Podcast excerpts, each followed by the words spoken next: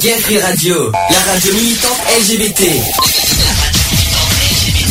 Gay Free Radio, la radio militante LGBT contre les discriminations et l'homophobie. Le samedi de 15h à 18h.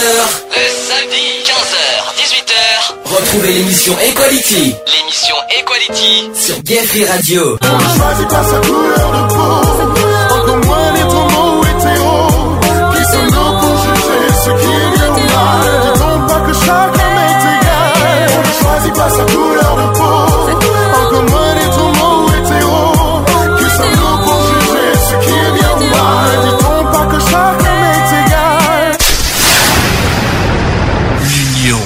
la force. Bonjour à tous, 15h10 sur Gay Free Radio. Bienvenue dans l'émission Equality numéro 76. Nous sommes aujourd'hui le samedi 8 mars 2014. Nous sommes en direct, comme vous le constatez. On a eu un petit souci technique auparavant, ne vous inquiétez pas, c'est rétabli. Bonjour. Bonjour à tous. Ça va? Ça va, ça va. Bien, alors aujourd'hui, euh, 8 mars, donc ça va, forcément on va parler de la journée internationale de la femme. Alors, ça, ça paraît curieux parce que nous sommes deux hommes, mais on parle de la femme. Bah oui, comme quoi. hein. C'est ça qu'on, c'est comme ça qu'on veut montrer un petit peu euh, à notre manière l'égalité entre les hommes et la femme, entre les hommes et les femmes plutôt. On va pas dire la femme, les femmes. Euh, tu étais au courant que le 8 mars c'était journée Oui, internationale oui, euh, j'étais au courant parce que hier j'ai hier j'ai vu un article justement le euh, les journaux gratuits euh, de Bordeaux en, en parlaient sur métro, Bordeaux 7 et euh, 20 minutes et tout ça. Mais euh, t'as, t'as- oui, mais sinon, oui, sinon je le savais dans le calendrier, c'est chaque année. euh, D'accord. on est toujours au niveau autour, euh, le 8 mars, on sait très bien que Bien. Alors forcément, on va parler de, de cette journée-là. On va parler beaucoup de choses. Euh, le combat des femmes, il y en a plusieurs. Euh, il y en a pas qu'une. Il y en a, il y en a plein, plein. Il y a le combat vient évidemment contre les violences, le combat de, contre la précarité, les salaires, hommes et les femmes, bien sûr. qui sont pas encore. Puis la femme en général, voilà, qui a du mal à, à, à se faire, on va dire, euh, accepter euh, au même niveau que les hommes, et que euh, on trouve pas ça normal. Et justement, vous souhaiterez, on, on va souhaiter, je souhaite personnellement dénoncer ce problème euh, aujourd'hui. Bien, et bien écoutez, on va faire la petite pause d'entrée. Euh, Beyoncé Run the World. Alors c'est, on va, je vais passer quelques petites musiques qui parlent des droits des femmes. Justement, Beyoncé a fait un titre qui s'appelle Run the World, qui, est- justement dédié aux, droits des femmes. Euh, c'est pas un titre connu, mais euh, je vais la faire découvrir pour ceux qui ne connaissent pas. Et on se dit à tout de suite pour le sujet du jour. C'est parti.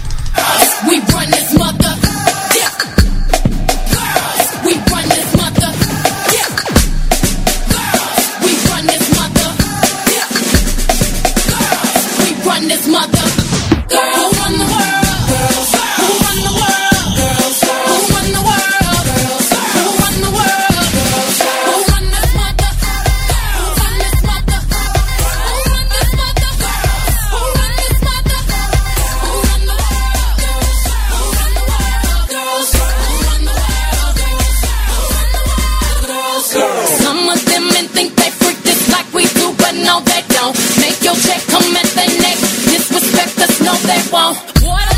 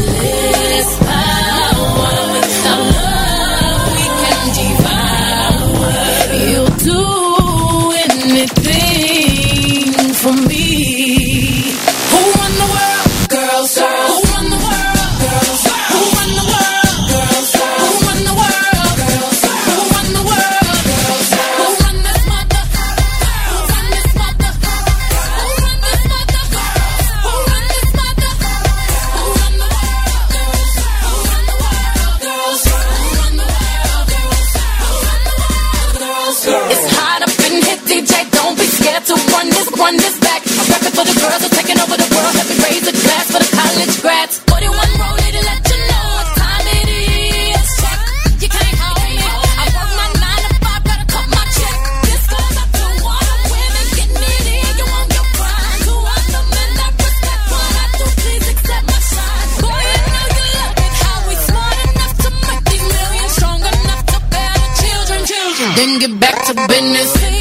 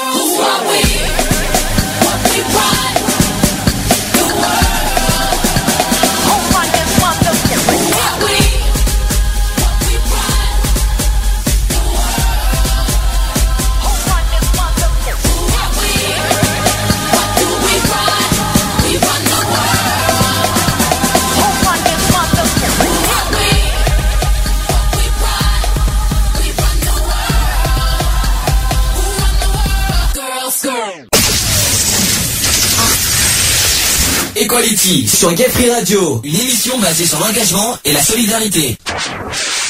C'était donc Beyoncé avec euh, Run the World. Bon, je sais que ça paraît un peu spécial la musique, mais quand on écoute bien les paroles, euh, who, euh, on entend dans les paroles, dans les paroles, je vais y arriver aujourd'hui, Who Run euh, the World, Girls, tout simplement qui c'est qui, qui fait courir. Alors au sens littéral, ça veut dire qui fait courir le monde, c'est c'est simple- simplement les femmes, les filles.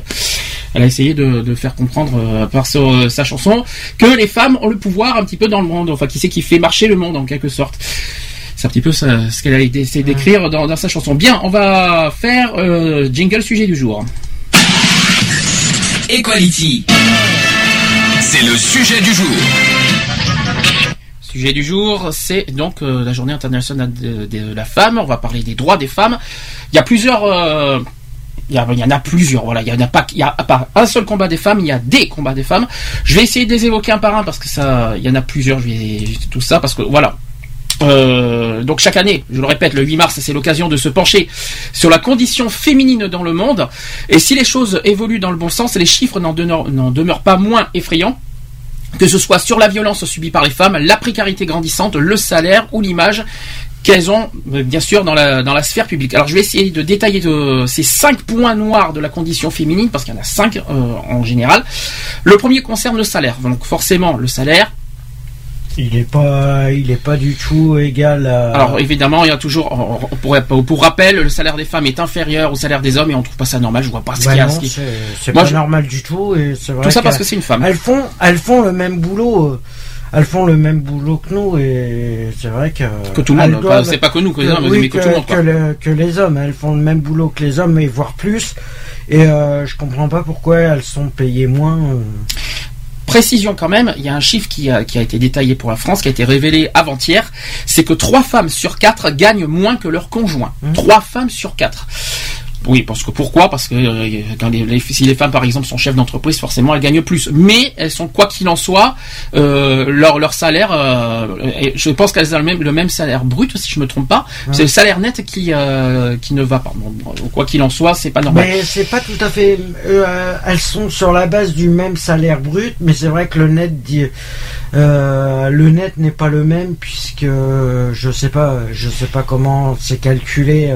Alors c'est un peu compliqué hein, les calculs, mais je vais essayer de vous expliquer tout ça. C'est euh, il y a quand même sur il y a quand même 10 millions de couples euh, aujourd'hui. Hein, on, on- on- on compterait 10 millions de couples en France. Trois quarts de ces 10 millions, voilà, dans les trois quarts des cas, le revenu de l'homme était supérieur à, la- à celui de la femme. C'est très important. Donc les trois quarts, ça fait quand même 7 millions et demi. hein, c'est énorme. hein. En moyenne, les femmes vivant en couple ont perçu un revenu annuel de 16 700 euros contre 29 000 euros pour, pour leur conjoint. Il y a une différence de 13 000 euros, même de, on va dire de 12 300 euros Ouais. entre l'homme et la femme euh, par année. Euh, euh, Ouais, qui veut dire la- à peu près du. Non, mais 12 000 euros l'année. Hein. 12 000 euros à l'année, ça fait à peu près du 20%. Ben, si on divise par 12, ça fait 100 euros par mois. Ouais, ça fait du. euh, c'est terrible. Ça fait du 20% à peu près.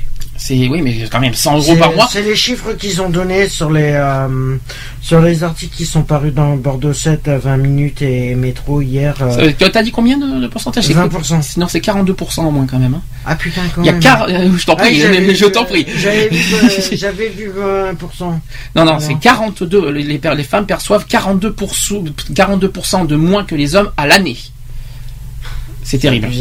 C'est ça pour être abusé, c'est abusé. Et euh, précision aussi que depuis 1965, les lois se sont succédées pour favoriser l'égalité entre les sexes au travail, avec des dispositions plus ou moins contraignantes.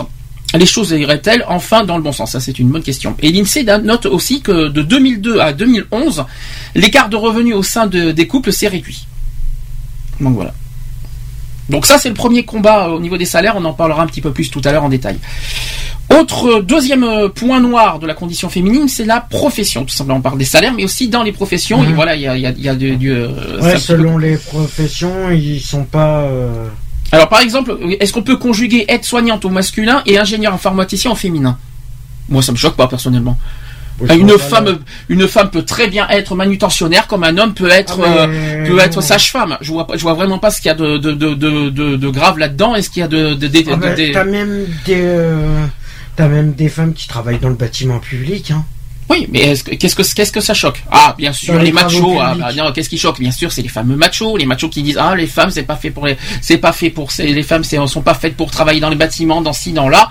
Les femmes sont faites pour travailler n'importe où, tout comme les hommes ont le droit de travailler n'importe où. Je vois vraiment pas ce qu'il y a de dégradant qu'une femme, euh, une femme ne, ne va pas sans arrêt euh, travailler, euh, que ce soit dans le secrétariat, dans le maquillage, dans les coiffures, dans tout ça. Si, la- si une femme voudrait, euh, une femme peut aller n'importe où. Vous, si elle souhaite aller dans le dans l'informatique, dans le dans les dans le, la mécanique, dans le, la restauration, qu'est-ce qu'il y a d'autre comme les bâtiments, tu viens de le dire, manutention, voilà tous ces métiers-là Ah, qui nous, sont très, des- qui sont Nous, faits. euh, Qu'est-ce que- l'entreprise exacte où je suis là actuellement, puisque depuis mercredi, on a euh, on a quatre femmes qui sont manutentionnaires.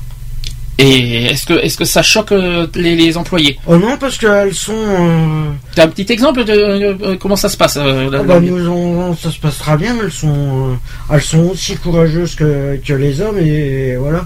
Et ça se passera bien entre nous. On est Mais une, l'entente et tout ça, voilà. une femme est capable de Ah, faire des métiers fait- d'homme. hein. Ah mais elles, fait très Largement. bien, le- elles font très bien leur boulot et en plus on s'est on s'est vu que sur ce, c'est sur la responsable de- du chantier là de où on est du site euh, elle s'occupe euh, de décharger les palettes et voilà. Et au niveau ambiance, il n'y a pas de sexisme, il n'y a pas de ah non, machisme. pas du tout, elles sont elles sont au même titre que nous. Bon, il n'y a pas de, de problème d'ambiance là-dessus. Ah non, euh, pas du tout, non. Ok, bon, bah ça, c'est, ça c'est un bon petit, un bon petit exemple que tu souhaites souligner que par Mm. expérience. Que tu- en plus, c'est cette semaine en plus. Ouais, cette semaine. C'est, c'est, euh, est-ce que c'est une coïncidence? Bonne question. Est-ce Ben non, mais c'est voilà, c'est. On dit que les femmes sont inférieures, euh, mais moi. en quoi bon, elles sont inférieures? Euh, En rien. En rien du tout. euh, c'est un être humain comme tous les autres et je vois Bah, pas. une femme, c'est une femme. euh, Non, non, parce- qu'on Oui, parle voilà, au niveau de la profession. Il y, euh, il y a le côté macho et le côté sexiste. voilà, aussi, Euh, après, le problème, euh, c'est que voilà, ce, ce côté macho, machisme, en disant que des femmes ne peuvent pas faire de travail d'homme. Je suis désolé aussi. De- Il y a Je des suis hommes. désolé, mais ma frange, ma sœur, c'est une femme. Elle a passé son ses cassettes de caris. Le chariste, oui. Est-ce que tu peux expliquer ce que c'est que, est-ce que tu peux expliquer ce que c'est qu'un chariste Un cariste, c'est quelqu'un qui s'occupe de, de- dans la logistique euh, de tout ce qui est qui conduit un chariot élévateur en, pour les palettes, pour les euh, qui soulève les palettes. de- voilà, c'est et il y a des femmes très bien qui y arrivent. Voilà, donc ça c'est une bonne, un bon petit hommage que tu souhaites euh, par expérience justement cette semaine. C'est Mhm. quand même assez, c'est quand même pas mal. Alors, je tiens à préciser que il faut promouvoir et renforcer la mixité professionnelle parce que euh, malheureusement c'est pas encore le cas aujourd'hui. Euh, cette mixité, voilà, qui euh, qui est des métiers effectivement plus pour les femmes ou plus pour les hommes. On parle de par exemple chez les femmes les, la coiffure. Pour ça, il y a des hommes qui vont dans la coiffure et c'est pas dégradant et c'est pas humiliant. Bah, Euh, qu'est-ce que- euh, Des hommes qui sont sages-femmes. Qu'est-ce Ah qu'il y a bah, Il y a rien. automatiquement, Oui, il y a et rien de- Mon père était aide-soignant alors que c'est beaucoup les que ce soit les infirmiers c'est beaucoup plus chez les femmes et pourtant il y a des, des, des hommes qui sont infirmiers, aides-soignants, qui sont euh, tout ça. Il y a rien de dégradant là-dedans. Il y Euh, a des hommes qui font du secrétariat, il y a des hommes qui font. C'est vrai. euh, qui sont euh, voilà, euh, on est tous au même niveau et Oui, parce que pourquoi les hommes ont droit à toutes les professions, mais pas les femmes? C'est c'est pas normal. Les hommes ont accès à tout. C'est un fait. Ah bah si, pour moi, ils ont accès à tous les métiers. hein. euh, pas tous hein. Oh bah pour oui, ils vont, vont pas, ils vont pas, ils vont pas être euh, quoique. Je suis désolé. Si on parle de l'esthétique, il y a des hommes esthéticiens. hein. Donc euh, non, non, mais c'est un exemple. voilà. C'est ça- Non mais voilà, on a pas voilà, après c'est chacun décide le, le choix professionnel qu'il veut faire. Mais c'est pas voilà, les femmes, euh, pour moi, ils ont, ah, elles, devraient avoir accès à toutes les professions autant que les, que les hommes. Mm. Voilà. Et de- comme c'est bien l'exemple que tu viens de me donner parce que quatre femmes intérim, intérimaires, tu veux dire? On a deux intérimaires et on a deux, employés. Il y a quand même deux intérimaires euh, femmes euh, sur six parce que vous êtes six. euh, On est huit. Huit intérimaires et il y a deux On femmes. est huit. Là pour l'instant, il y a que bon, euh, on a non mais qui sont déjà qui sont déjà intégrés par une autre agence intérimaire. Oui, bon, peu, peu importe. C'est Elles, c'est elles peu sont importe. embauchées par une autre, hein, mais nous on est huit en étant intérimaires de la nôtre. Un chiffre encore pour, au niveau de la profession. Actuellement, les filières entièrement mixtes, j'ai bien dit entièrement mixtes, concernent que 12% des actifs. 12% c'est très peu. hein. Euh, Il y a encore du progrès à faire là-dedans. 12% c'est vraiment très faible. Euh, Mhm. On est quand même en 2014. Il serait temps un petit peu que ça se que ça réagisse un petit peu sur ce niveau-là. Il y a une étude, une étude de direction publique de l'animation de la recherche et il y a aussi des études et des statistiques. Ça s'appelle le DARES, qui est publié en, deux- en décembre 2013, qui montre que la ségrégation professionnelle, surtout chez les femmes, est encore tenace. Et près de la moitié d'entre elles se concentrent dans une dizaine de métiers, essentiel- essentiellement peu qualifiés et donc peu rémunérés. Alors il y a, il y quelque chose euh, sur la profession qui, pour moi, là, euh, euh, voilà, on va, on va parler du racisme le, le- le 22 mars prochain. Voilà, c'est pareil. Il y a des femmes qui, qui, qui travaillent dans des métiers dégradants, euh, qui pour moi, euh, pour moi, c'est dégradant quand tu vois souvent des femmes de ménage. Ce Mhm. sont pas des déchets. Euh, les femmes de ménage travaillent. Nous, on- nous personnellement, j'ai aucune honte à de le dire que j'ai deux femmes de ménage et que je leur et encore des- que je leur fais même mes anciennes femmes de ménage qui étaient là pendant deux ans. Je leur faire tout, je leur souhaite tous mes euh, tout. euh, je leur, je pense à vous d'ailleurs, mais j'ai j'ai juste une pensée que en fait les femmes sont pas des déchets. Que, que, que une profession aussi dégradante comme le, le, le ménage, parce que pour moi c'est un métier dégradant le ménage, euh, une femme n'a pas à être traitée comme une comme une comme un déchet, comme comme une comme un es- comme un esclave, c'est comme un es- une esclave on va dire. Parce qu'il y en a beaucoup qui ont tendance à, à- à traiter les femmes comme ça, et surtout dans ce métier, que ce, dans ces métiers dégradants, on est euh, comme ça. Non, moi je, je ne peux pas supporter ça. C'est une personne, une personne comme tout le monde. Si les personnes, euh, bah, imaginons, et puis les femmes, euh, que ce soit les hommes ou les femmes, on n'est pas parfait. On a droit à l'erreur, on a Ah, droit, on a sûr. droit aux fautes, on a droit à tout ça. On n'a pas besoin de demander aux femmes d'être parfaites au niveau des ménages, d'être ci, d'être là. On a tous ces, euh, ces qualités, ces défauts. hein. À nous d'accepter. euh, Non, mais c'est pas ça. C'est on que doit c'est- tous s'accepter. C'est pas euh, ça, mais je- est. on est dans le domaine de la profession. Ce que je veux dire par là, c'est qu'une femme qui travaille dans un, dans un métier dégradant, c'est pas la peine de l'enfoncer en, en disant t'es une femme, t'es ci, t'es là, vas-y, euh, euh, va, fais ci, fais là. Non, c'est pas, c'est pas, c'est pas un déchet quoi. Le premier boulot que j'ai fait quand je suis arrivé sur Bordeaux en 2003, je travaillais en centre de tri et la moitié de l'équipe qu'on avait quand je travaillais au centre de tri, c'était que des femmes. Hum.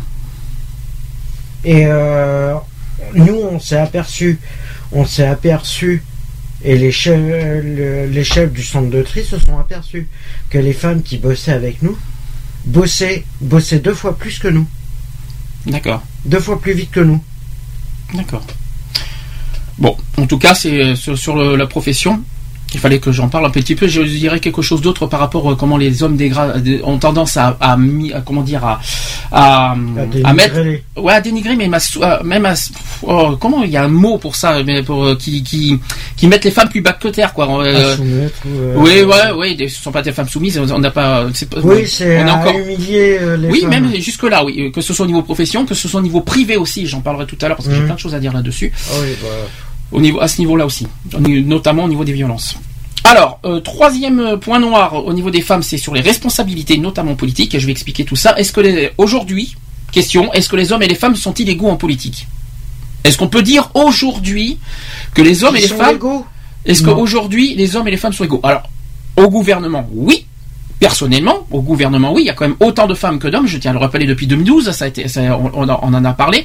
Maintenant, au niveau des, euh, des municipales, parce que les municipales vont arriver bientôt, pas, euh, c'est pas très mixte. hein. Et au niveau des, des, des- comment dire, des conseillers municipaux, ça, devrait être mixte justement, justement un appel au maire en faisant un petit peu de la mixité au niveau de, des municipales. Par- bon, au niveau du gouvernement, c'est bien qu'ils ont donné, ils ont donné l'exemple par rapport à ça. Euh, qui a- Ouais, mais c'est pas encore euh, assez juste hein, quand même. Mais il y a encore des défauts au niveau des députés, par exemple, au niveau des sénateurs, Mhm. auxquels on voit euh, les trois quarts sont des hommes et très peu de femmes. Euh, c'est pas encore mixte. Au niveau des municipales, bof, pas terrible. Hein, euh, on- Non, c'est pas sans plus. Devrait justement, on devrait justement avoir cette mixité, justement, euh, cette cette balance qui devrait être équilibrée pour euh, justement euh, au niveau des droits, au niveau des femmes, des hommes. Mm. Voilà, il devrait y avoir un équilibre dans tous les domaines au niveau politique, pas uniquement au niveau du gouvernement. C'est un truc, c'est quelque chose qu'il faut souligner. Euh, pour une grande majorité de Français, d'ailleurs, euh, la réponse c'est non. Par contre. Voilà, c'est les Français qui ont répondu que euh, non. Moi personnellement, oui et non. Oui au niveau du gouvernement, non au niveau général. C'est ça que je veux dire. Ah, au niveau général, non. C'est sûr que là, au niveau général, on est loin du compte. Alors, selon un sondage quand même qui a été réalisé euh, lundi dernier, il y a 69% des sondés qui pensent qu'il est plus difficile pour une femme que pour un homme de s'engager aux politiques. Personnellement, en quoi c'est difficile Ah pour bon une femme Je vois pas où. Alors, je vois pas, je vois pas ce que, qu'est-ce qui est difficile à une femme, comme si qu'elles n'avaient pas les capacités mentales de gouverner. Euh, franchement, euh, je suis désolé. C'est peut ils ont peut-être répondu ça parce qu'ils ont peur de, de ce qui pourrait arriver. Eh ben, si une femme serait au pouvoir, qu'est-ce que ça change? Moi, ça me choquerait pas. hein. Euh, personnellement, euh, Moi, je moi, personnellement, je m'en, je m'en fous que ça soit une, une femme ou un homme. De toute façon, personnellement, au niveau politique. euh, Oui, mais peu importe, oublie, voilà. oublie, oublie le, le contexte politique par rapport à tout ce qui se passe, les crises et tout ça. Moi, je te parle. Est-ce qu'une femme est capable de, de gouverner autant qu'un homme? Ah, mais moi, de toute façon, que ça soit une femme ou un homme, de toute façon, ça changera rien. Alors, Bon, on change de, on continue dans ce cas. Il y a une autre majorité que- qui, euh, qui concerne 60%, qui estime plus généralement que les femmes ont davantage de mal à avoir des responsabilités dans la vie publique. Les femmes étant 73% à le penser. Ah, alors si les femmes eux-mêmes, elles-mêmes, si elle, alors si- elle-même, alors si les femmes euh, elles-mêmes pensent ça, alors des- on, on- on va, on va aller les moins, franchement. hein, Et à l'occasion de la journée de la femme, donc aujourd'hui, la députée européenne Karima Deli qui a lancé euh, un Tubble, c'est un, c'est un réseau social, invitant toutes les femmes en- engagées et victimes de remarques sexistes et euh, pernicieuses à se prendre en photo avec ces petites phrases inscrites sur une feuille, une initiative salutaire, mais qui fait rire jaune. J'en ai vu des, des feuilles, j'en ai vu euh, dans, la, dans la matinée. J'en ai, y a- en fait, ils, ils prennent des il y photos. en a qui sont placardés euh, un peu partout là. Oui.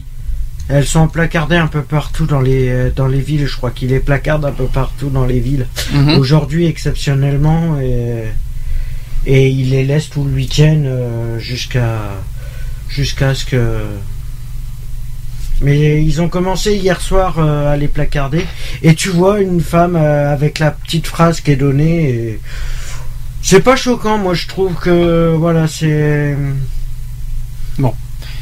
Continue. Mm. Quatrième point noir, et là, c'est pas les moindres, on en a parlé déjà en- tous les mois de novembre. En novembre dernier, je l'ai fait, en novembre 2012, je l'ai fait, c'est sur la violence. Ah, ça par contre. Ça, c'est quelque chose qu'on doit dénoncer fortement, et euh, tout à l'heure, je vais en parler en plus en, plus en détail. La violence faite aux femmes, alors ça n'arrive pas qu'aux autres, il faut, quand même bien le souligner. Et en Europe, c'est encore un chiffre que je vais vous dire, une femme sur trois a été victime de violences physiques ou sexuelles. Une femme sur trois. C'est un chiffre qu'il faut bien souligner et qu'il ne faut pas mettre de côté. C'est le terrible constat d'une étude euh, d'ampleur menée par l'Agence européenne des droits fondamentaux. Elle estime que 62 millions de femmes dans l'Union européenne, j'ai pas dit qu'en France, mais Mhm. dans l'Union européenne en général, ont déjà subi des violences physiques ou sexuelles. 62 millions. On a quand même euh, 200, euh, je sais plus combien, on est, combien en, je crois pr- pratiquement 500 millions d'Européens. Euh, Ouais, 60 à peu près. 62 millions de femmes en Union européenne. Alors je pense que c'est euh, en France, on j'ai pas les chiffres exacts, mais c'est quand même une femme sur trois en France. C'est un chiffre qui est réel. Euh, une femme sur 20 a déjà été violée depuis l'âge de 15 ans. Ça, c'est un autre, un autre constat que, que pas beaucoup, on, on ne, on ne dit pas beaucoup, mais qu'il faut mettre en avant. Je le répète, une femme sur 20 a déjà été violée depuis l'âge de 15 ans. 15 ans, hein. c'est pas euh, majeur, hein, c'est quand même très, euh, faut bien le souligner ça aussi. Selon toujours, euh, les- euh, selon cette étude, 22% des femmes de l'Union européenne ont fait l'objet de violences physiques ou sexuelles perpétrées euh, par leur partenaire, et 67% n'ont pas signalé à la police ou à un autre organisme l'acte le plus grave de violence qu'elles ont subi à leur, de leur conjoint. Alors ça, c'est Ça, par contre, c'est un peu dommage. alors je, je- oh, ça mérite explication parce qu'on en a beaucoup parlé avec, euh, dans, le, dans les émissions spéciales violence. C'est que des femmes ont, ont peur de, de dénoncer leur Des conjoint. De- voilà, et des- elles ont peur des conséquences en fait en, en dénonçant qu'elles ont été euh, battues et elles ont peur en dénonçant le- leur mari mais que ça risque que ça peut s'empirer voire allez je, je, je vais je vais quand même le dire voire jusqu'au meurtre. Et ça, c'est déjà produit. Euh, Il y en a qui ont peur de ça, il y en a qui ont peur de, que, que le mari devienne plus violent, voire même, euh, euh, comment vous dire, qu'il qu'il soit dangereux. dangereux, ouais, mais dangereux, dangereux euh, pour, euh, oui, pour eux. c'est la peur, quoi. Donc, Ouais, à la fois, il faut comprendre ces femmes qui, qui ont, qui ont du mal, mais est-ce qu'aujourd'hui, euh, est-ce qu'il faut, est-ce que, est-ce qu'il faut dire aux femmes qu'elles qu'elles doivent avoir peur de, de, de porter plainte C'est comme nous, par exemple, les agressions homophobes, mais ça, c'est une autre histoire, c'est pareil. Mhm. Euh, devant, est-ce que les, les femmes devraient avoir peur de, de faire valoir leurs droits, tout simplement? Elles, ont, Normalement, non. elles doivent. Normalement, justement, elle devrait, elle devrait justement, euh, elle devrait faire en sorte que euh, les droits leur sont soient, euh, soient respectés, puisqu'elles ont autant le droit que, que les hommes. Je suis désolé, elles ont pas. euh, Je précise quand même, je précise autre chose, c'est que hum, comment vous dire ça, c'est qu'en fait, euh, c'est pas c'est pas évident de, de- pour les femmes. En fait, t'as as dit un mot juste tout à l'heure, le mot soumis. Elles, elles sont tellement soumises. Bah que en fait elles, elles, elles- elles su- ouais, subissent en, quelque sorte bah, les, les, tout ce que le mari exige. En fait, non. Et le message est clair. Les femmes sont, ne doivent pas être sou- soumises à ce niveau-là, pas, pas aussi bas que ça, et, font, et doivent leur doivent faire comprendre que, que voilà, une femme euh, doit pour la pour leur dignité, c'est ça qu'il faut dire Mhm. aussi, bah, doivent se défendre et doivent se, se battre justement euh, dans le dans le sens euh, moral du terme et pas au niveau physique bien sûr, de, de défendre leur, euh, leur dignité en quelque sorte Mhm. face à, ces, à, ces, à cette euh, violence, à ces violences qu'elles subissent. Voilà, je, je, c'est avec émotion que je parle de ça parce que c'est, c'est un sujet assez délicat que j'en parle, donc euh, c'est pour ça que j'en parle. D'ailleurs, tiens, c'est pas évident. c'est pas évident. Mais euh, euh, tiens d'ailleurs, euh, je tiens vous pour ceux qui ici, imaginons qu'il y a des femmes qui m'écoutent, que ce soit en podcast ou que ce soit en direct, euh, il y a un site internet qui existe pour ceux qui subissent des violences. C'est stop-violence-femme.gouv.fr. C'est le site du gouvernement qui existe. Euh, je répète, stop-violence-femme. Alors violence avec un S et femme avec un S.gouv.fr. Au, au pire des cas, vous recherchez sur Google le site. Euh, d'ailleurs, la page d'accueil de ce site permet d'effacer toutes les traces de son passage sur le site. Donc ça veut dire que c'est confidentiel. Ah, C'est ça qui est, c'est très, c'est très intéressant, c'est Mais très c'est ça qui est mis en moins. C'est ça prouve que voilà, si elles n'ont pas besoin de, si elles n'ont pas envie d'être retrouvées euh, par rapport à, à des compagnons jaloux, euh, automatiquement, voilà, au moins c'est sûr que. C'est-à-dire que pour ces, il y en a qui ont, qui n'ont pas envie de, que, que- qu'elles aient leur, euh, qu'il y ait leur trace dans- sur le Mm. site, voilà. Il y a, il y a au moins c'est c'est c'est pas bien. mal. Pour la confidentialité, c'est sympa. Bon, il reste un cinquième point noir euh, sur les femmes et c'est pas n'importe lequel, c'est sur la précarité. On en a parlé une fois. Euh, Qu'elles soient seules ou avec des enfants, il faut quand même préciser, de plus en plus de femmes font partie de la population des sans-abri à Paris. Euh, ça a été souligné par le SAMU social d'ailleurs. Et à Paris, parmi les appelants au 115, au 115, je rappelle que c'est le, le numéro du SAMU social, D'urgence. d'urgence, c'est le numéro d'appel d'urgence des sans-abri. Alors écoutez bien ça, c'est que les femmes seules avec enfants représentaient en 2013 41% de demandes d'hébergement effectuées par les familles. 41% à Paris, hein. rien qu'à Paris, rien que ça, c'est Ouais, énorme. 41%. Alors si on fait dans pratiquement, c'est Si on fait dans l'Union européenne, on n'est pas loin des 90. bah, c'est pire dans les dans les euh, 95. parce que nous en France on se plaint mais je peux vous dire que c'est encore pire surtout dans les pays de l'est on parle de la Roumanie on parle même euh, des, des pays d'Afrique mais en France c'est déjà pas mal Euh, 41% de, sont des femmes Mm. C'est en parlant des appels hein, on dit pas que on, on connaît pas le pourcentage des sans-abri euh, au sens large du terme du, au sens large du terme mais au niveau des appels c'est déjà quand même 41% c'est quand même Seulement que les femmes avec enfants. seul ou avec enfant Ouais, ça fait. C'est beaucoup. ouais, ça fait un peu plus de la moitié. Un peu moins de la moitié, mais bon, c'est pas loin de la moitié quand même. hein. D'ailleurs, il faut, bien- faut quand même préciser que pour les femmes seules, la situation est encore plus difficile, forcément. Comme pour toutes les, euh, les personnes isolées, l'accès au 115 est rendu difficile durant la journée euh, du fait de, des nombreux appels de famille, entraînant un déplacement des appels de femmes isolées vers le soir. euh, avec des octrois de places d'hébergement tardifs qui les fragilisent. Ça a été révélé d'ailleurs par le SAMU social. Voilà, donc c'est les cinq points noirs. C'est le sujet. J'espère que euh, je sais pas ce que tu en penses. On va en faire un débat beaucoup plus euh, approfondi. On va élargir le sujet. Pendant ce temps, on va d'abord écouter un, un reportage qui a été effectué euh, sur la journée, euh, lors de la journée internationale des droits des femmes l'année dernière. C'est par rapport à l'engagement du gouvernement euh, qui souhaite à tout prix que l'égalité entre les hommes et les femmes dans tous les sens du terme. Euh, on va écouter ce qu'ils ont dit l'année dernière. Aujourd'hui, ça se poursuit, ça, ça- se concrétise de plus en plus. Euh, on va faire, on va, en parler après euh, plus en plus. Allez, on fait, on écoute ça et on poursuit le sujet. Le 15 mai dernier, François Hollande et Jean-Marc Ayrault nommaient le premier gouvernement paritaire de l'histoire de la République. Ils affirmaient ainsi que l'égalité réelle entre les femmes et les hommes serait une des priorités politiques du quinquennat. Dès le 27 juin, Najat Vallaud-Belkacem, nouvelle ministre des droits des femmes, présente en Conseil des ministres les principes de son action. Faire de l'égalité une politique associant l'ensemble du gouvernement, comme les collectivités locales, les entreprises ou les associations. Ce n'est que par une mobilisation de toutes et de tous que nous arriverons à faire reculer les inégalités. Début juillet, l'égalité professionnelle est au cœur des discussions de la conférence sociale. L'objectif est double. Faire enfin appliquer la loi sur l'égalité des salaires et faire reculer les petits temps partiels. Le temps partiel, souvent contraint, concerne près d'une femme sur trois et produit de la précarité. Pendant l'été, la loi rétablissant le délit de harcèlement sexuel est votée par le Parlement. C'est une première étape pour faire reculer les violences et apporter une meilleure protection pour les femmes victimes. En septembre, les ministres des droits des femmes et de l'éducation nationale inscrivent ensemble l'égalité filles-garçons comme l'un des principes fondateurs de la refondation de l'école. Ils engagent plusieurs chantiers. Lancement des ABCD de l'égalité pour lutter contre les stéréotypes dès le plus jeune âge. Formation des enseignants à l'égalité. Mixité dans l'orientation pour ouvrir le champ des possibles aux filles comme aux garçons.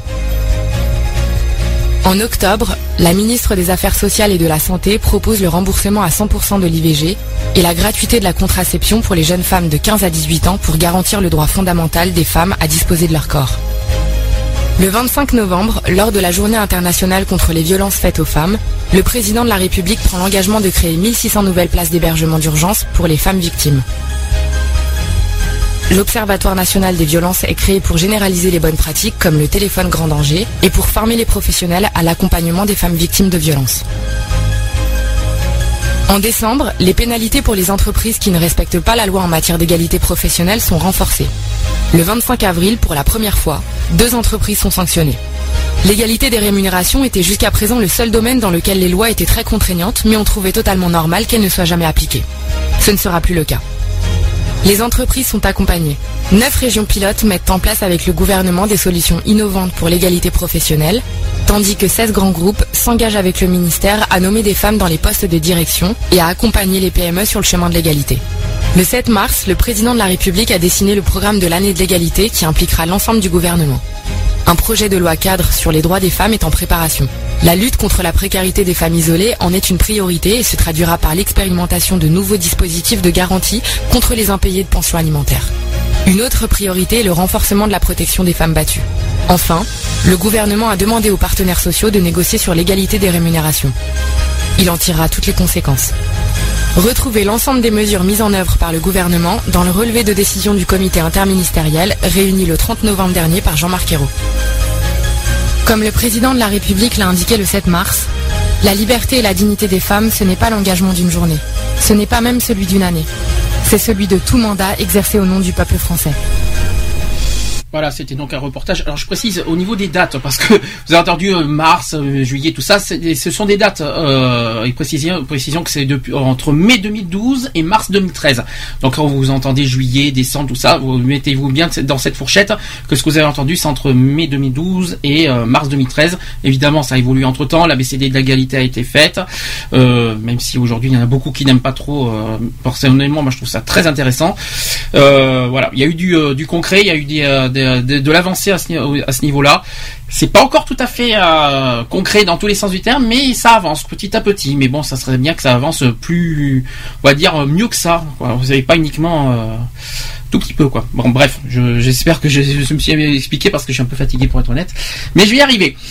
Euh, un petit peu d'historique tiens, au niveau des droits des femmes. Il y a quelques deux ou trois petites choses que je, que je souhaite souligner. Déjà, ça a commencé en 1791. Il y a Olympe de Gouges qui a rédigé la Déclaration des droits de la femme et de la citoyenne. On a beaucoup entendu parler de la Déclaration des droits de l'homme. Et bien, il existe une, euh, un texte euh, en 1791 qui euh, sur la Déclaration des droits de la femme et de la citoyenne. Voilà, ça c'est intéressant. Euh, en 1804, et ça c'est quelque chose qui me qui me m'énerve et qui aujourd'hui malheureusement existe encore par certaines personnes, c'est que le code civil à l'époque prévoit que le mari doit protection à la femme, jusque là normal, mais que la femme doit obéissance à son mari. Voilà. Et aujourd'hui, malheureusement, beaucoup ont encore cette notion-là, qui euh, malheureusement, c'est un texte qui, qui a de 18 de- qui date de 1804, et malheureusement aujourd'hui, euh, même si euh, aujourd'hui les femmes n'ont plus droit à obéissance, mais il y en a quand même certains maris qui fonctionnent encore comme ça. Je trouve ça vraiment dégueulasse, quoi. Ensuite, qu'est-ce que je peux vous donner comme comme, euh, comme date 1876 par exemple, il y a eu euh, la Société des droits des femmes qui soutient le, le droit de vote pour les femmes. Ça, c'est pas encore ça, c'est pas encore là le, le vote des femmes, c'est pas ici. hein. Euh, ensuite. En 1920, par exemple, la loi qui assimile la contraception à l'avortement et qui est considérée comme, euh, comme un crime. Ah bon, n'importe quoi. Euh, ensuite, en, dix- euh, en 1938, il y a eu la suppression de, de l'incapacité juridique de la femme mariée. Ah bon ça c'est ça, c'est une bonne c'est une bonne nouvelle quand même. C'est là c'est une, une grande grande année 1944 et ça c'est une grande année pour la femme. Droit de vote et d'éligibilité pour les femmes. Ça c'est une euh, voilà il y a une histoire là dedans. C'est là qu'a commencé que c'est là que c'est là que que tout a commencé, mais euh, pas encore euh, euh, totalement. Comment vous dire euh, En 1967, il y a eu la loi, la, la loi, la loi Neuwirth qui autorise la contraception. On est en 1967. Ensuite, euh, en 1970, l'autorité parentale remplace la puissance paternelle. D'accord? En 1972, et ça c'est très intéressant, c'est qu'il y a une reconnaissance du principe à travail égal, salaire égal. Et ben bizarrement, c'est pas encore le cas. Alors c'est bizarre, il y a une reconnaissance en 1972, mais c'est pas c'est pas concret. C'est c'est pas concrétisé au niveau des, euh, des, des, des salaires. La preuve, on en a parlé tout à l'heure. Il y a encore une, lar- une une grosse marge des salaires entre les hommes et les femmes. Donc la reconnaissance n'est pas n'est pas si reconnue que ça finalement. Ensuite, euh, la loi Veil qui est- que ça- beaucoup connaissent euh, par rapport à l'IVG et l'interruption volontaire de grossesse, et bien il y a la loi Veil qui a été euh, faite euh, par rapport à ça en 1975. Euh, ensuite, qu'est-ce que je peux vous donner d'autre comme histoire? Euh, Edith Cresson qui est première femme euh, Premier ministre. Donc là on est au niveau politique cette fois. Euh, le congé parental en en 1984, qui, euh, le congé parental est couvert est ouvert à chacun des parents. Donc là, un petit peu d'é- d'égalité homme-femme, ça fait pas de mal, mais ça, ça devrait être comme ça tout le temps et dans tous les domaines et pas uniquement sur ça. Euh, puis après 1999, la création du Pax, bien sûr. En 2000, la promulgation de la première loi sur la parité politique. Ça date pas d'aujourd'hui, ça date quand même de 2000. Euh, en 2001, l'augmentation du délai égal euh, de l'IVG de 10 à 12 semaines. Le- en 2003, la loi qui instaure la prestation d'accueil du jeune enfant, le PAGE. On connaît bien. Euh, Qu'est-ce que je peux vous dire d'autre euh, comme euh, bah on va je vais vous donner quelques les dernières lois qui, qui euh, par rapport à ça. Euh, le- en 2006, il y a la loi du 4 avril 2006 qui renforce la prévention et la répression des violences au sein du couple ou commises euh, contre les mineurs. qui ajoute le, le partenaire paxé et les ex au titre des circonstances aggravantes. Il y a la loi relative à l'égalité salariale entre les femmes et les hommes. Il y a 29% des entreprises qui sont créées par, les, par des femmes. On on est en 2006. hein. Les salaires des femmes sont inférieurs de 27% à ceux des hommes. Ce sont des constats qu'on a parlé tout à l'heure. Et en droit direct, les femmes touchent 825 euros en moyenne contre 1426 euros pour les hommes. C'est terrible, c'est n'importe quoi. Euh, c'est pas normal. Donc euh, 826, 825 euros pour une femme et 1426 euros pour des hommes. Euh, cherchez l'erreur quand même. Il y a une grosse grosse marge Ouais, quand même. mais si- bon, euh, tous les hommes ne touchent pas En droit 400 direct, hein. et quelques. hein. Non mais c'est le SMIC. Hein. C'est en moyenne en plus. Ouais. On est dans une moyenne, hein, il faut pas l'oublier. Euh, en 2008, les femmes représentent 47,6% de la population active. Presque, une, euh, presque une personne sur deux sont des femmes. 57,2% des bénéficiaires du minimum vieillesse sont des femmes. Et parmi les travailleurs à temps partiel, 82% sont des femmes. Voilà, ce sont des chiffres qu'il faut quand même euh, souligner, mais que- qui méritent d'être entendus. Je continue en 2010. Il y, a une, euh, un vote de la loi euh, relative aux violences faites spécifiquement aux femmes, aux violences au sein des couples et aux incidences euh, de ces dernières sur les enfants. Il y a eu la création aussi de l'ordonnance des protections des victimes et du délit du harcèlement moral au sein du couple. Et en 2012, c'est tout frais, il y a la vote de la loi relative au harcèlement sexuel. Voilà, donc euh, alors il y a des il y a des lois qui existent. Donc si vous êtes victime de harcèlement se- sexuel, de harcèlement moral, parce que ça existe, le, har- euh, le harcèlement de, de, de violence, de, de, de, de coups et blessures, ne restez pas planté comme ça, ne restez pas comme, comme je sais que c'est plus facile à dire qu'à faire, mais euh, je, je- je- à la- il faut, mais il faut se mettre à la, fin- à la place des femmes parce que nous on est des hommes, on parle, on, on- c'est pas facile de parler à la place des femmes, donc j'aurais bien aimé qu'une femme nous dise euh, son, son point de vue en tant que femme, parce que nous en tant qu'homme on peut pas être forcément à la tête d'une femme de tout ça, mais ce que la- le conseil que moi je peux donner c'est que voilà, ne vous laissez pas euh, non plus humilier, dégrader. Euh, voilà, euh, il y, a, il y a un mot que tu as, bien dit, c'est le mot soumettre. Ne vous laissez pas, euh, vous n'êtes pas soumise, vous n'êtes, vous êtes des femmes. Voilà, comment dire, avec des, euh, qui sont là euh, avec dignité, avec. euh, ne m'aide pas surtout. Mais euh, je ne je- trouve pas trouver des mots en plus.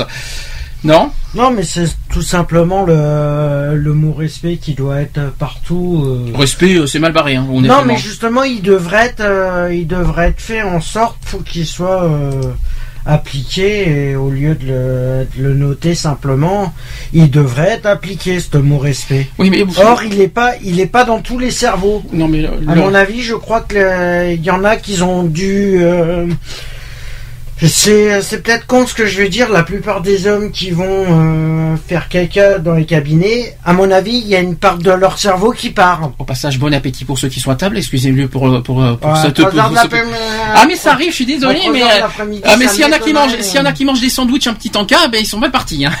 Euh, Ouais, non, mais bon, euh, la plupart des hommes sont, euh, à mon avis, ils ont un petit poids à la place du cerveau. Et il faudrait qu'ils arrêtent. à- Faut déjà qu'ils changent de mentalité.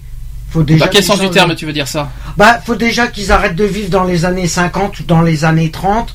Au En Moyen Âge même, voilà, carrément, euh. Ou carrément à l'âge préhistorique aux dinosaures. faut qu'ils arrêtent. Faut qu'ils arrêtent de se croire les maîtres du monde. Les, les Là tu dénonces de- en quelque sorte le côté sexisme et le côté macho. Ah, mais c'est carrément, euh, Ah, bah, façon, carrément le sexisme et carrément l'inégalité totale. Ah, mais le côté sexisme, c'est que les hommes sont, se sentent supérieurs aux femmes. Ouais, voilà. En gros, c'est ça. Or, ce qu'il faut savoir, c'est qu'une femme peut en apprendre plus qu'un homme.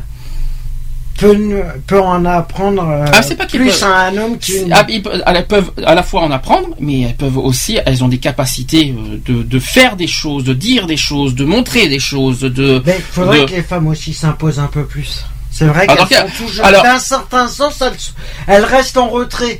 Et après, on comprend. C'est ce que tu appelles imposer, parce que ah, là, j'ai quelque chose à dire là-dessus justement. Ben, c'est, je sais pas, j'ai l'impression qu'elles ont. euh, Ça elles sera au ont niveau pas. de- euh, c'est pas, c'est pas une attaque euh, personnelle, mais j'ai l'impression qu'elles prennent pas un caractère. euh, Alors justement, parce que j'aurais quelque chose à dire sur le côté violence tout à l'heure, euh, sur certains comportements que je suis pas très très euh, pour euh, par rapport aux femmes. J'ai entendu un le bip du chat qui est là.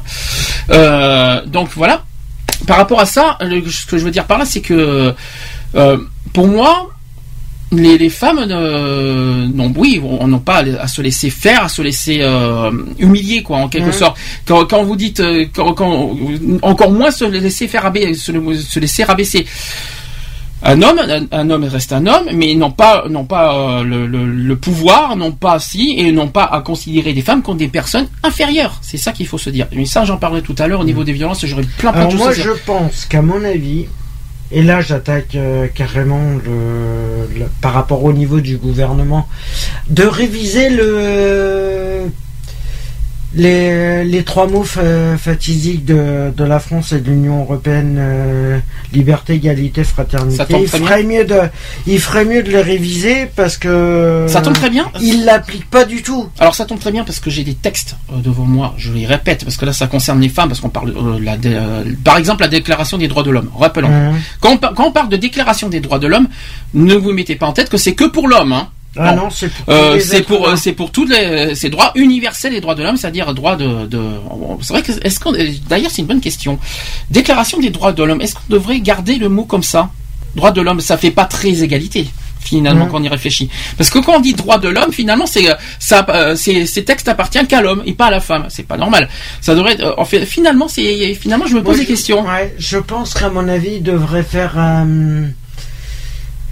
Euh, ouais, qu'est-ce qu'on pourrait mettre à la place de homme? Ah mais Universel? euh, bah, non mais universel ça existe déjà depuis 1948. Ce que je veux dire par là c'est que euh, droit de l'homme euh, c'est peut-être mal pour moi c'est mal interprété parce que euh, on pourrait les, les hommes pourraient dire déclaration de droit de l'homme c'est pour l'homme. Non. Voilà, c'est ça qui- c'est ça qui me dérange. Encore dans le... Et les femmes non euh, désolé c'est pas pour vous. En gros c'est un petit peu comme ça que les hommes réagiraient en Eh disant ben, euh, je pense qu'à mon avis, la loi, euh, comme le droit des, euh, le droit des femmes, tu l'as dit, ils ont. il y a une- des textes pour les droits Il y des a femmes. les textes euh, des droits des Il y a une femmes convention qui existe d'ailleurs. et la convention.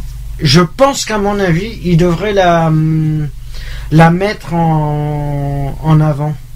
Un Bon, peu alors- plus en avant au niveau politique. Rappel. Ils ra- devraient euh, réviser leur truc et dire, essayer de trouver un accord commun dans les deux pour créer la propre. euh, Enfin, pour moi, je trouve que Déclaration des droits de l'homme, ça devrait être un petit peu euh, révisé le, le nom parce que Mhm. droits de l'homme, ça, les hommes se disent que c'est pour l'homme et la femme non quoi. Euh, Ouais. en- en- ça peut être, d'ailleurs, les femmes peuvent être exclues de, de, ce- de cette déclaration quand on y réfléchit. Alors que, Ben, ça serait bien aussi qu'ils trouvent le. En gros, c'est Déclaration des droits de, en gros, de l'humanité. de l'être humain. Non, pas de l'être humain. Ça, ça fait tâche quand on dit l'être humain. Franchement. euh, c'est- toi, t'as- ouais, tendance à dire toujours l'être humain, donc moi je, ça fait tâche quoi. Donc les droits, les droits de l'être humain, euh, ouais, sans plus, peut-être de, de l'humanité ou de l'humanisme, j'en sais rien, mais bon, l'homme, pour moi, ça, me- ça, ça, ça fait pas très, euh, ça, ça rejette en quelque sorte un petit peu les femmes. Mm. Bon, ce n'est que, ce n'est que mon avis. Précision au niveau des textes. hein. Là, je parle bien que, que ces textes-là sont autant concernés les hommes que les femmes. Et euh, par rapport aux femmes, rappelons que le texte numéro 1 des droits de l'homme, tous les êtres humains, et là on n'a pas dit tous les hommes, mais on a dit tous les êtres humains naissent libres et égaux en dignité et en droit, ils sont doués de raison et de conscience et doivent agir les uns envers les autres dans un esprit de, dans un esprit de, fraternité. C'est mal barré pour être honnête, vu ce qu'on voit aujourd'hui. Fraternité, aujourd'hui, est pas terrible. Et puis Euh. Deuxième texte, euh, deuxième euh, texte au niveau de- des droits de l'homme, c'est que chacun peut se prévaloir de tous les droits et toutes les libertés proclamées euh, dans la présente déclaration sans distinction aucune notation de race, de couleur, de sexe, de sexe. Très intéressant, il faut bien le souligner, euh, de langue, de langue, de religion, d'opinion politique et de toute autre opinion. Donc forcément, on parle de discrimination là-dedans. Euh, et là-dedans, il y a bien marqué de sexe. Donc homme-femme, voilà. Ça, c'est très Et intéressant. je pense qu'à mon C'est avis, numéro 2. Oui. on devrait faire un pour que pour que ça soit au euh, commun autant euh, par rapport au niveau des droits. C'est pourquoi on fait pas simplement, on n'appelle pas ça tout ça, tout simplement les droits de l'humanité. Mhm. Ça révise. D'accord. Tu vois ce que je. Oui, je vois. Numéro 7, au niveau des, toujours, on est, on est toujours sur la déclaration des droits de l'homme. Euh, le texte numéro 7 qui dit que tous sont égaux, et bien dit tous, sont égaux devant la loi et ont droit sans distinction à une égale protection de la loi. Tous ont droit à une protection égale contre toute discrimination qui violerait la présente déclaration et contre toute provocation et une telle discrimination. Donc là, on est encore sur le domaine de la discrimination, mais on est bien dans- en même temps sur la déclaration des droits de l'homme. Hum. C'est très important. Ouais, mais voilà. c'est Donc ça, c'est au niveau des droits de l'homme. C'est- Et ça, c'est quelque chose qu'il faut bien souligner. Il y, a une- il y a un deuxième texte qu'on connaît bien, mais qu'on en parle très peu, même que pas beaucoup connaissent, c'est la Charte des droits fondamentaux Hum. qui existe dans l'Union européenne.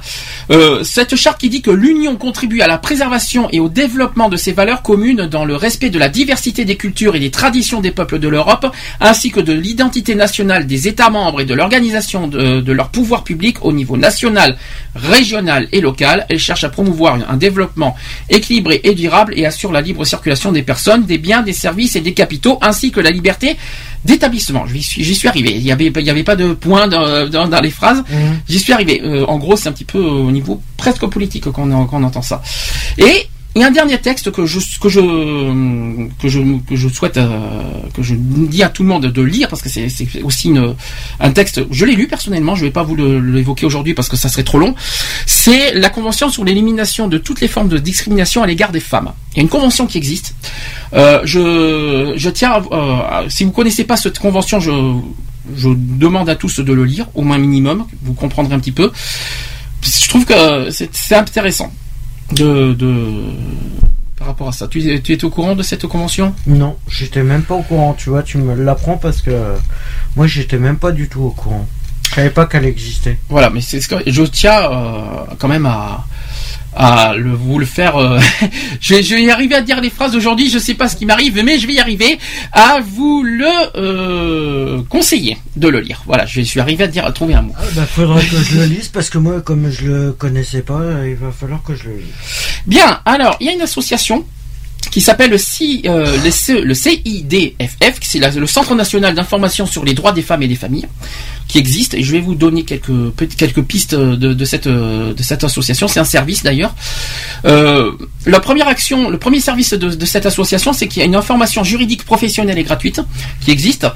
Euh, les accès, euh, les services d'accès aux droits des CID, de CIDFF proposent une information juridique euh, confidentielle et gratuite, confidentielle et gratuite, c'est très intéressant, qui sont assurés par des juristes expérimentés.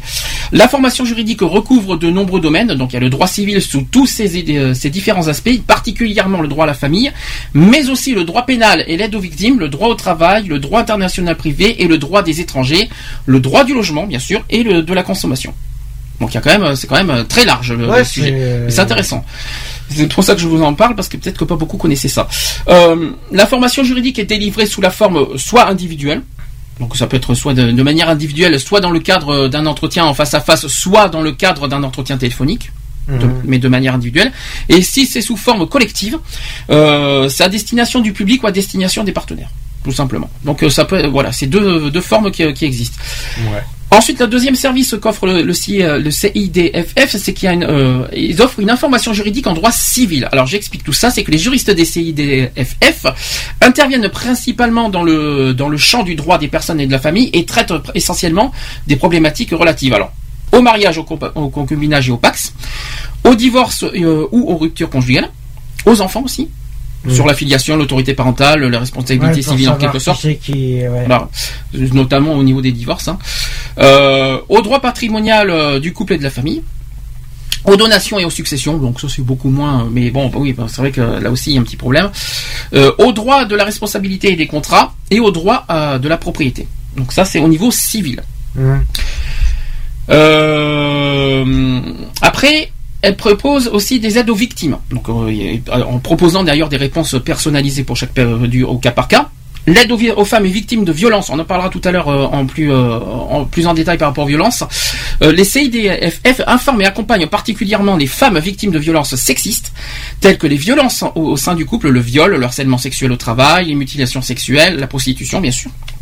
L'aide aux victimes généralistes, euh, donc voilà une aide euh, aux, victimes gé- généralistes. Donc euh, l'association informe les victimes d'infractions pénales. Certains CIDFF disposent de bureaux d'aide aux victimes généralistes. Les victimes peuvent bénéficier aussi d'informations juridiques à tous les stades de la procédure pénale. Donc, je vais vous donner un exemple. J'ai été victime d'un vol, d'un vol, pas d'un viol, d'un vol, il y a deux ans. Puis-je encore porter plainte et dans l'affirmative, comment et après et, euh, et auprès de qui? Ça, Normalement, non. alors, euh, délai de prescription, ça Il dépend de ça. a. Je C'est crois pas- que le vol, c'est trois ans. Trois ans. délai de- de prescription, c'est trois Ah ans. non, pardon, je crois que c'est un an. Euh, C'est un an. Je me sens que c'est un an, oui. C'est un an le délai. Je sais pas si ça a changé, genre, mais ça dépend des, des, des vols, parce que j'ai entendu un an, j'ai entendu trois ans, je crois que, mais euh, Ouais, ça dépend le, le vol, euh, selon le vol. euh. euh, je, crois que c'est, un an. je crois que c'est un an aussi de prescription, mais bon, là, c'est, c'est qu'un détail. hein. Euh, par exemple, le tribu, euh, un autre exemple, le tribunal a condamné l'auteur d'une infraction à me verser 3000 euros de dommages et intérêts. Celui-ci est insolvable. Comment puis-je obtenir le versement de cette somme? C'est une question. Ben, normalement, je, je, je- exactement, j'en sais rien, mais je pense qu'elle devrait faire euh, euh, à- euh, pression. Je pense qu'à mon avis, elle devrait voir avec son son avocat ou euh, et euh, d'essayer de se mettre en rapport avec la personne, même si elle est insolvable, de qui qui qui prouve. Bah, il est insolvable, il est insolvable. Hein. oui, mais qui prouve qu'il est après, insolvable. après, il peut être. Parce Après, que- après, à mon sens, je crois qu'il peut être. euh, il peut y avoir des, des retenues au niveau des CAF, au niveau des, euh, de Ben, Pôle emploi, je il me pense semble. qu'à mon avis, c'est l'État qui doit verser et lui, il doit rembourser. euh, ou, Ah, au niveau de- oui, mais ça, ça passe par la justice pour ça, Oui, je crois, voilà. euh, il me Ben, semble. il faut, euh, faut entamer les, Hum, les les procédures, mais non, c'est le problème, c'est que c'est pas donné. Voilà. Il faut pas l'oublier. Euh, après, autre point euh, important qu'offre le CID, le CIDFF, c'est le droit du travail. Donc il y a des questions relatives au droit du travail qui sont en augmentation depuis quelques années. Les juristes traitent essentiellement des problématiques relatives soit au contrat de travail, euh, par exemple les conclusions et les ruptures de travail, à l'égalité professionnelle entre les hommes et les femmes.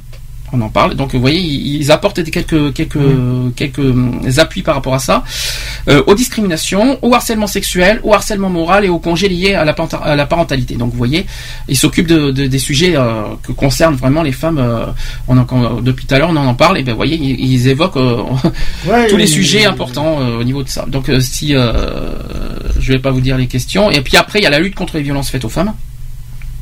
Bien sûr, euh, qui sont fortement investis euh, dans la lutte contre les violences sexistes. Euh, cet investissement se décline localement par la mise en œuvre d'actions en direction des femmes, des professionnels et du grand public. Les violences envers les femmes s'exercent dans la sphère familiale au sein du couple, mais aussi dans l'espace public ou dans l'univers professionnel. Alors, par leur connaissance des problématiques des femmes victimes des violences sexistes, alors les CIDFF sont sollicités en général, alors soit pour écouter, informer, accompagner les femmes victimes de violences sexistes, donc euh, des violences au sein du couple, des, euh, les viols, agressions sexuelles aussi, les harcèlements sexuels, les mutilations sexuelles, mariage forcé bien aussi, ça existe encore aujourd'hui. hein. Ouais, Aussi- le mariage forcé, Alors, ça existe encore. C'est interdit ça normalement le mariage forcé, mais ça existe. Ouais. Ouais, mais bon, dans les autres pays, euh, voilà, après c'est.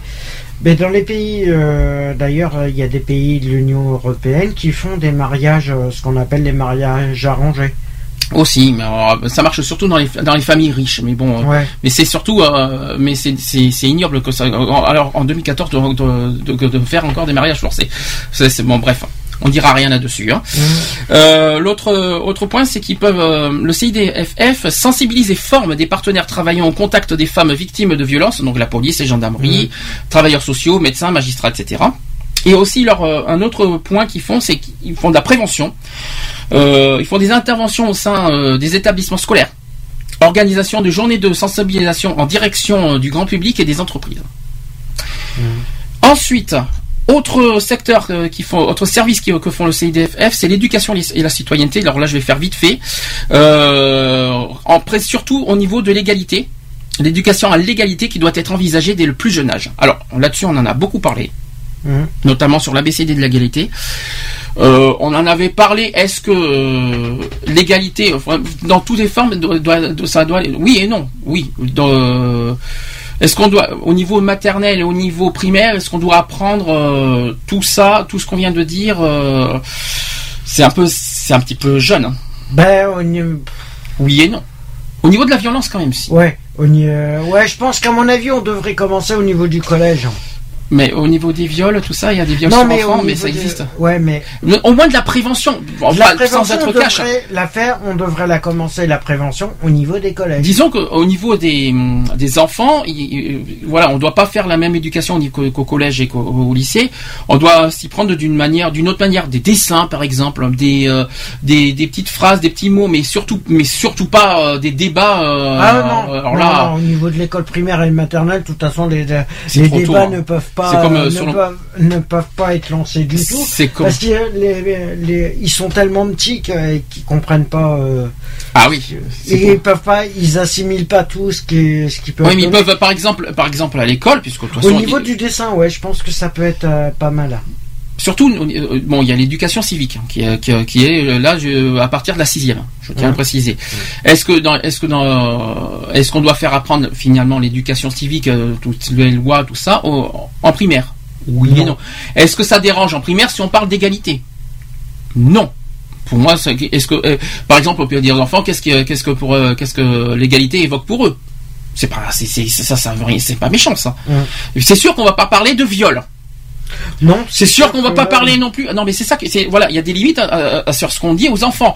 C'est que si on parle d'égalité, d'accord. Après, si on parle de viol, non, on va pas. On va pas. On va. Bon, ben, chers enfants, euh, je vais vous apprendre. On va apprendre quelque chose aujourd'hui. On va. Je vais vous dire ce que c'est que le viol. Non, mais attendez. euh, je veux bien apprendre. Je veux bien comprendre certaines choses, le- mais là et le problème, euh, là, je vais prendre, euh, je, je vais attaquer un petit peu le, au niveau des enseignants. C'est vrai que euh, il y en a, ils se, ils se disent, ils veulent, ils veulent que les jeunes apprennent des, euh, des choses, mais ils, ils mesurent pas les conséquences Mhm. de ce que ça par rapport à le fait qui euh, qui donne euh, ce qu'ils veulent apprendre.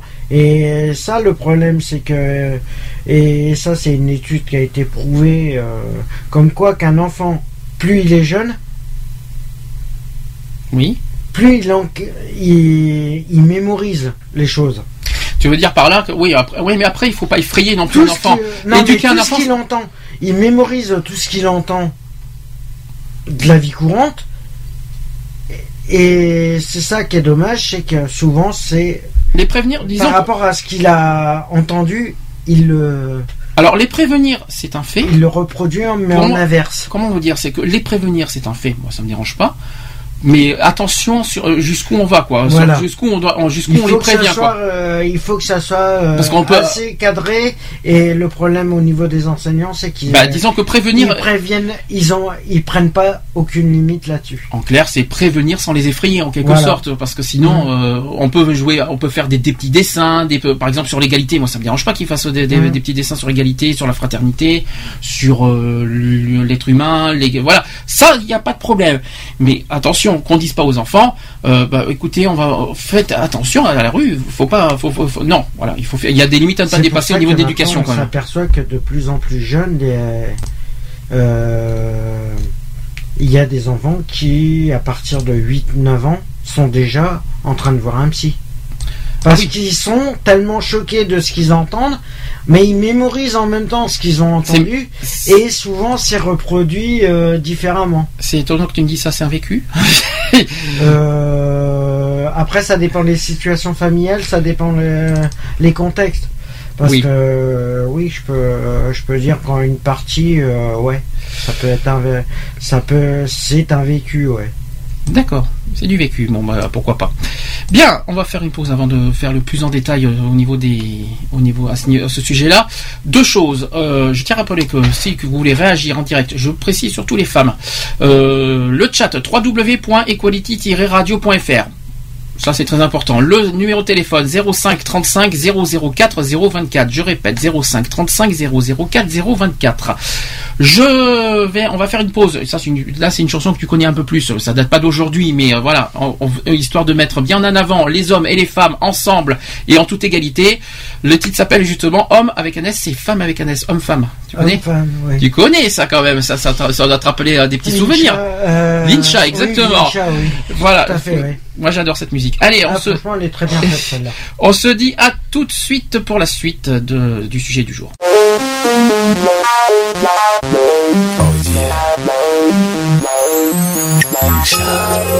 Vous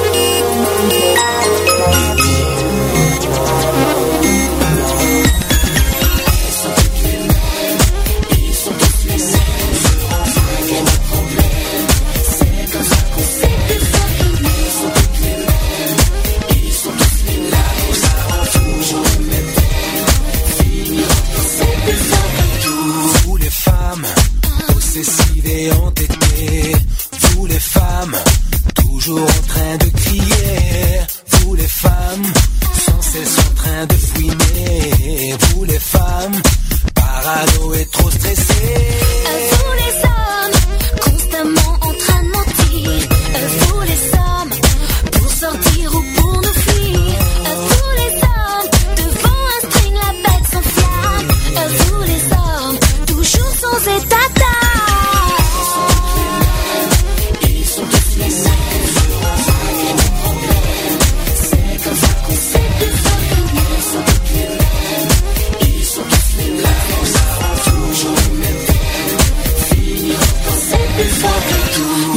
Femmes, on attend de l'affection. Nous les femmes, du rêve de la passion.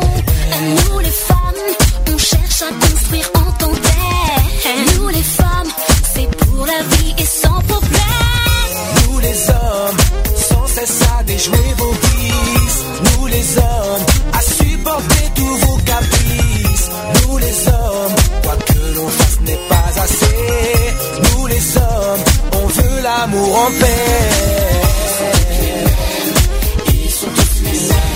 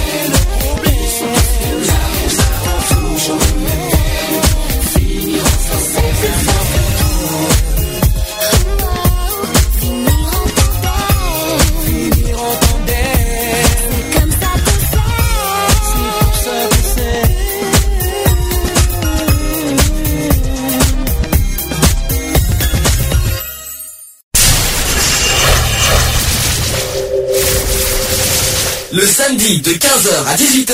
Le samedi, 15h, 18h. Retrouvez l'émission Equality L'émission Equality. sur Gay Free Radio. Allez, 16h15. Alors j'adore le jingle quand on dit de 15h à 18h. Ça fait un bon petit moment euh, qu'on va au-delà de 18h. On s'en fout. Maintenant, on n'a plus de limite. Alors on, fait, on termine Ouais. quand on veut. Oh, hein, ça c'est autre chose. Bien, on continue le sujet. Euh, toujours sur le droit des femmes. On va faire un par un le sujet euh, au niveau des, des salaires, euh, au niveau des droits des femmes. Alors, on va commencer par les salaires hommes et femmes. Ça, c'est un, sujet qui fait partie de notre euh, association Equality. Euh, évidemment, le- la bataille que les hommes et les femmes soient égaux en droit et en, dans, dans- dans tous les sens du terme, notamment au niveau des salaires. Genre, on rappelle quelque chose, c'est qu'à temps plein, les hommes gagnent 16% de plus que les femmes. À temps plein. Tout temps de travail confondu, l'écart est de 31%. Ouais. Voilà. Et au niveau des salaires, je vous l'ai dit tout à l'heure, il y a 40, il y a plus de 40%. C'est quand même énorme, euh, c'est quand même impressionnant. Euh, Le salaire mensuel net moyen des hommes est de 2263 euros pour un équivalent temps plein.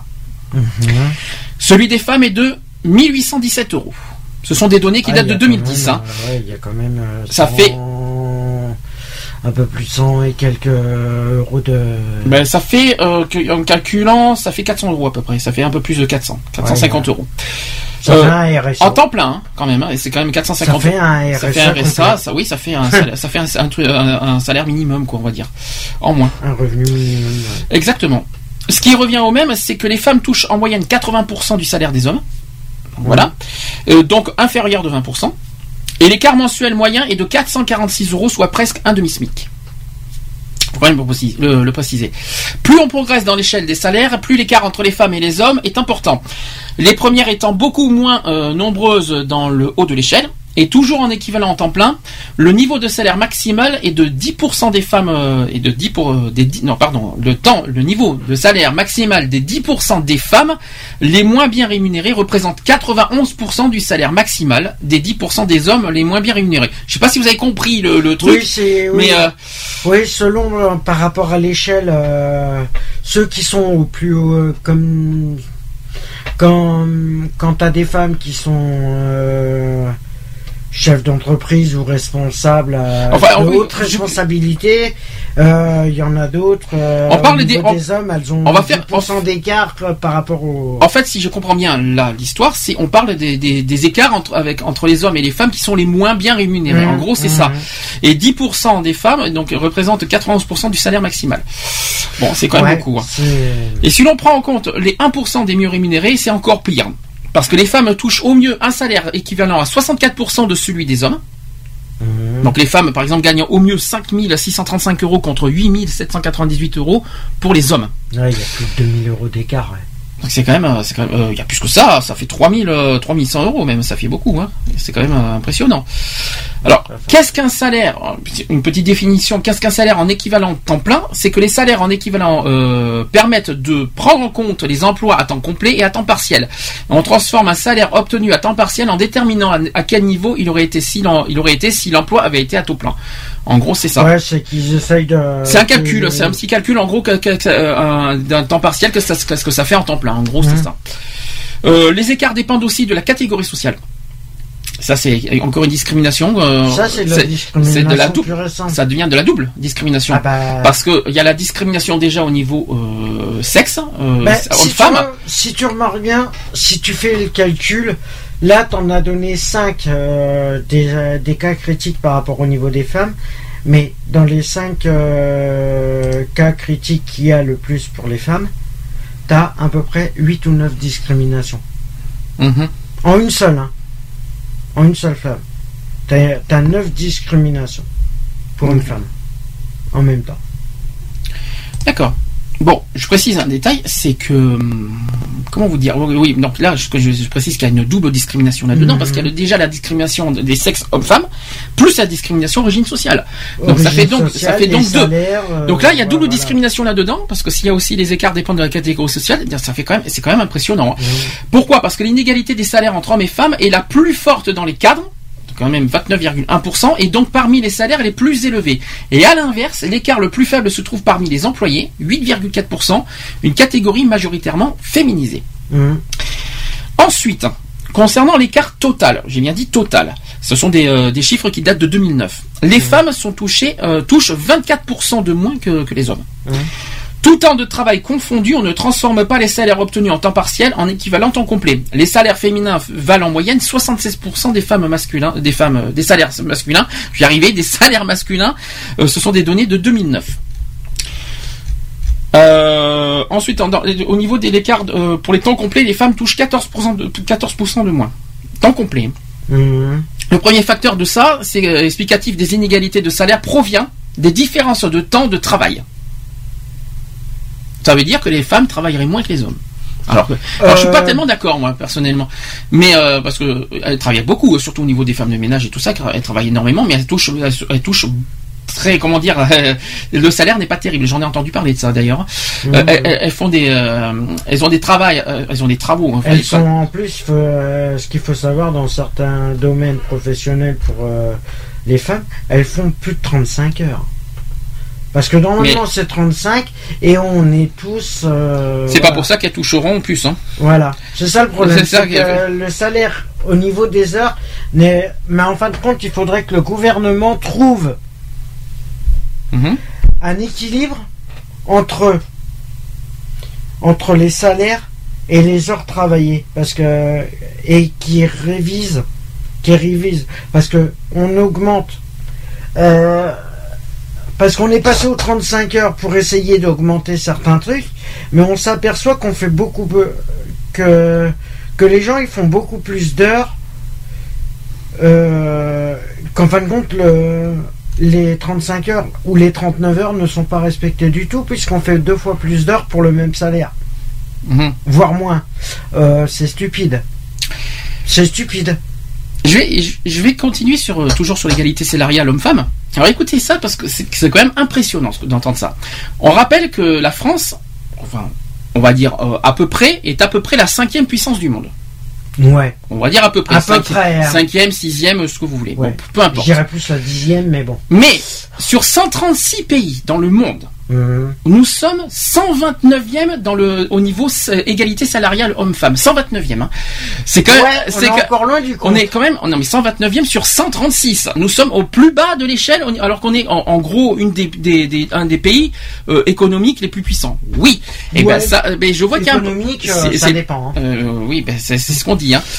Euh, on- toujours le- sur ce, toujours au niveau des, des classements, nous sommes au 45e rang, toujours sur 136, pour la représentation des femmes dans les instances politiques. Mhm. Bon, ça progresse petit à petit, mais on n'y est pas encore. c'est pas encore le cas. Ouais, bah, j'aimerais bien savoir qui sont les, Bah, les justement. dix premiers. tiens. Bah justement parce que ah, les, les dix premiers, je crois que je les tableau quelque part. euh, Je, je non, je ne l'ai pas, je l'ai quelque part. Euh, comment est-on arrivé là dans un pays où les femmes ont largement conquis leurs droits, enfin largement entre guillemets Faut-il rappeler que qui a tenu la Maison France pendant euh, les deux conflits mondiaux du siècle dernier? C'est une bonne question. C'est une bonne question. Et l'égalité réelle ne se mesure pas au sein des, euh, des conseils d'administration. Et dire que la loi pour l'égalité professionnelle entre hommes et femmes date d'il y a plus de 30 ans, quand même le, le souligner. Et depuis, seules de vagues demi-mesures brandies en étendard ont permis à quelques voix de s'indigner euh, de leur insuffisance. Plus rien, aucun, aucun véritable, euh, aucune véritable démarche concrète n'est venue en écho. Bah, ils ont été carrément oubliés, mis de côté. Hein. Et ainsi, le, le- le- le thème continue de nourrir euh, table ronde et, et colloques multiples euh, où des femmes parlent aux femmes de situations qu'elles connaissent déjà, approuvées pour le principe euh, par des hommes toujours compréhensifs. Et il y a bien cette présence fé- féminine obligatoire dans les conseils d'administration, mais, je précise, mais des entreprises cotées, c'est-à-dire qu'une euh, une infime partie euh, du monde économique, une bien maigre euh, au bol, d'ailleurs au passage, et car l'égalité réelle se mesure au cœur de l'entreprise et non seulement au sein des conseils d'administration. Voilà. Et euh, on a parlé de- des salaires, mais c'est pas mieux pour les retraites. hein. Euh, les retraites, le montant de la retraite est inférieur de 20% à la pension des hommes. Quand même. hein. Et sans compter les, les répercussions illustrées récemment par le débat sous- euh, sur la réforme des retraites, le projet de loi porte dans, ses objectifs prioritaires la situation des femmes, mais le texte s'empresse de, de repousser les mesures à 2020. C'est stupide. Est- il faut encore entendre 6 ans, je vous le dis, hein, c'est pas, c'est pas gagné. Et le nouveau visage de la pauvreté en France, comme en Europe, sera celui de la femme âgée.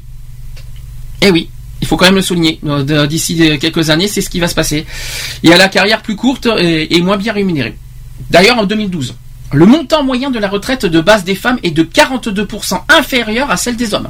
On a beaucoup parlé des salaires, mais les retraites, c'est pas mieux. C'est pire. C'est pas mieux. 42%, c'est équivalent hein, euh, par rapport au salaire. hein. Euh, J'avais parlé de 41% tout à l'heure pour les, euh, la différence au niveau Mhm. des hommes et des femmes au niveau des salaires. Euh, L'observation qui suit tout aussitôt met en lumière que cette situation est liée au passé. Cette remarque selon, selon laquelle les nouvelles générations de femmes actives ne supporteront plus euh, les inconvénients de ces différences, alors que c'est faux.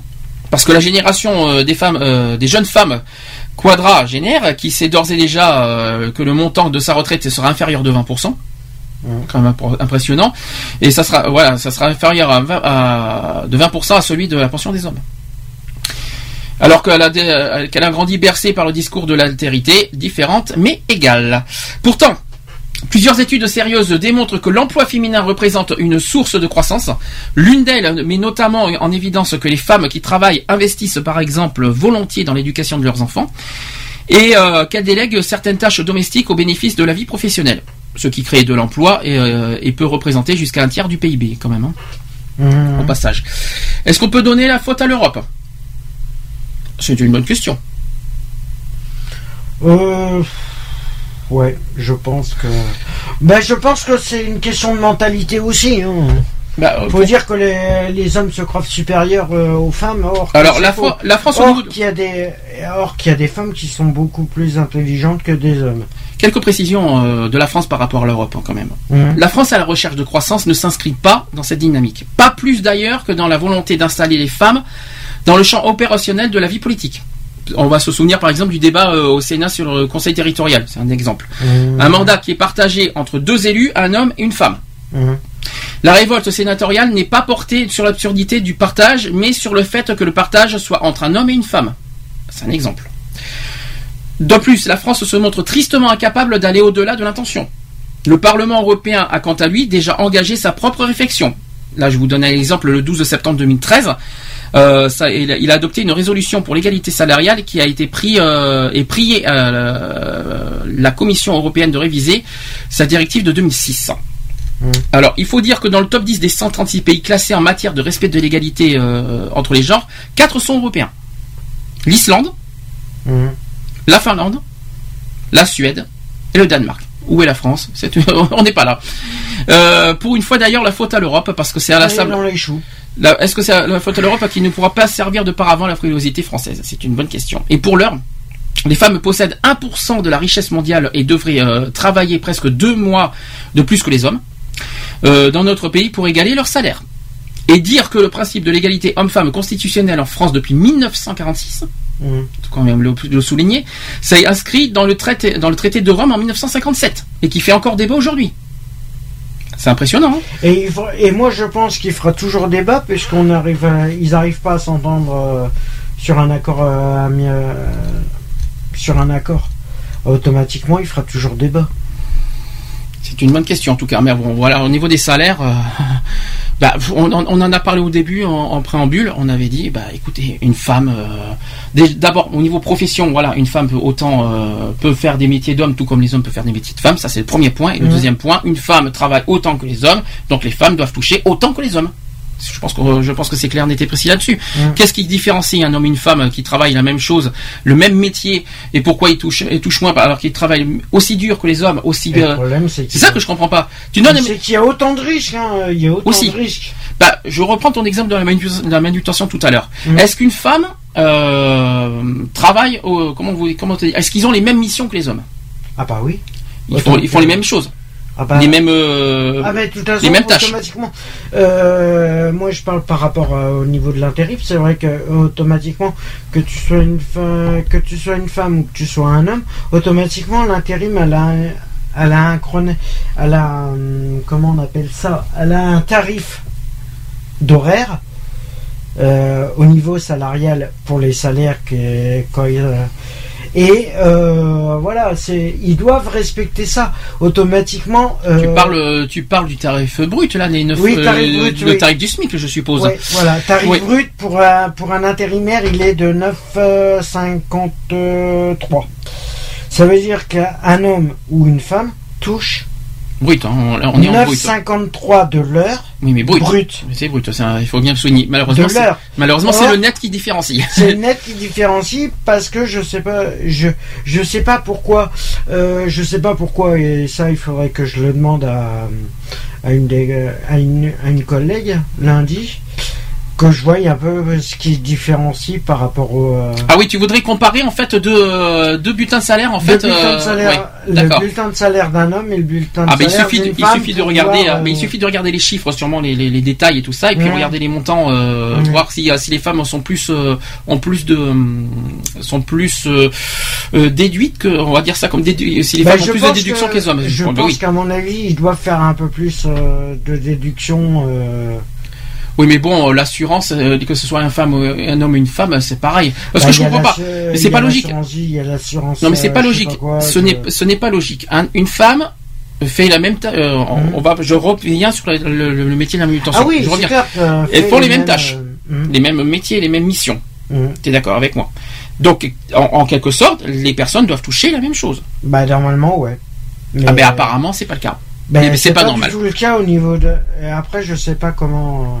Après, parce que ce qui se passe pour les intérims, c'est que en fin de compte, c'est les entreprises qui payent les agences intérimaires et les intérims reversent au niveau des salariés. Oui, mais peu importe, ça, ce sont des ça, détails. c'est l'organisation. Oui, mais ça, ce sont, après, des- ça, ce voilà. sont des petites boutilles. ça. Alors, est-ce qu'ils, je sais pas comment ils se, je sais pas comment ils calculent euh, leur truc par rapport au salaire et. Bon, quoi qu'il en soit, euh, on se battra quoi qu'il en soit jusqu'au bout euh, par le fait que les femmes euh, toucheront aussi bien que les hommes. Ça Je- bien, ouais. Et puis je- voilà, c'est, c'est- on voit vraiment pas en quoi, en quoi, euh, en quoi une femme. Alors dans ce cas, euh, euh, si un homme fait un métier de femme, alors l'homme, l'homme touchera moins que la femme. Voilà. euh, euh, euh, Bah. soyons, soyons logiques alors. Faisons- Ben, ça devrait être l'inverse, tu vois. Je pense qu'à mon avis, ça devrait être l'inverse. Histoire de faire un peu d'égalité alors. Juste pour voir, voir ce que ça fait. Ah non, ben là-dessus non, je suis pas d'accord. Mais si un Non, homme mais fait un métier de femme, oui. Qu'ils inversent en fin de compte. Si, par exemple, comme on dit que la plupart, de, je vais prendre un métier au hasard, secrétariat, secrétaire. Oui, au hasard, mais vraiment au Non, mais hasard. voilà. hein. La plupart, on voit que c'est que des femmes.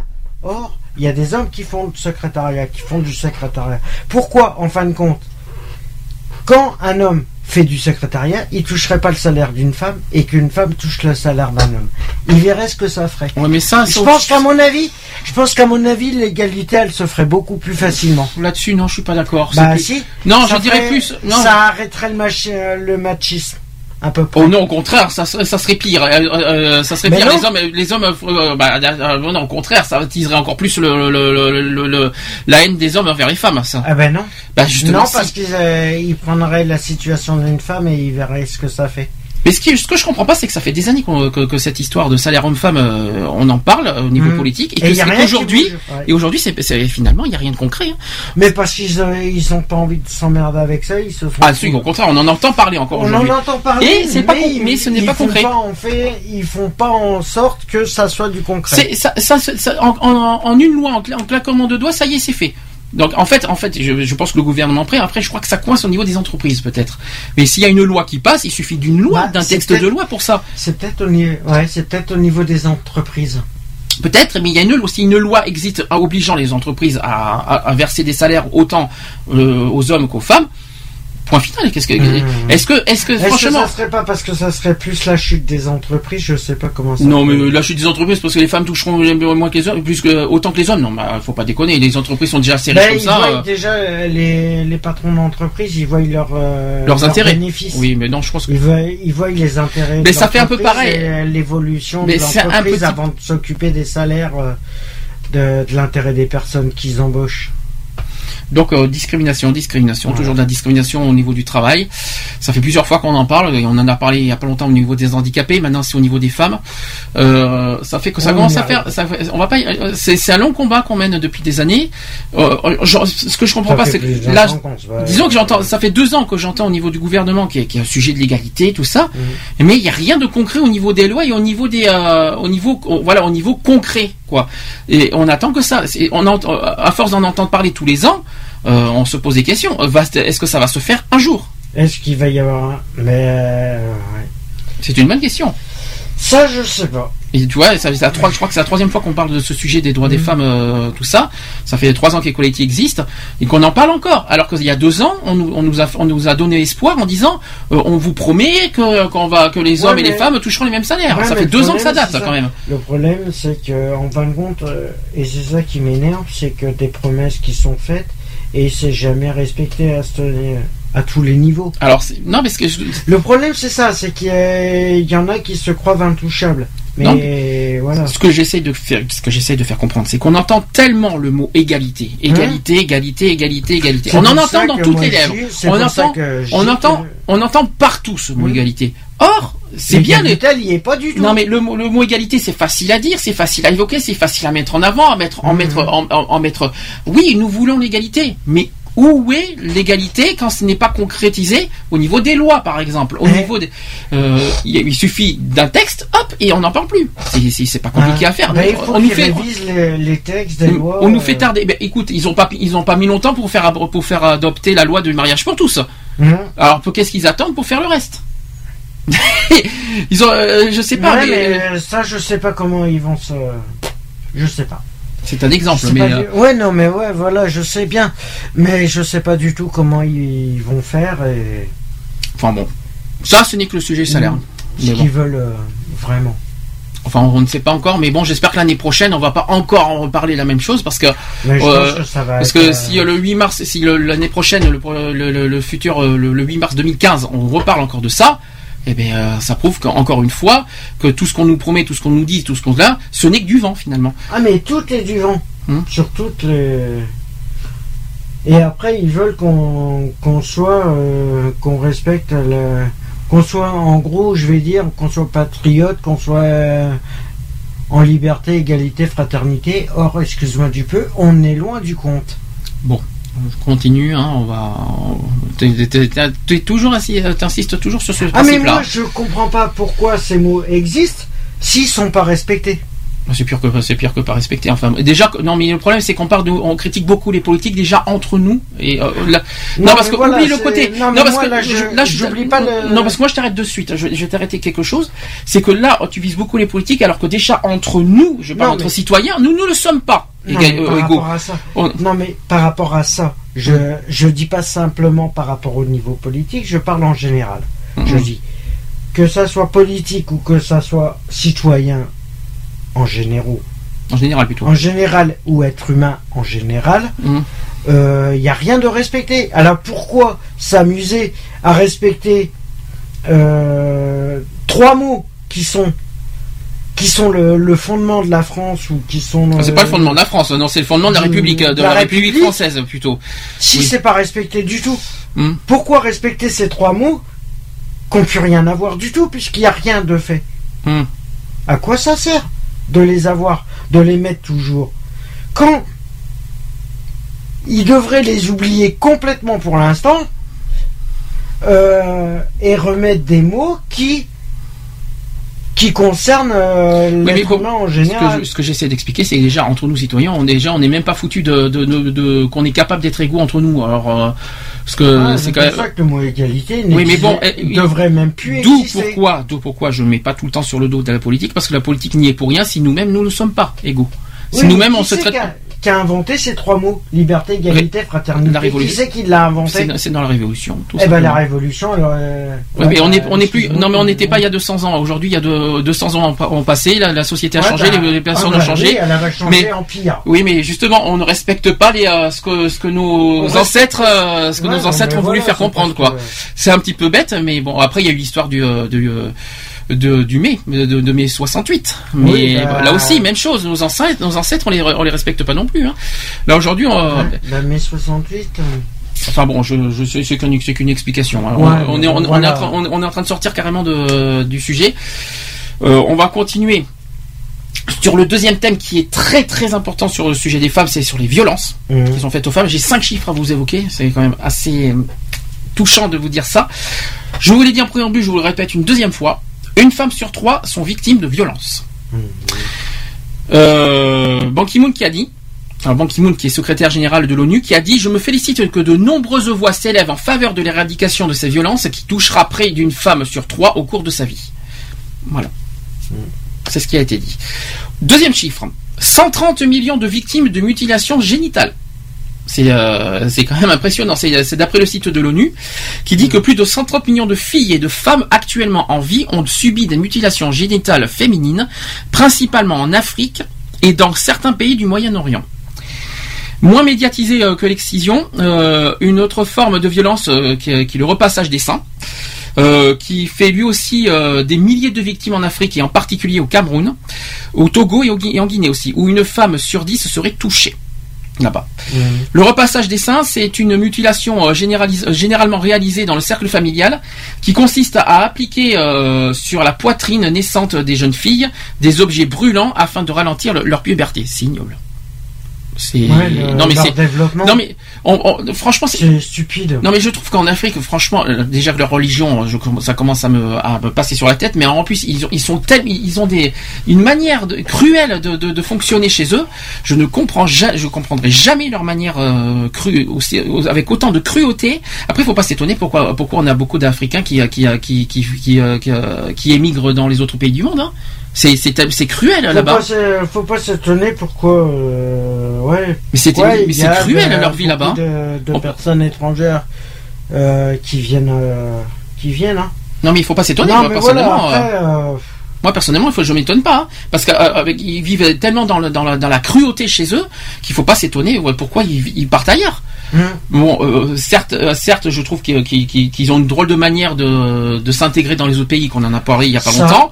Ça, c'est une autre histoire, c'est pas des mêmes choses. Mais qui il faut pas, du tout mais il faut pas s'étonner pourquoi? C'est ça qu'il faut se dire. Et notamment les femmes, hein, des femmes qui subissent des des des des des, des, des- oh, des, des atrocités comme ça. Euh, je ne stupide. Des femmes et les enfants. On parle beaucoup des femmes et il y a les enfants aussi Ouais, qui les subissent des, ouais. maltraitances. hein. Ah mais On en a c'est parlé. stupide. C'est stupide. D'en arriver là. Mais c'est surtout inhumain. Je comprends pas comment comment on laisse faire ça en Afrique. C'est pour comment on peut laisser faire ça en Afrique? C'est ça que je ne comprends pas. C'est abject. C'est complètement contraire aux droits de l'homme de, de laisser faire des trucs pareils. C'est je comprends pas. À quand quand est-ce que l'ONU va réagir? J'en sais rien. Mais il serait temps qu'ils agissent. Hein. Jamais. Alors, on revenons un petit peu, revenons un petit peu en France. En France, il y a 600 000 euh, femmes victimes de violences conjugales. Alors ça, c'est un, chiffre très important à souligner. 600 000 femmes victimes de violences conjugales qui ont subi des violences sexuelles ou physiques au sein de leur couple. 150 femmes qui meurent chaque année en France sous les coups de leurs compagnons. Et ça, c'est un autre chiffre qui est triste à en parler, mais il faut le- l'évoquer. Plus globalement, euh, plus globalement, en France, entre 2010 et 2011, il y a eu 200 000 femmes âgées de 18 à 75 ans qui ont été victimes de violences sexuelles hors ménage. Hum. Ce sont des chiffres terribles. Terribles, terribles. C'est pas fini. Autre chiffre qui est triste. 9 femmes battues sur 10 ne portent pas plainte. On en a parlé au début. C'est triste ça aussi. Pourquoi? Ce sont des, chiffres effarants et seule une femme battue sur dix porte plainte aujourd'hui euh, contre son agresseur. Et souvent les contraintes familiales, le souci de protéger les enfants, l'absence de logement ou tout simplement la peur, on en a parlé tout à l'heure, qui empêche les neuf autres euh, d'oser porter plainte. Et parmi celles euh, qui franchissent la porte du commissariat, 50, pi- 50% n'iront pas au bout de leur plainte. Il y en a qui portent plainte. Oui, parce qu'ils euh, ils, euh, Il y en a ils qui portent peur Il y en a qui ont peur de représailles. Mais c'est terrible. Mais c'est, mais c'est terrible d'être, Parce que euh, souvent, quand il y en a, il y en a qui, qui vont pas jusqu'au bout, c'est parce que en cours de route, le, le mari ou, ou la personne a, a su qu'elle avait des- déjà déposé plainte et fait pression euh, sur la personne justement. Mais c'est dégueulasse parce que. Voilà. Euh, ce sont quand même des chiffres euh, hein, qui, qui, qui méritent d'être entendus, mais que, que je ne comprends pas quoi. Euh, Il y a un autre un autre domaine, c'est sur la prostitution. Le travail forcé aussi, l'esclavage qui malheureusement existe toujours, peut-être pas en France, mais dans le monde. En France, ça n'existe pas l'esclavage. il. Il y a quand même 2 millions de victimes par an sur ce, ce que je viens de dire. Entre de prostitution, de travail, for- de travail forcé et d'esclavage. Bah, la prostitution, c'est de l'esclavage puisque euh, même. La prostitution, c'est de l'esclavage. Ah bah, c'est. Pas de l'esclavage, la prostitution. Bah, euh, si. Sûrement pas. C'est une sorte La d'esclavage. prostitution, la prostitution. Puisque t'as des personnes. Ouais, mais là, c'est du, tu confonds, tu confonds prostitution et proxénétisme, je crois. Non, non, non, mais c'est de la différent, là. T'as de la prostitution. Hmm. Où t'as des prostituées qui sont obligées de fournir Ah ce qu'elles touchent, ce qu'elles, ce qu'elles se font Oui, avec- payer. par des proxénétismes, par des proxénètes. Mais là, on parle Oui, de la prostitution simple. C'est-à-dire prostitution, c'est une femme qui se prostitue pour gagner de l'argent. euh, Non, mais pas forcément, pas de partout. Je suis pas d'accord avec toi. Il y a des femmes qui se Bah, en prostituent pour, euh, c'est pour, pas- pour gagner sa vie. Hein. Ça existe malheureusement. Parce qu'ils ont pas, elles gagnent pas assez leur vie pour pour vivre. Hein. Il faut être honnête. Hein. Euh, Ouais, mais en arriver là, c'est. Ben oui, mais c'est- terrible. C'est pour c'est- une femme, mais euh, une femme qui se prostitue, ça doit être terrible pour leur dignité, quoi. Ça doit être terrible Ça pour pour pour- elles doivent elles doivent se sentir elles doivent se sentir. Je sais pas comment elles font moralement pour vivre ça, pour vivre pour subir ça, mais je peux te dire qu'elles doivent se sentir très sales euh, moralement, euh, intérieurement, quoi. Elles, elles vivent de ça parce qu'elles n'ont pas le choix, mais je peux te dire que intérieurement, ça doit être terrible. euh, à, à- ça- Ah, c'est une souffrance intérieure. C'est clair que euh, moralement. Mais c'est une souffrance intérieure morale qu'elles qu'elles vivent, mais c'est très courageux ce qu'elles font, et à la fois c'est psychologiquement euh, inhumain. Hum. C'est je sais pas comment elles font pour vivre ça. Et puis je pense. On doit, euh, il y a eu, euh, il y a eu un débat il y a pas très longtemps. C'est devons-nous euh, en France euh, punir la, prosti- la prostitution Euh, Oui et non. Ça dépend comment ça dépend comment c'est euh, comment c'est comment ils comment elles le font. C'est-à-dire ça dépend de, de- dans quel intérêt, dans quel but, dans quel Voilà. c'est peut-être ça aussi. Ben, euh, si euh, il y a euh, parce que par rapport à la la base de la prostitution, L'argent. c'est l'argent et en plus la plupart c'est pas pour eux. C'est pour des personnes, des hommes qui sont au-dessus, qui les en- qui les emploient justement à ça. Et le problème, ça, eux normalement, ça devrait être punissable. Euh, je tiens à Et ça devrait même être interdit. un autre chiffre quand même chaque année. C'est quand même, c'est quand même chaque année environ en- entre 500 000 et 2 millions de personnes qui sont vendues. Ouais, la vente illégale aussi. ouais. C'est alors qui sont vendus à des fins de prostitution, de travail forcé, d'esclavage ou de servitude selon les estimations. Et sur l'ensemble des victimes, 80% sont des femmes ou des filles. Forcément, c'est des proies faciles. Donc, c'est facile. C'est pourquoi des femmes et des filles, c'est des proies faciles pour les pour les personnes. Puis alors des ventes, on vend des femmes et des filles, mais Bah, quelle horreur. Mais c'est ignoble. Comme j'ai- ça, ça existe encore ça aujourd'hui. Ah mais ça existe. Ça je sais que ça existait il y a longtemps, mais que là, de là en 2014 que ça existe toujours, mais c'est ignoble. Et puis on, on entend Mais parler de c'est- 2 millions. C'est plus dans d'autres pays qui font venir. euh, ouais. Bah, c'est ce qu'on appelle. euh, c'est ce qu'on appelle de l'arnaque. Non, mais c'est pas de l'arnaque. Bah, disons qu'on promet à une personne, à une jeune fille ou à une fille, de, de on lui promet. euh, Non, mais attends, c'est pas. Non, on mais lui attends. promet d'avoir un boulot stable, machin, et en fin de compte, elle va Non mais attends, faut arrêter, il faut arrêter. On va, on va pas, on va pas considérer des femmes et des filles comme des légumes. C'est pas des, c'est- on n'est pas dans un Mais supermarché, ouais, hein. mais bon. Euh, Ce sont des êtres humains, c'est pas, mais c'est pas, pour, c'est pas, euh, c'est pas du bétail. Pour hein. certains, euh, pour certains, c'est, elles sont considérées Ce ne comme sont du pas, bétail. mais ce n'est pas du bétail. Je suis désolé. Et puis quoi encore? Non, mais attends, Ouais, euh, faut, Il faut arrêter. pas encore compris. Mais que- comment, ce que je comprends pas, c'est comment ça se fait qu'en 2014 ça existe encore. Ce n'est pas logique. Qu'est-ce que, qu'est-ce qu'ils attendent euh, que je, je parle au niveau des politiques, des pouvoirs, de l'ONU pour faire arrêter ce genre de pratique? Mais qu'est-ce qu'ils attendent? C'est, Rien. c'est, c'est affreux Ils quoi. font rien. C'est qu'est-ce que c'est que nous on n'a pas le pouvoir, on est que des citoyens qui dénoncent ça, mais euh, eux il y en a qui ont le pouvoir et qui ne le font pas. Qu'est-ce qu'ils attendent? C'est pas parce que c'est pas parce que Bah, euh, ça les avantage aussi, eux. mais ça les avantage en rien du tout. Bah. C'est- contraire aux droits de l'homme universel. Non, mais, euh, merde. Non, mais eux, au niveau. euh, Les droits de l'homme interdisent bah, ça. Imagine s'il y a. c'est comme les.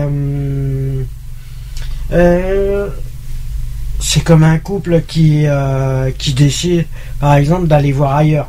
Un homme qui décide d'aller voir, d'aller tromper sa femme, il va pas aller, euh, voilà, il, il va aller voir. Et il y en a beaucoup qui le font. Ça, Mm. j'en suis qu'à au niveau euh, les politiques, les gouvernements, les trucs, les machins. Il y en a beaucoup qui vont voir des prostituées Mm. parce que, à mon avis, dans leur couple, ça va pas du tout. Mhm. Et voilà. Et s'ils faisaient arrêter tout ça, euh, qu'est-ce qu'ils feraient? Voilà, c'est euh, il y a un système de marché là-dessus aussi.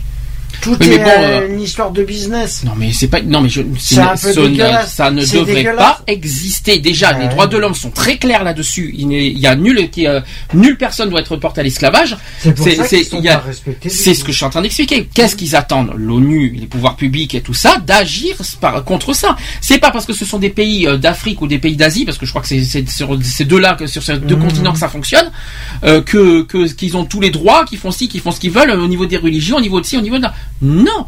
Les femmes, ce sont pas du et n'importe de n'importe quel pays, de n'importe quelle euh, religion, de n'importe quelle euh, n'importe quelle origine, n'importe quelle culture, n'importe quelle religion, n'importe quel pays, on n'a pas à traiter des femmes comme, des, comme du bétail ou comme des euh, comme des euh, comme des comme, comme des comme des euh, personnes. euh, En plus, on pour moi, on les considère même pas comme des personnes déjà. Non, mais voilà, Déjà c'est des animaux et c'est mais oui, c'est ça. comme. euh, Non mais de vendre des femmes, déjà des déjà de vendre des enfants c'est terrible. Alors euh, des- vendre des femmes, quand j'entends vente des enfants ça me ça me c'est pas ouais, au Maroc, ouais. non, non, mais, non, mais sérieusement, quoi, il faut arrêter.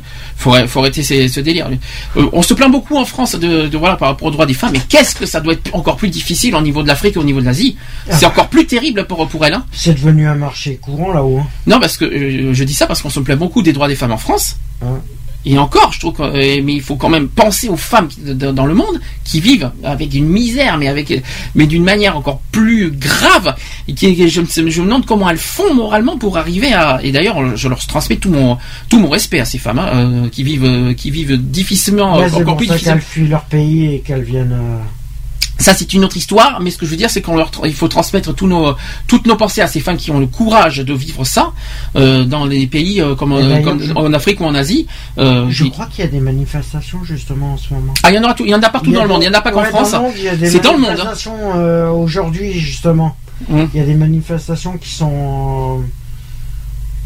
Et après, il y, a, il y a même des pétitions qui sont en train de tourner justement euh, pour euh, respecter les droits des femmes aussi.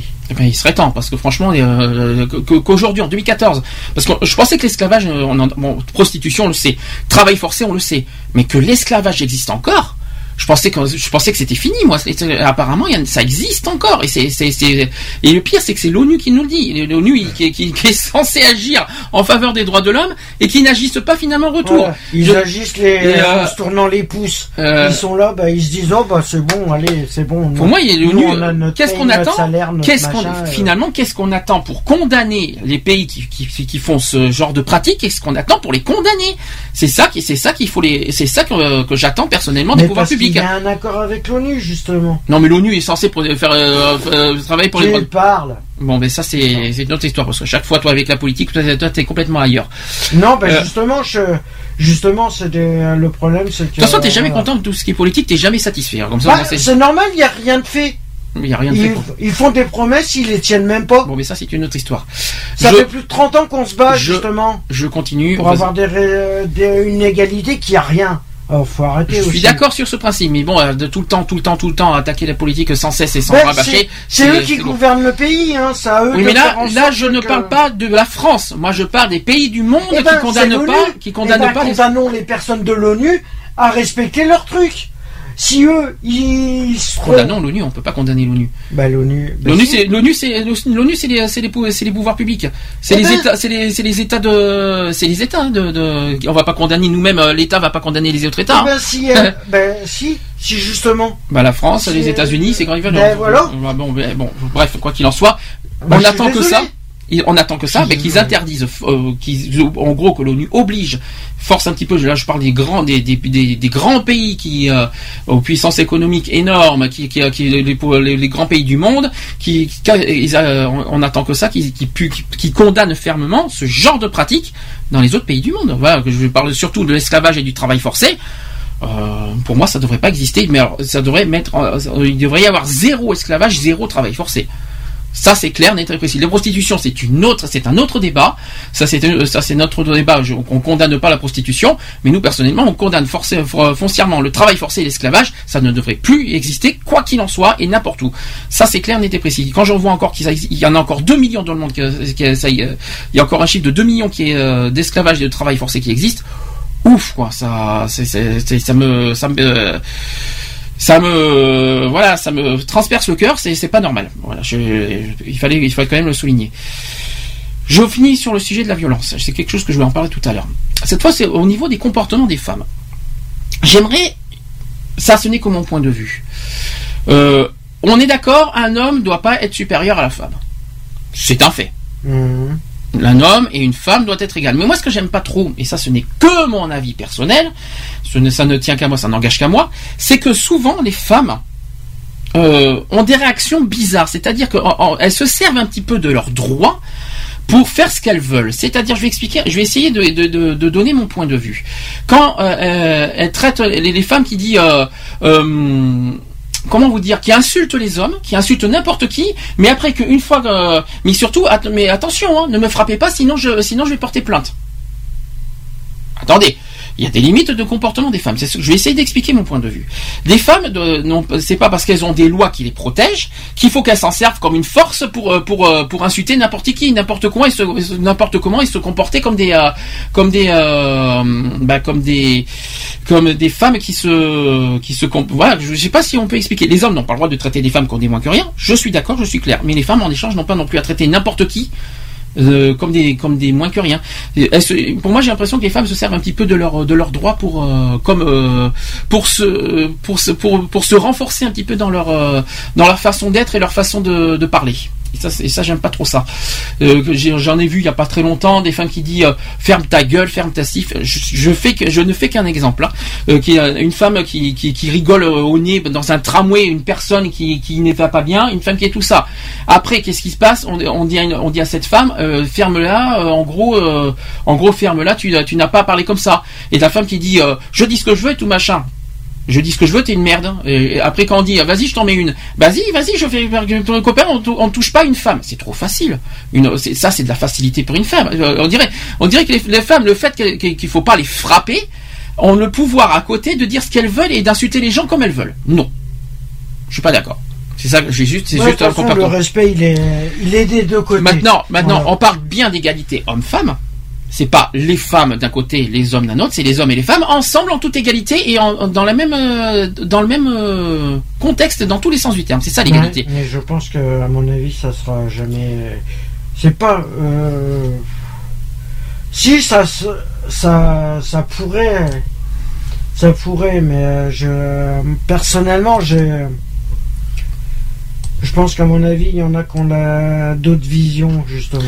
Voilà, c'est juste ça. Alors évidemment, C'est un manque d'opinion, c'est un opinion divergente. euh, bon, c'est ce que je veux dire par là, c'est que les femmes, voilà, on, on- on pense à vous, hein, vous savez, c'est devraient avoir les on mêmes fait, droits, on fait, mais on a une, on a une grande pensée pour vous, on, on pense à vous, euh, c'est- voilà, c'est tout ça. C'est juste qu'il y a certains comportements. Je dis pas que toutes les femmes sont comme ça. Merci, heureusement. En a pas mal. Mais je sais que, mais je voilà, c'est surtout la nouvelle génération. Effectivement, je suis d'accord avec toi. C'est surtout les jeunes filles, les jeunes femmes, les jeunes filles qui ont un comportement, qui se disent, qui se croient un petit peu au-dessus euh, de, de tout. de tout, et qui se comportent d'une manière, on va, ben, on va dire, euh, voilà. C'est vrai que c'est surtout la nouvelle génération. Hein, Ah, qui, mais, euh, euh, qui, voilà, euh, euh, voilà, ils ont, elles ont pas à se comporter en, en se moquant des autres et après en disant ah mais ne me touche pas, je suis une femme. Non mais attends, Ouais.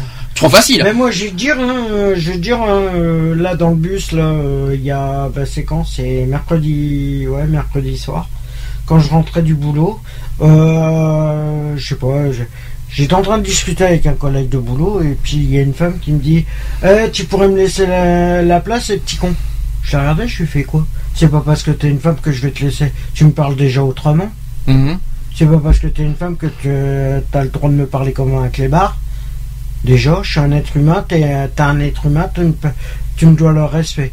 Mm. Ouais, mais moi je respecte pas les hommes, déjà ils nous respectent pas. Je lui fais bah ouais, bah vu des comportements comme ça, c'est normal. hein, C'est-à-dire que que, c'est-à-dire que pour respecter, de toute façon, que ce soit un homme ou une femme, bon, je suis très clair là-dessus, je suis très, je suis très, très Le à cheval là-dessus. doit Voilà, pour les deux. là-dessus, je suis très à cheval là-dessus. On- les hommes, des gens doivent se respecter, mais les femmes, on doit, on doit, doit avoir aussi un comportement sain et euh, serein au niveau des gens. Si on, si on veut, euh, si, si elle veut se faire respecter, si Ouais. elle veut se faire respecter, il faut qu'elle ait un comportement sain et serein envers, envers autrui. C'est ça en, en gros. Ah ben, Après, il faut pas s'étonner. Après, il faut pas s'étonner. Mais ça, c'est un truc, c'est un sujet qu'on avait parlé aussi il y a une époque qu'on avait fait dans les débuts d'Equality, c'est qu'au niveau des violences, hein, parce qu'on est sur le sujet des violences depuis tout à l'heure, hein, euh, tu trouves que là on est toujours sur la nouvelle génération et des jeunes, qu'en gros les jeunes, euh, les jeunes filles notamment, euh, font, Font tout pour provocation. font, font tout pour qu'elles soient en gré- que- qu'elles sortent agressées. C'est une, chose que tu avais dit a une Ah, époque. mais- et je notamment, notamment par Et je rapport à le leur, notamment par rapport à leur tenue vestimentaire Ah bah, et par rapport au maquillage aussi. Excuse-moi, quand t'as quand t'as une gamine de 14 ans qui est déjà ou de 12 ans qui est déjà en mini-jupe décolletée avec un maquillage euh, limite prostituée, excuse-moi du peu, qu'est-ce qu'elle fout? Et à 23h du soir, qu'est-ce qu'elle fout? À 12 ans habillée comme ça? À 23h Alors j'imagine, j'imagine des réactions d'auditeurs qui doivent te dire, ils vont te dire, et alors, qu'est-ce que ça peut te faire? Qu'ils soient maquillés, Bah- soient maquillés ou en tenue. Voilà, Bah- j'essaie d'imaginer un petit peu dans la tête des auditeurs. Euh, qu'elle soit maquillée, d'accord? Hmm. Mais pas en façon euh, avec un fond de teint euh, qui ressort, euh, qui fait prostituée. Excuse-moi du peu. Ça veut dire en gros, j'ai 12 ans, vas-y. Après, après qu'elles sont en mini-jupe, c'est pas choquant. Elles ont le droit bah, d'être en mini-jupe. Excuse-moi, à 12 ans, Non, ça bah- fait un peu provocation. hein. Euh, ça veut dire, vas-y, dans, dans non mais tu vas, 5, pas, 6 ans. tu vas pas non plus demander aux filles de se, de, de se mettre en voile ou en jean. Non, non, mais qu'elle mette euh, mini-jupe, mais ce que j'appelle vraiment mini-jupe à 12 ans. Tu Mhm. vois ce que c'est limite qu'on voit que ça, euh, à ça, en haut des genoux. hein. Alors en haut, euh, excusez-moi parce que vous voyez pas ce qu'il veut dire en haut. euh, Il veut dire 10 cm, voilà, ce Voilà, qu'il veut dire. à 10 cm en haut du genou. Euh, ça veut dire à mi, mi-cuisse. Tu vois ce que je veux dire? Euh, Ça, euh, excuse-moi, pour une gamine de 12 ans, ça se, ferait, ça se fait pas. Alors, maintenant sur les violences, là c'est sur les... les euh, Et après, il y en a, ils le cherchent. Là, on parle des violences sexuelles. Alors, nous sommes dans ce sujet-là sur les violences sexuelles. Qui, en gros, tu, euh, il faut pas pour toi, il faut pas s'étonner que certaines soient agressées de par rapport à leur apparence. se fassent violer parce qu'elles font tout que pour. Donc, tu dénonces ça. Ah bah, je suis désolé. Maintenant, sur les violences conjugales. Là, c'est beaucoup plus complexe. Là, pour Euh, là, c'est beaucoup plus complexe. Un mari qui frappe sa femme. C'est euh, pourquoi? Ah bah, lui, c'est prison directe. Non, mais un, un mari qui, condamné direct. un mari qui frappe sa femme. Déjà, pourquoi Donc, de, Pourquoi, de- quel droit Euh, Sa femme, c'est alors, en gros, je sais que les maris traitent sa- femme comme son chien, comme son Ah, ben, esclave. comme c'est vrai, comme son esclave. et c'est- On peut le dire ça. Euh, tu Bah, fais. mais- pour eux, ils sont encore dans le dans l'ancien temps, en disant que la femme, c'est pour s'occuper de- des gamins, pour s'occuper de la bouffe, du ménage. euh, C'est un petit peu Voilà. ça, c'est les, les hommes travaillent et la femme subit quoi. voilà, c'est- Et la femme subit, c'est-à-dire tu fais ménage, tu fais la bouffe, tu fais ci, tu fais là et tu te tais. En gros, Voilà, que t'as tu, es, tu dire, mon, euh, tu es voilà. mon, tu es mon esclave. Alors ça, c'est quelque chose que je ne supporte pas personnellement. On ne traite pas des femmes comme C'est de l'esclavage indirect, on va dire. Oui, c'est de l'esclavage. Enfin, directement euh, au niveau conjugal et indirect, c'est pas de l'esclavage dans le sens euh, comme Voilà. euh, comme dans en Afrique tout ça, ça n'a Mm. rien à voir. Mais ce que je veux dire, de là, on traite euh, on traite son comme euh, sa femme comme son comme son cobaye ou comme son comme son comment on peut dire ça comme son larbin quoi, on va dire ça comme Ah ça. bah, c'est c'est euh, euh, non mais que- quel c'est- ça c'est le côté macho hein. Ah mais ça c'est question de mentalité. Après, que si euh, vous regardez, il y a une émission qui, il y a une émission qu'on, ça fait un bon moment qu'on l'a pas vue et que, que- qui montre bien cet exemple-là, c'est Confessions intimes. oui, Alors franchement, ça fait, ça un moment fait- qu'on l'a pas vu et, pas et vu. Confessions intimes quand vous regardez bien, bon, euh, on dit souvent que Confessions intimes ce sont des acteurs tout ça, mais peu importe parce que ce sont des faits Non, réels. Il y a des faits réels. Il y a des, aussi, il y a des faits réels parce que bon, les enfants, ça m'étonnerait que ce sont des acteurs quand même, hein, quand il y a des Non. enfants dedans. Mais bon, ce que je veux dire par là, imaginons euh, que ce sont des, quand il y a eu des, des, des problèmes de couple. Ah, voyez des problèmes de couple. Tu fais ci, tu fais là, tu fais là, tu fais machin, tu fais là, tu ne sors pas, je veux pas que. ouh, on voit bien la, la, la- la manière que, des- que, que les hommes traitent les femmes. hein. Mhm. C'est, terrible de voir ça. Mais ce qu'il faut bien dire, c'est que une femme existe quoi. Et La femme a le droit d'exister autant que l'homme, euh, que ce soit au niveau euh, au niveau du couple, au niveau de- du travail, au niveau euh, extérieur dans la société. Ah, elles ont le elles droit d'exister. elles sont intégrées dans la société, mais il y en a, elles, euh, elles veulent pas. Pourquoi elles veulent pas? Alors il y en a qui qu'elles veulent pas s'intégrer, c'est qu'elles veulent pas aller au-delà.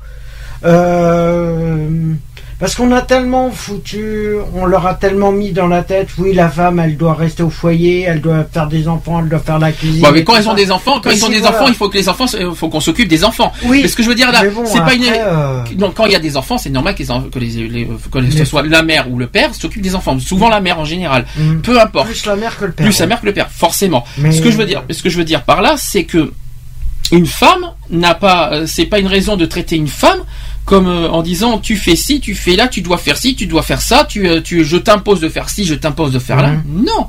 Elles ont le droit de vivre, elles ont le droit d'exister, elles ont le droit de s'affirmer, elles ont le droit de, de, euh, de voilà, de- surtout de vivre. Il y, a parce de- que, de- il y a dans certains couples aussi, les, les femmes n'ont même pas le droit de sortir entre amis. Oui, c'est ce que vois j'ai- que je oui, voilà. mais ça me rappelle encore C'est une confession de intime. l'escla- C'est de Oui. l'esclavage. L'esclavage. Oh, tout plus- simplement. Alors c'est pire que je pense pas que c'est de l'esclavage parce que l'esclavage c'est pas ça pour moi. L'esclavage c'est quand tu euh, euh, Eh ben si, pour lui, pour lui, c'est une sorte d'esclavage. Hmm. La femme, euh, c'est moins que rien, ça, c'est du bétail et c'est tout. tu me fais à bouffer, a- je suis content et euh, Voilà. revoir, quoi. T'es là pour me servir et puis Ouais, voilà. c'est- un petit peu ça. Et moi je et moi je et moi je suis tranquille pépère. J'ai travaillé, je, Mm. je regarde le journal, je fais ci, je fais là. Bah c'est moi qui, Bon. ai- en gros, c'est euh, pour la plupart des, des hommes comme ça, c'est, bah c'est moi qui travaille, qui met, qui ramène les sous. Toi, t'as rien à dire et voilà, c'est tout. C'est, c'est ça qui est. C'est vrai que j'en ai entendu parler de ça. Quand j'y repense beaucoup, Il y en a encore. euh, il y en a encore euh, pas mal là. euh. Ah ça Il y est, j'en ai vu. euh, des articles qui sont pas mal là. J'ai, vu ça là. D'ailleurs, on devrait. Euh, normalement, je devrais. Il y a encore un article qui est passé lundi, euh, mercredi matin. Parle bien devant le micro. Parle bien devant le micro. Il y a un article qui est passé justement euh, mercredi matin sur Sud-Ouest par rapport à ça. Parce que et en fin de compte c'est le et ils s'aperçoivent que en fin de compte c'est une sorte d'esclavage Peu importe ce que. et que les femmes n'osent pas se rebeller parce que ils ont peur des- des conséquences par derrière. Oui mais bon. C'est pour ça qu'ils acceptent de ces conditions là aussi. euh. C'est pas une raison. Ouais. C'est- pas une raison. On a les, les femmes vont, vont pas non plus euh, subir euh, sans cesse leur, les exigences de leur mari. Les, Ouais, femmes ont le droit de d'exister. ça, ça Ah mais ça, de- ça existe encore aujourd'hui. Ouais mais ça date de. Ah mais ça date du Moyen Âge. Du temps des pharaons. je vous ai non non je, je- je- je t'ai donné tout à l'heure le code civil de 1804 qui disent que le- la femme doit obéissance à son mari. Ouais, et, malheureusement aussi. et malheureusement il y en a plein il y en a encore aujourd'hui qui sont Qui sont ancrés encore ancrés dans, ce- dans cet esprit-là et euh, qui malheureusement pas- ça n'a pas lieu quoi. Ça n'a je pas lieu d'être. pense qu'à mon avis, la- et là je vais faire référence à la nouvelle génération, je pense qu'ils ont pas, euh, je pense qu'ils sont en train d'inverser la situation. Oui, mais pas, il faut pas trop non plus inverser, Voilà. quoi, parce que c'est pas comme ça, les- Ben, c'est pas comme ça que ça marche l'égalité. dis- disons qu'ils veulent, comme les femmes ont été soumises jusqu'à présent, ils veulent reprendre leur revanche. Ouais, mais peu importe, peu En faisant l'inverse. Oui, mais alors ne pas se tromper de cible. C'est-à-dire Voilà. que nous, alors je vais expliquer. Moi, ce qui me dérange, c'est que les femmes généralisent un petit peu trop. C'est-à-dire que en- en- en- les femmes ont subi ça venant des hommes, donc ils généralisent tout en visant tous les hommes. Mhm. En disant t'es un homme donc euh, je te dois pas respect tu fais tu es une mère dans mes yeux non les Voilà. femmes on doit- il faut pas généraliser non plus les femmes c'est normal qu'elles se battent pour Ils euh, sont pour, en pour- train de pour vivre reprendre leur revanche non mais sur ça. mais, mais c'est pas c'est pas comme ça que ça fonctionne l'égalité. C'est-à-dire que les femmes ont le droit effectivement de se défendre, elles ont le droit de vivre, mais qu'elles se trompent pas non plus de cible en généralisant les choses, Mhm. en disant t'es un homme donc euh, je t'es une merde quoi en quelque Voilà. sorte. C'est c'est-à-dire que c'est pas parce qu'une femme a vécu de la violence, des violences euh, envers les les hommes. reproduire. euh, voilà, c'est pas parce qu'une femme a, a- a une, A subi une violence envers un homme qu'il faut euh, s'en prendre à tous les hommes. C'est ça qu'il faut se dire. Mhm. C'est ça, c'est- très important. Ouais, mais je pense que la société, elle a. hum, Je sais pas, c'est le mental euh, de la société en général. Et le problème, il est là, c'est que. Peu importe. Mais ce que je veux dire, c'est que j'essaie de faire C'est qu'il est en train de mal. Il est en train de mal partir aussi. Peu importe, mais ce que je veux dire par là, c'est qu'il faut, c'est pas une raison de généraliser quoi. Ouais, Après, alors, après, il faut comprendre leur souffrance. Il faut se mettre un petit peu dans leur peau. Il faut se, il faut se mettre un petit peu dans leur esprit en disant j'ai été victime. Forcément, voilà, il y a le, il y a un certain traumatisme euh, envers, euh, envers une femme, voilà, qui, qui, qui s'est fait battre par un homme. Mhm. Voilà, il y a une forme de traumatisme. Mais ce que je veux dire par là, c'est pas parce qu'elle a été traumatisée, certes, mais il faut pas se venger et se, et s'en prendre à tous les hommes pour ça. Hum. J'en ai beaucoup vu sur. Alors, je, je suis désolé, chers amis, hein, IES, euh, les lesbiennes. Ah bah, les Malheureusement, lesbiennes, par contre, euh, les voilà. lesbiennes qui sont qui qui qui ont euh, qui ont euh, qui ont euh, un- qui, qui parfois euh, détestent les hommes. J'ai rarement vu ça. Dès qu'elles voient un homme, ça les dérange. Ben, c'est pas parce qu'elle, euh, c'est pas parce qu'elle préfère euh, les femmes euh, que. Il faut détester les euh, hommes. voilà. C'est ça qu'il faut se non, dire. mais voilà, c'est euh, ouais, mais bon, ça, je sais pas pourquoi. Ou c'est comme, c'est comme j'ai entendu récemment, euh, des gens discuter, deux jeunes filles de ouais de 17, 18 ans, qui euh, qui dit, euh, qui disaient, qui discutaient entre elles et qui disaient, ah bah moi plus tard. Je me ferai lesbienne parce que les hommes euh, sont trop machos et c'est. Alors il y en a qui sont des lesbiennes, il y en a qui ont le dégoût des hommes. Oui. Ça existe ça. J'en ai qu'ils j'en ai ont- j'en ai ouais, j'en ai- voilà. j'en ai déjà vu de ça. C'est c'est-à-dire qu'il y en a qui sont lesbiennes soit parce qu'elles sont attirées par les femmes naturellement, Mhm. soit parce qu'elles sont soit Elles ont- elles ont un dégoût des hommes. C'est carrément à ce niveau-là quoi. Oui, Et- ou c'est qu'une relation euh, entre hommes euh, avec un homme, ça ça n'a pas été veut. Ou si simplement par euh, voir ce que ça fait.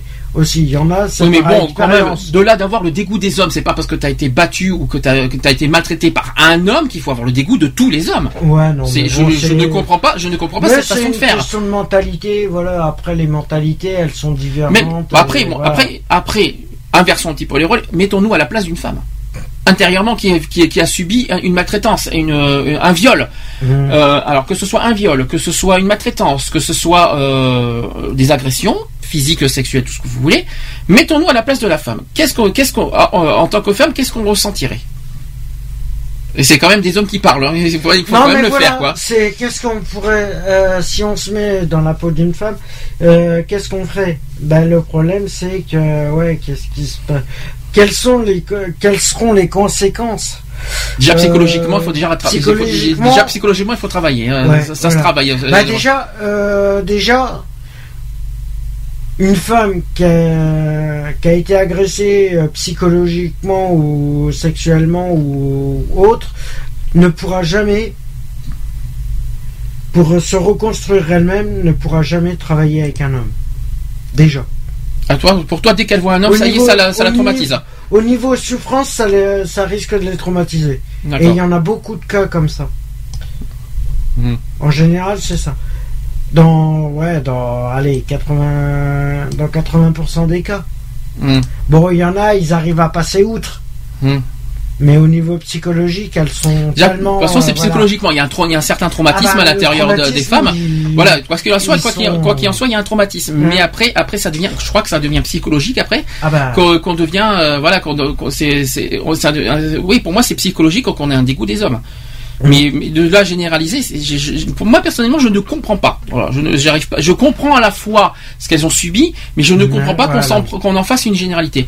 Donc c'est voilà, c'est certaines choses que je comprends Ouais, mais après, ce Maintenant, maintenant, il faut bien se dire une chose, c'est que si les femmes veulent vivre en toute égalité avec les hommes, c'est très simple. faut qu'elle dénonce tout Il faut que les deux, il faut que les hommes et les femmes vivent en harmonie et pas dans la haine ou, dans, ou que les uns soient supérieurs aux autres, que les femmes soient su- il faut- les femmes ne faut doivent pas être soumises. faut qu'ils arrêtent. Bah, personnellement, faut qu'ils arrivent à trouver un terrain d'entente. Hum. Et euh, voilà, faut qu'ils arrêtent de. Ah non, même les hommes, hein, il faut pas. oui, non, mais, voilà, euh, non, mais les hommes, non, mais ils ont faut beaucoup, que ils ont, les hommes et les femmes trouvent un terrain d'entente. parce que les hommes ont beaucoup de tort, il faut, les- euh, faut être vivre en honnête. harmonie. Oh, euh, c'est pas évident, mais c'est le, c'est le, c'est la- c'est pour moi le, le but recherché. Mhm. C'est qu'il faut trouver un, un- voilà, une, un espèce de, de- c'est ça l'égalité. L'égalité, c'est vivre, c'est vivre 50-50 en, en toute égalité dans Et tous les domaines. Pourquoi, au lieu d'appeler ça, euh, je vais reprendre le truc par rapport aux droits de. On fait les droits de l'homme. Pourquoi on fait pas les droits de l'harmonie? Serait- ouais, mais là, là, t'as pété un câble, là. Les Oui, droits non, c'est mais pour ignoble. trouver le nom pour que ça soit. euh, Non mais les droits de l'harmonie c'est ignoble. C'est c'est c'est non, enfin c'est pas que c'est ignoble, c'est stupide. Voilà, c'est ce que je Bah veux te non, dire. bah Si- non, ça serait. Non mais c'est stupide. L'harmonie, non mais l'harmonie Ça ferait aucune égalité ça fait au niveau entre euh, harmonie, ça fait un petit peu secte, tu sais. Tu sais ça fait même sketch de Anne Romanoff avec harmonie. Ouais, non. si tu prends tout ça la rigolade. Ah mais écoute, je suis désolé, mais non, mais c'est idiot. De trouver des solutions pour Parce que les femmes soient je intégrées autant que les hommes. Et Pour moi, euh, c'est stupide. Voilà, le no- la notion de les droits de l'harmonie, pour moi, c'est stupide. C'est pour ça que j'en rigole. Si je suis désolé, de- je, je veux pas, je veux pas te, je veux pas te. Bah, de toute façon, euh, je vais dire, hein, euh, euh, on parle de l'inégalité par rapport au niveau des, des hommes et des femmes, et je vais dire entre les, dans le milieu euh, et là, plus euh, dans le milieu homo, c'est pareil. hein.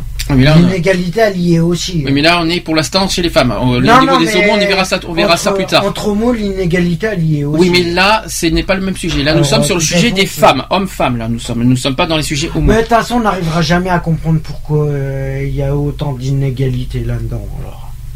Ah si, moi, je comprends personnellement. C'est que. Entre les hommes et les femmes, non? Ah moi, euh, On n'arrivera jamais à Mais ça date pas. Il faut n'arrivera bien, jamais à il déterminer. faut bien se rappeler que ça date pas d'aujourd'hui. Ah, C'est-à-dire, c'est-à-dire, 40 que ans. c'est une chose qui date du passé qui aujourd'hui n'a pas évolué. C'est ça que ça veut dire. C'est une histoire qui date, qui bien avant si- aujourd'hui et qui aujourd'hui n'a pas évolué et qu'il y a toujours, euh, qu'il y a toujours cet esprit-là envers entre les hommes et les femmes et qui n'a, pour moi, n'a pas lieu d'être quoi qu'il en soit. C'est Ben ouais, mais bon, qu'est-ce que, qu'est-ce que tu veux qu'on y change? On n'y peut rien. C'est la, c'est la mentalité qui veut, qui veut pas euh, évoluer. hein, c'est tout. hein. Bon, on, on va faire une pause. On va faire- après, je vais faire euh, quelques. Il y a le gouvernement qui a fait quelques euh, propositions par rapport à ça. Je vais faire une pause. Cooking Engler, femme libérée. Ça fait longtemps que j'ai pas mis des années 80 dans, le, dans Equality, mais là, pour l'occasion de la journée de la femme, il, est- il fallait que je le fasse.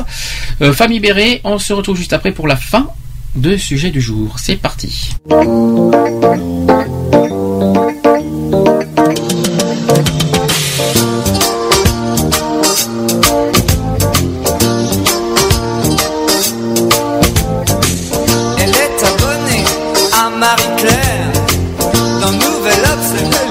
Brett est cher. Le monde y a longtemps qu'elle fait plus semblant. Elle achète match en cachette, c'est bien plus marrant. Ne la laisse pas tomber, elle est si fragile. Être une femme libérée, tu sais, c'est pas si facile. Ne la laisse pas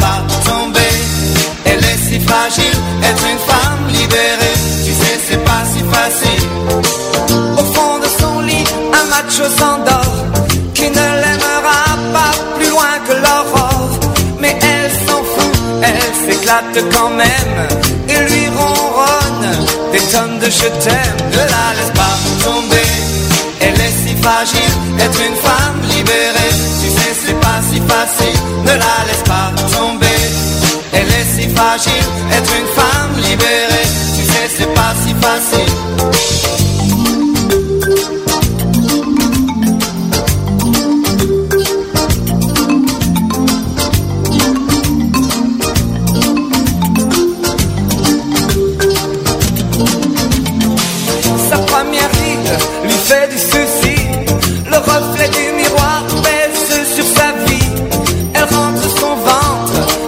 fois qu'elle sort. Même dans elle, ils disent qu'il faut faire fort, ne la laisse pas tomber. Elle est si fragile, être une femme libérée. Tu sais, c'est pas si facile, ne la laisse pas tomber. Elle est si fragile, être une femme libérée. Tu sais, c'est pas si facile. Elle fume beaucoup, elle a des avis sur tout. Elle aime raconter qu'elle s'est changé une roue. Elle avoue son âge, celui de ses enfants. De temps en temps. Ne la laisse pas tomber. Elle est si fragile, être une femme libérée. Tu sais, c'est pas si facile. Ne la laisse pas tomber. Elle est si fragile, être une femme libérée. Tu sais, c'est pas si facile. Ne la laisse pas tomber. Elle est si fragile, être une femme libérée. Tu sais, c'est pas si facile. Ne la laisse pas tomber. Elle est si fragile,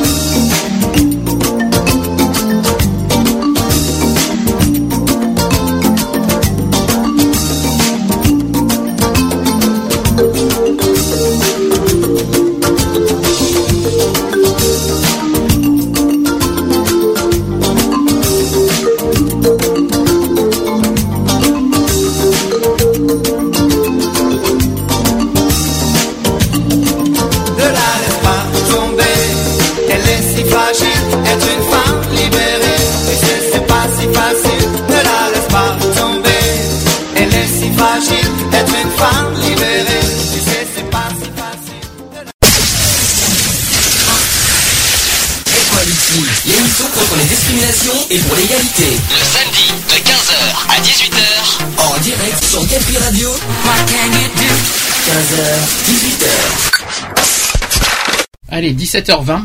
On finit le, sujet euh, du spécial euh, Journée internationale de la femme. Je vais y arriver aujourd'hui. Alors, on va faire. Je vais parler du plan de lutte qui a été proposé en novembre dernier euh, suite à, la journée, parce qu'on parle beaucoup du 8 mars, mais il y a une autre journée qui existe, c'est le 25 novembre.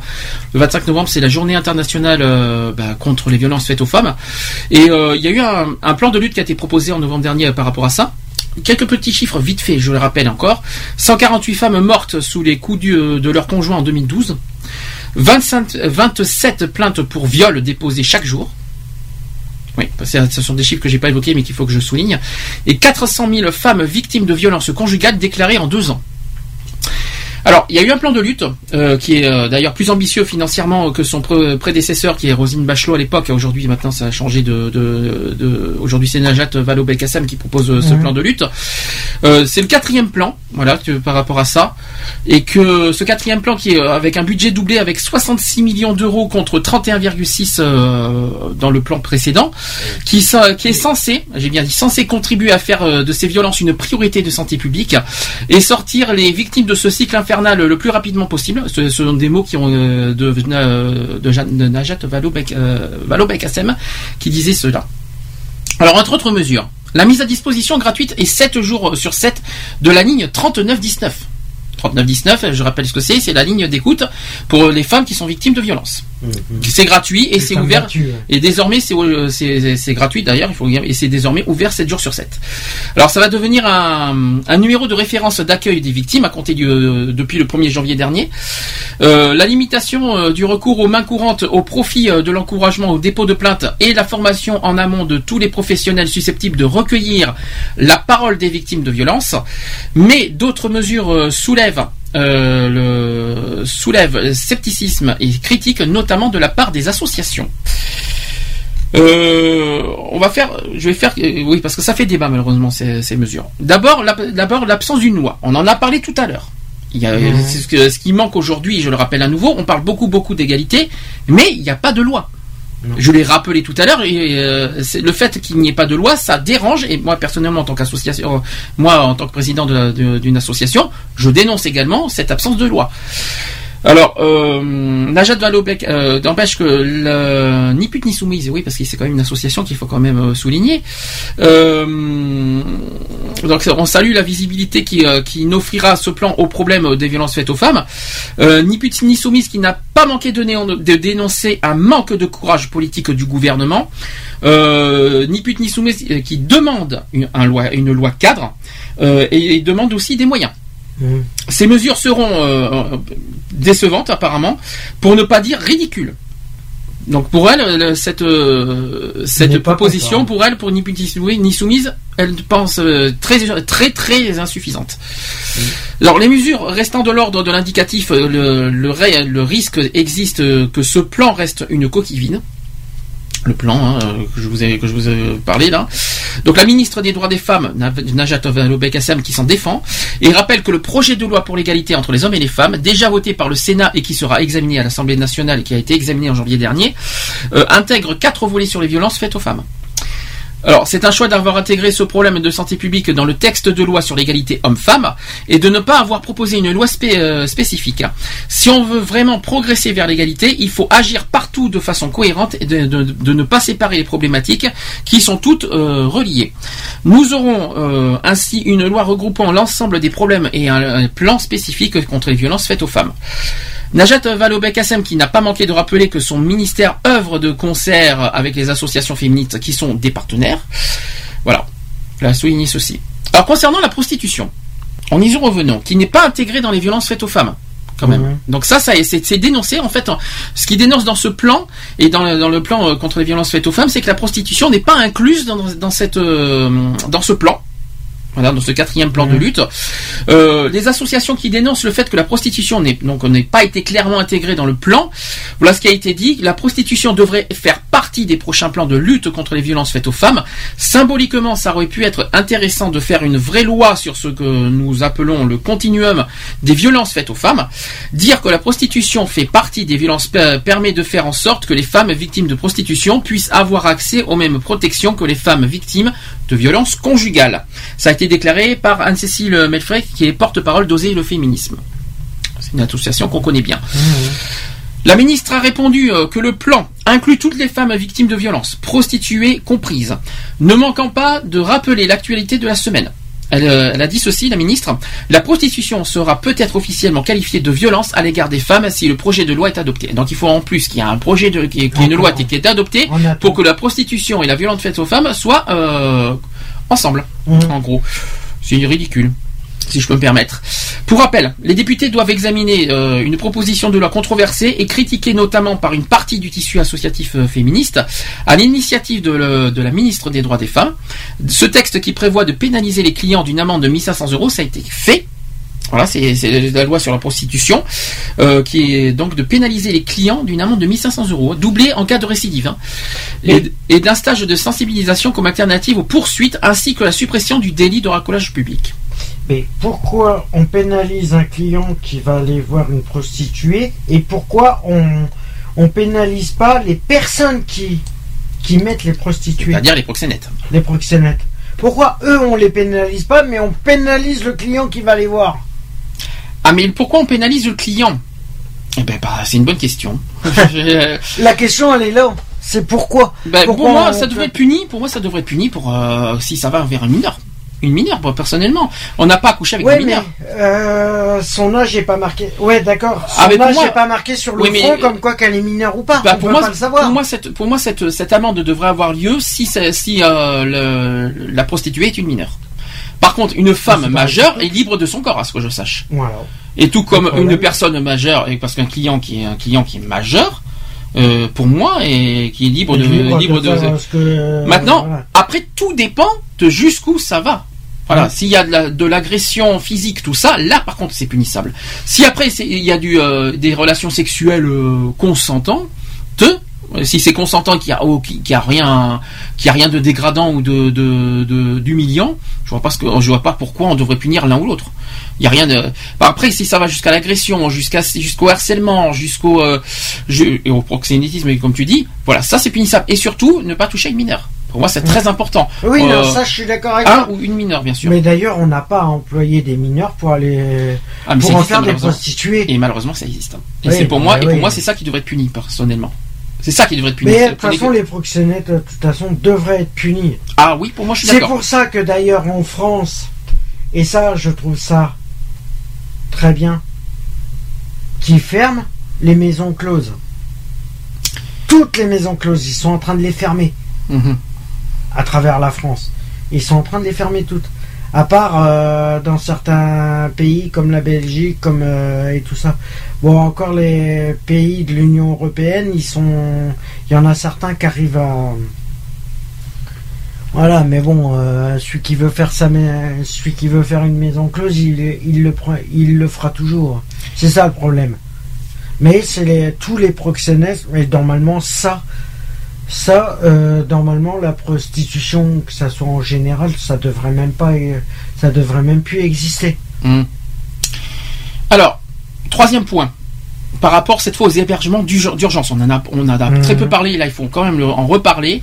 C'est que malheureusement, seule une poignée de femmes pourront bénéficier d'hébergements d'urgence dédiés. Ça c'est Mhm. triste à en parler, mais il faut quand même le dire. Alors sous les plans précédents, alors, euh, là on est sur le quatrième plan de lutte, mais les, les plans précédents euh, dans des anciens gouvernements, les femmes victimes de violences conjugales étaient orientées vers des hébergements généraux accueillant tout type de public en situation de précarité. Et répondant à une promesse de campagne de François Hollande qui avait assuré que sur les 5000 nouveaux logements d'urgence créés d'ici à la fin du quinquennat, un tiers sera euh, réservé aux femmes victimes de violences.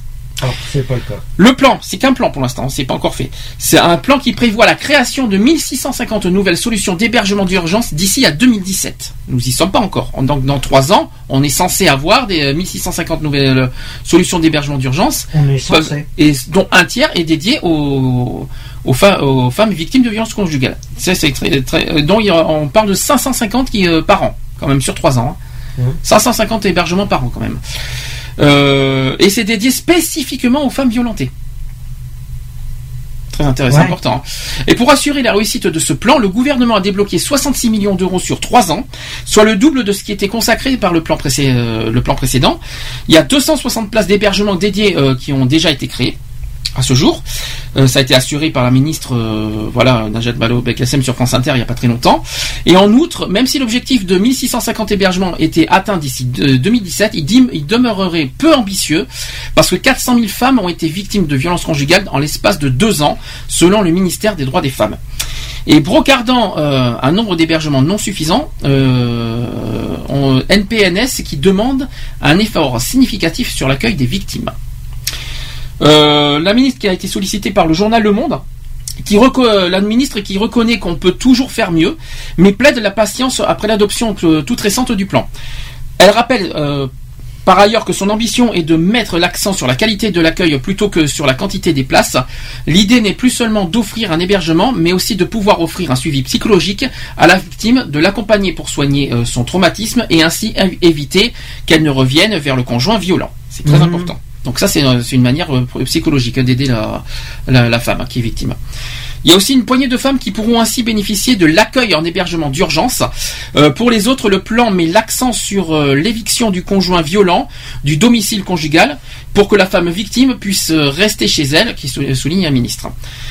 Autre chose, c'est que l'association Parole de Femmes, qui dénonce quant à elle les jolis discours de la ministre, en décalage avec la réalité du terrain, qui donc ça a été rapporté par le journal Le JDD, et dans une vidéo mise en ligne euh, il n'y a pas très longtemps, qui s'appelle Madame la ministre faites le 115, c'est le nom de, de- de- de cette vidéo, la présidente euh, de Parole de Femmes, euh, qui s'appelle Olivia Catan, qui tente de trouver des places d'hébergement d'urgence pour venir en aide à une femme avec enfant victime de violences conjugales.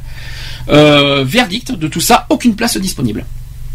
Et euh, sur France Inter, la ministre a admis que le 115 ne répond pas suffisamment souvent. Ça a été admis. C'est terrible. Bah, ils répondent pas souvent. Bah ouais, mais bon, ils peuvent pas. euh, euh, ils peuvent pas. ex- euh, ils peuvent pas. le 115, il est là pour. Ah ils, sont censés, ils sont censés répondre aux appels pour, pour ceux qui sont dehors. Oui, d'accord. Mais ils peuvent pas trouver des hébergements pour euh, tout le monde, vu qu'il y a combien de. Oui, c'est sûr que c'est pas la faute du 115. On est d'accord. On peut pas reje- on peut pas rejeter la faute du service social. Le problème, c'est que c'est des les maires des villes. Et là, j'attaque les maires des villes parce que Ah, ils oui. ferment des établissements, ils ferment des maisons, des immeubles. Il y a, des- il y a des combien d'immeubles qui sont abandonnés, Mhm. qui pourraient être rénovés pour euh, reloger. Mais qu'est-ce qu'ils font? Ils préfèrent les détruire et rien refaire à côté. Mhm. Ils font, euh, ils améliorent leur ville en faisant des trams, des bus, des machins, les, euh, les transports, les machins, mais rien pour l'habitation. Mhm. Alors que c'est normal que. Ah non, c'est pas normal. Je dis pas le contraire. Non, c'est pas normal que, que le 115 est débordé.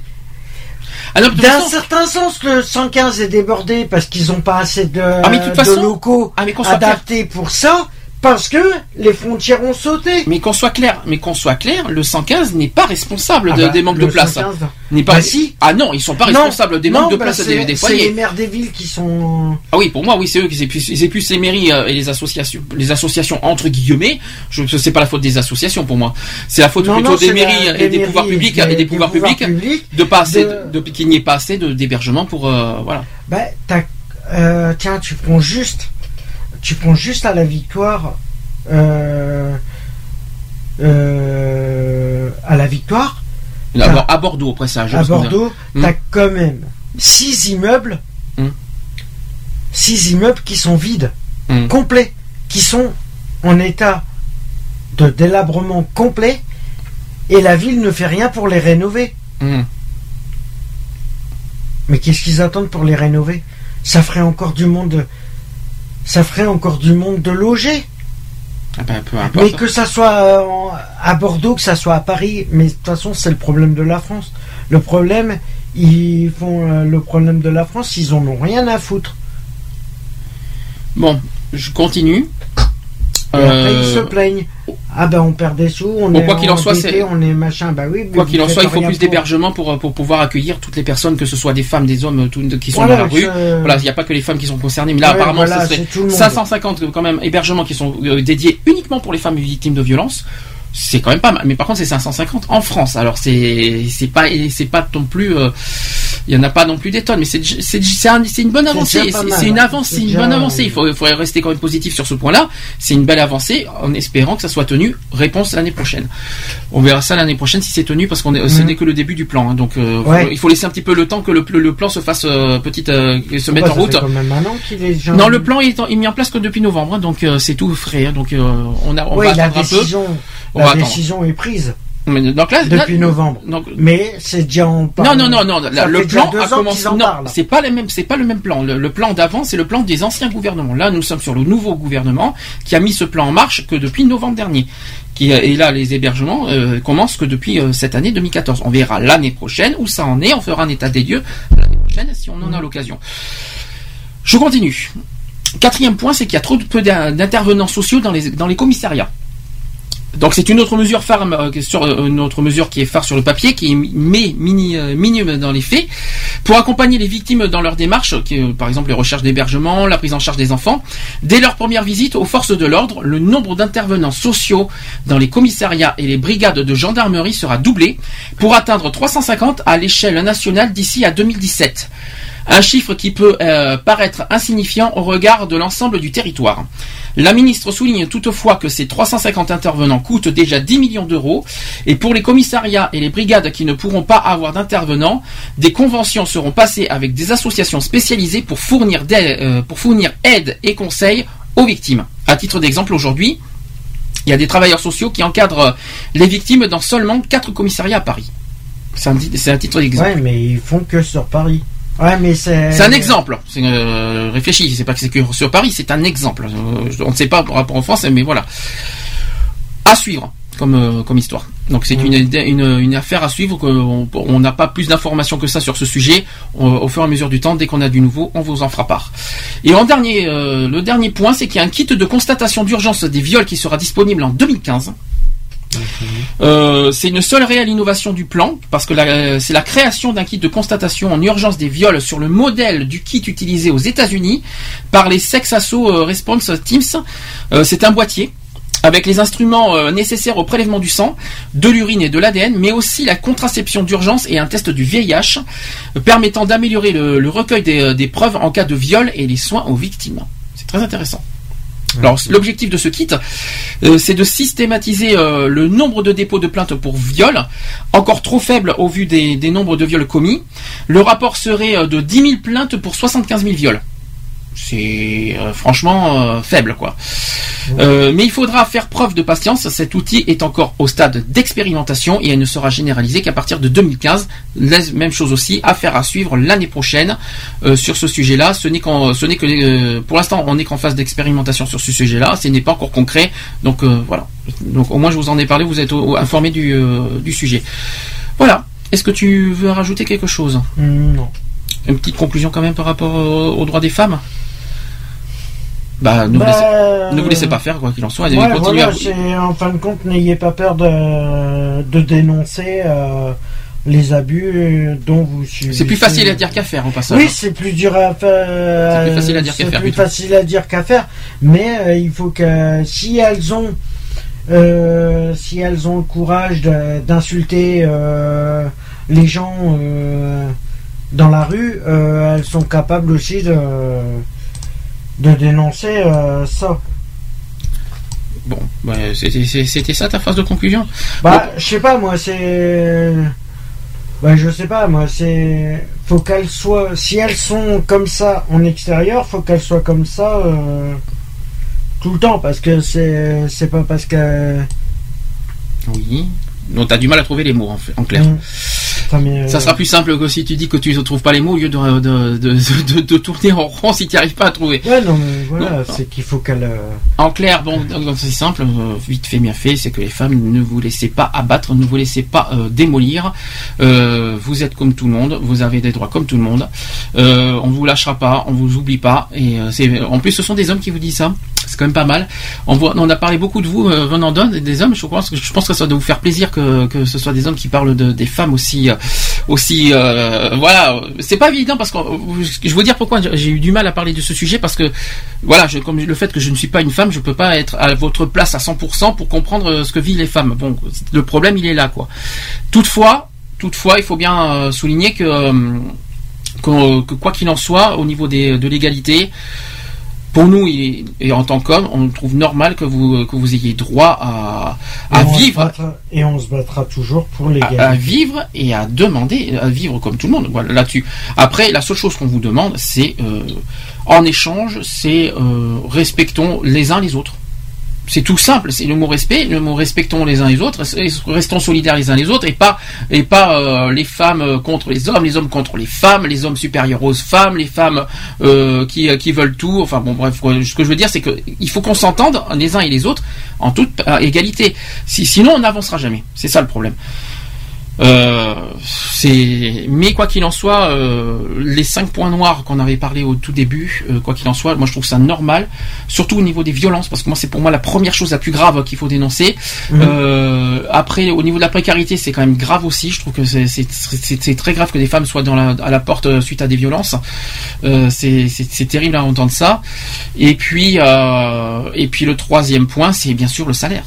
Mais sur ça, au niveau des de la précarité, je pense qu'à mon avis, et là c'est un rôle des associations justement qui, re- qui luttent euh, contre les violences, de, de se montrer un peu plus. Parce que j'ai l'impression qu'ils en parlent, mais simplement euh, au moment de la journée. Ah, tu veux dire que pour toi, tu tu tu, tu trouves nor- tu trouves pas normal qu'une fois par an, euh, les, associations féministes dénoncent leur- leur- Euh, leurs droits. dénoncent. Bon, je pense pas. bon, Je pense qu'à mon avis, ils devraient le faire. C'est un peu plus souvent parce que je trouve que et c'est peut-être. en fait, tu je te- dis ça, c'est peut-être pour ça qu'il y a autant d'inégalités de ce côté-là Oh, je trouve pas. Personnellement, je Parce trouve... qu'ils montrent pas assez ce qui ce qu'ils sont et ce qu'ils veulent. euh, Ce qu'elle. Ce qu'elles veulent, voilà. Oui, c'est elle, c'est pas il. hein. Oui, mais, voilà. euh, mais ce que je veux dire par là, c'est que les mouvements féministes sont quand même là, elles sont quand même présentes. Je- J'en vois partout. Oui, mais on n'en entend pas parler. Ah si, moi j'en On n'en entend jamais peut-être pas, parler. for- peut-être pas forcément en extérieur, mais je peux te dire qu'elle qu'elle ne lâche pas prise et il faut quand même euh, euh, d'ailleurs- saluer tout le tout, le, le- le- tout leur, leur courage, tous ces, tous ces mouvements et associations féministes qui se battent corps et âme pour faire valoir le droit. Je tiens à le préciser. Donc oser le féminisme, je, il faut quand même ni putine ni soumise par exemple. Oui, ce sont bah, des associations qui sont là. parler, Ce ni sont putine, non mais elles sont là. Non mais elles sont peut-être les seules, mais elles sont là, elles sont présentes et elles ne lâcheront rien et on leur fera confiance pour continuer le combat euh, pour les droits des femmes. Et je compte aussi d'ailleurs Amnesty Et d'ailleurs, International qui, qui doit Oui, d'ailleurs qui, d'ailleurs euh, euh, qui est qui est pas mal dans ce sujet-là, euh, euh, qui, qui, qui d'ailleurs euh, c'est un de leurs combats d'ailleurs de- d'Amnesty International. Quant à nous, euh, et puis d'ailleurs euh, toutes les toutes les associations, je travaille qui luttent contre les discriminations, je tiens à rappeler que le sexe le, le, le- le sexe fait partie des discriminations et qu'il faut pas on parle beaucoup de racisme, on parle beaucoup de, de misère, tout ça. Très très peu je trouve de très très peu au au niveau de l'égalité euh, de, de la discrimination liée au sexe. C'est une c'est c'est un c'est un c'est une discrimination qu'on entend très peu parler mais qui mais finalement qui en fait euh, existe et même beaucoup plus qu'on le pense quoi. Et euh, mais en gros le, le but c'est de dire à, à toutes les femmes ne vous laissez pas faire. C'est surtout ça. Ne vous laissez pas détruire, ne vous laissez pas anéantir et vous vous laissez rabaisser, ni vous faire, euh, ni vous faire euh, sous-estimer. voilà, ne vous sous-estimez pas. Vous avez beaucoup de valeur, vous avez beaucoup de de, de choses à faire mettent, euh, plus leur qualité en avant et et ne pas et ne pas rester. leur euh, euh, essayer de de forger un moral euh, Ah, mais non, le, ah, le moral est long. Simplement, c'est trop, c'est tout simplement, elle, elle le garde trop intérieurement et, elle- Voilà, et elle exploite elle pas trop l'extérieur. voilà. C'est ça le problème. Et le problème, il faudrait qu'elle le Au lieu de euh, subir, qu'elles s'en servent plutôt comme une force pour euh, pour faire pour faire valoir leurs droits, en disant Mm. je suis une femme, respectez-moi. Voilà, c'est plus suis. simple. C'est- C'est aussi simple que ça. Bon. Ils doivent le. Ils doivent avoir. Elle, Elles doivent avoir euh, le respect comme euh, les hommes aussi doivent avoir le respect. Hmm. Ça marche dans les deux sens. oui, à ça je suis d'accord sur ce point-là, mais oui parce que l'égalité homme-femme, ça va dans les deux sens, c'est pas que dans un sens, c'est pas Voilà, uniquement les femmes qui doivent avoir les droits, c'est tout, le- on est tous dans le même panier parce que sinon ça marche pas comme ça l'égalité. hein. C'est bien ce que j'essaie d'expliquer depuis tout à l'heure. Égalité veut tout dire. C'est. Oui, pas les femmes qui ont droit à tout et les hommes qui n'ont droit à rien. C'est tout le monde qui a droit à, qui ont qui ont des qui doivent avoir les droits égaux. C'est ça que ça Mhm. veut dire. Et de vivre également, de, de et non et non pas Et ça euh, serait bien aussi, ça serait bien aussi et librement. que les associations, et là, euh, au lieu de se tirer dans les pattes comme la plupart des associations qui, euh, de créer toutes les associations qui se tirent dans les pattes, euh, devraient travailler ensemble pour essayer de résoudre les, de trouver des solutions ensemble. Parce que chaque association le fait dans leur coin. Euh, ça a rien à voir. Pourquoi Ça sert à rien. Pourquoi parce ils, que- ils parce- veulent pas des partenariats Bah, en fait, c'est simple, c'est que chaque après, association. Non, mais en fait, pour répondre vite à la question qui n'a aucun rapport avec le sujet des femmes, c'est que chaque association a un fonctionnement différent, qui voient, ils ont un combat, ils ont peut-être pas les combats différents, mais ils ont un fonctionnement différent et forcément, ils, ils agissent différemment. C'est Ouais, tout simple. Et voient les choses, et, voient les choses différemment aussi. Par exemple, tout ce qui est politique, une association dit ça, une association pense autre chose, une autre association pensera encore autre chose. Tout comme le, le- le combat des femmes, c'est le même but, mais ils voient, euh, mais ils diront les choses Ouais, différemment. politiquement, ils sont pas. Voilà, en gros, Ouais, mais c'est une histoire politique. Après, ça reste. euh, voilà. Ils devraient pas mélanger le politique avec leur combat. Ça c'est sûr, j'en parlerai tout à l'heure justement deuxième partie parce que j'ai dit quelque chose ce matin à ce niveau-là qui n'a pas forcément plu à certaines assos LGBT mais j'en parlerai tout à l'heure. On fait une pause donc on a parlé des femmes. En quoi qu'il en soit, bonne. On vous souhaite une une très très bonne journée aux femmes. Voilà, c'est Ouais. votre journée à vous. Pro- ben, justement, ce qui est dommage, c'est oui, effectivement, je, je, je fais vite fait.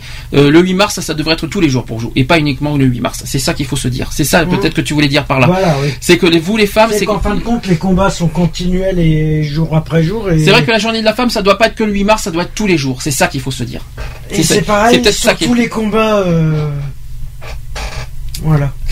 Allez, on finit. Quoi qu'il en soit, on, pense à vous les, euh, les femmes. Si vous avez des choses à, nous dire, à nous, tout ça, vous avez le répondeur de euh, l'émission qui est au 05 35 004 euh, 024. Si vous souhaitez déposer des témoignages, parce que je pense qu'il n'y en a pas beaucoup qui osent parler euh, par rapport à ça. Ou alors vous avez nos, pages Facebook, notre email. enfin bon, si vous si vous souhaitez déposer vos témoignages, n'hésitez pas. Vous, vous serez les bienvenus. Allez, on fait une pause et on passera après à la deuxième partie de l'émission, les actus, bien sûr, politiques LGBT. À tout de suite.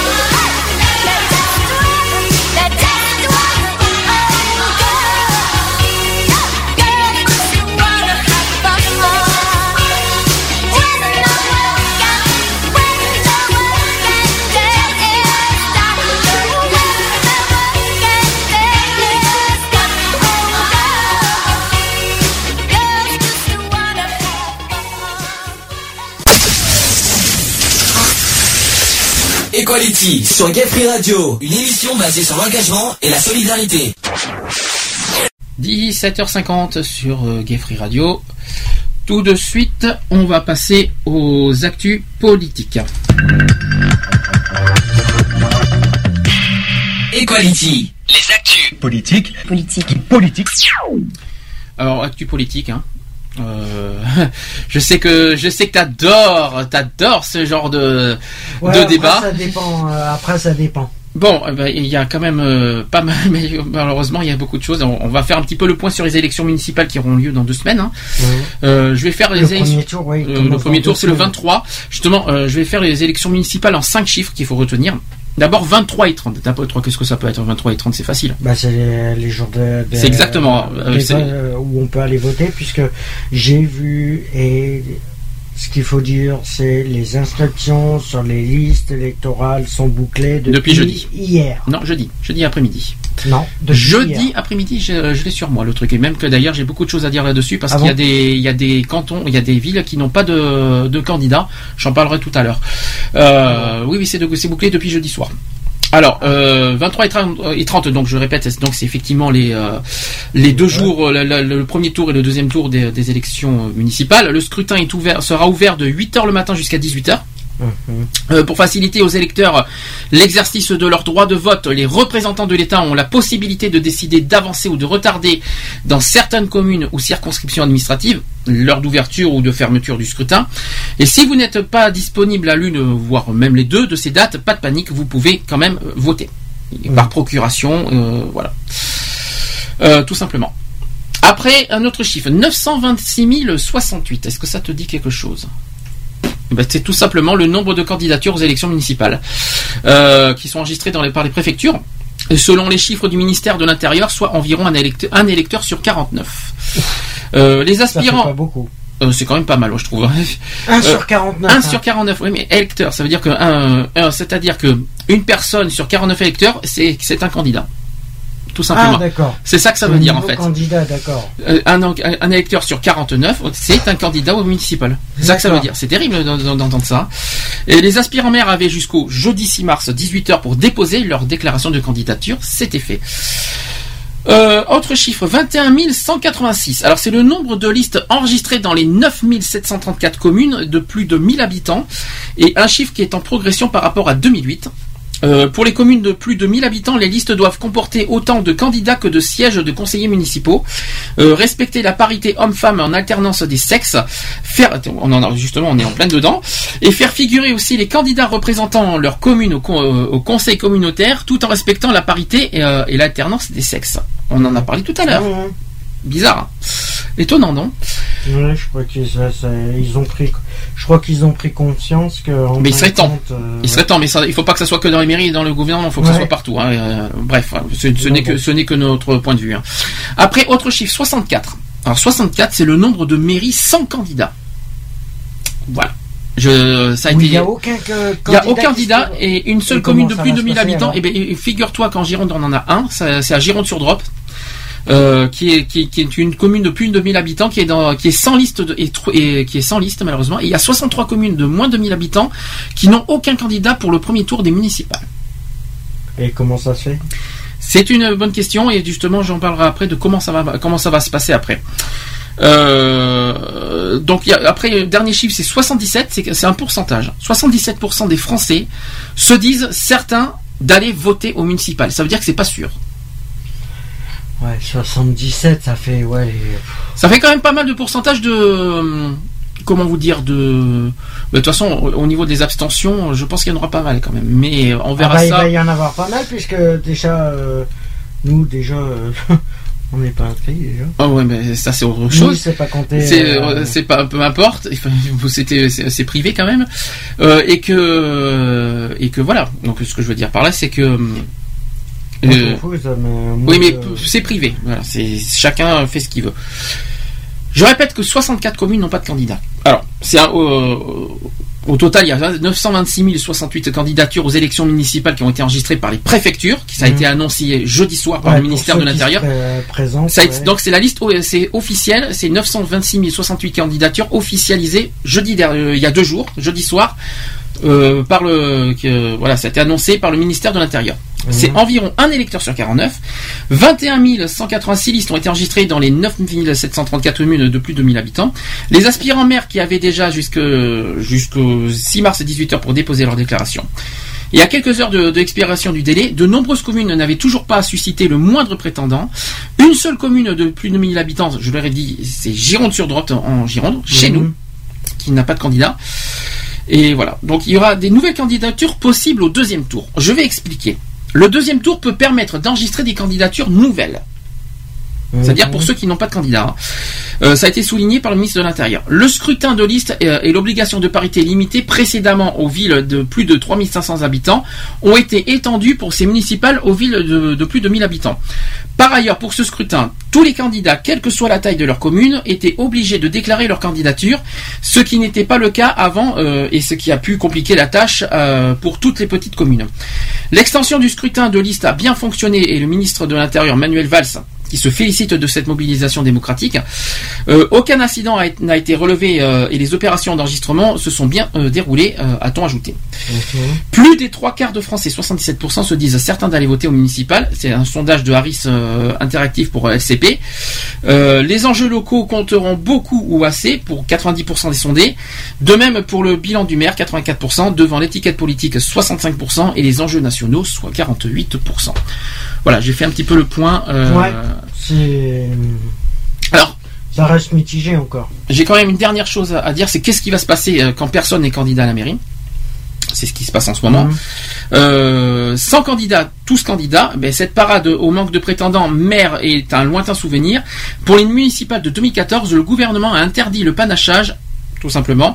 Impossible donc pour, euh, pour les électeurs d'ajouter des noms sur la liste euh, et de plébisciter quelqu'un qui ne serait pas présenté. Pour les communes de moins de 1000 habitants, il a explicitement, et, euh, il a explicitement interdit de voter pour une personne qui ne s'est pas déclarée candidate. Ça c'est très clair. Conséquence, en l'absence d'un candidat, l'élection est tout simplement annulée. Ça veut dire que dans les 64 villes où il y a personne qui s'est présenté, c'est annulé du. euh, Tout simplement. Complet. Et à la place, il y a un arrêté préfectoral qui nomme un- une délégation spéciale composée de 3 à 7 membres qui élisent leur président, celui-ci tenant le rôle de maire.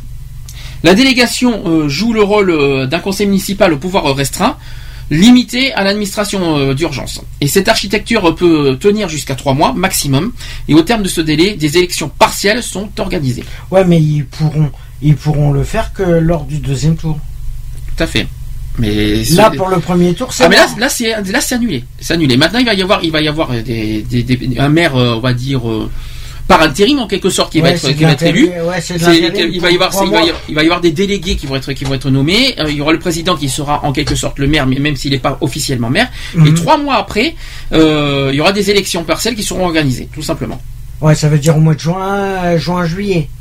Et si aucun candidat ne s'est présenté aux premières élections, ni rien n'assure que le délai supplémentaire aura permis de faire euh, émerger euh, des vocations. Et dans ce cas, la décision du préfet est radicale. Il peut en effet proposer la dissolution pure et simple de la commune. C'est très, ça va, ça peut aller très loin. La Elle sera- dissolution, ça veut dire exactement. que- Elle n'existera plus, quelque tout simplement. La commune euh, se- pourrait, pourrait devenir inexistante. Elle sera alors rattachée à une commune voisine devant un, sim- euh, devant un simple quartier. Donc ça veut dire qu'une commune pourrait, pourrait euh, définitivement Disparaître. disparaître pour euh, se rattacher à une autre commune À un quartier. un- et- ou un quartier. Donc c'est un scénario catastrophe pour les maires sortants sans successeur.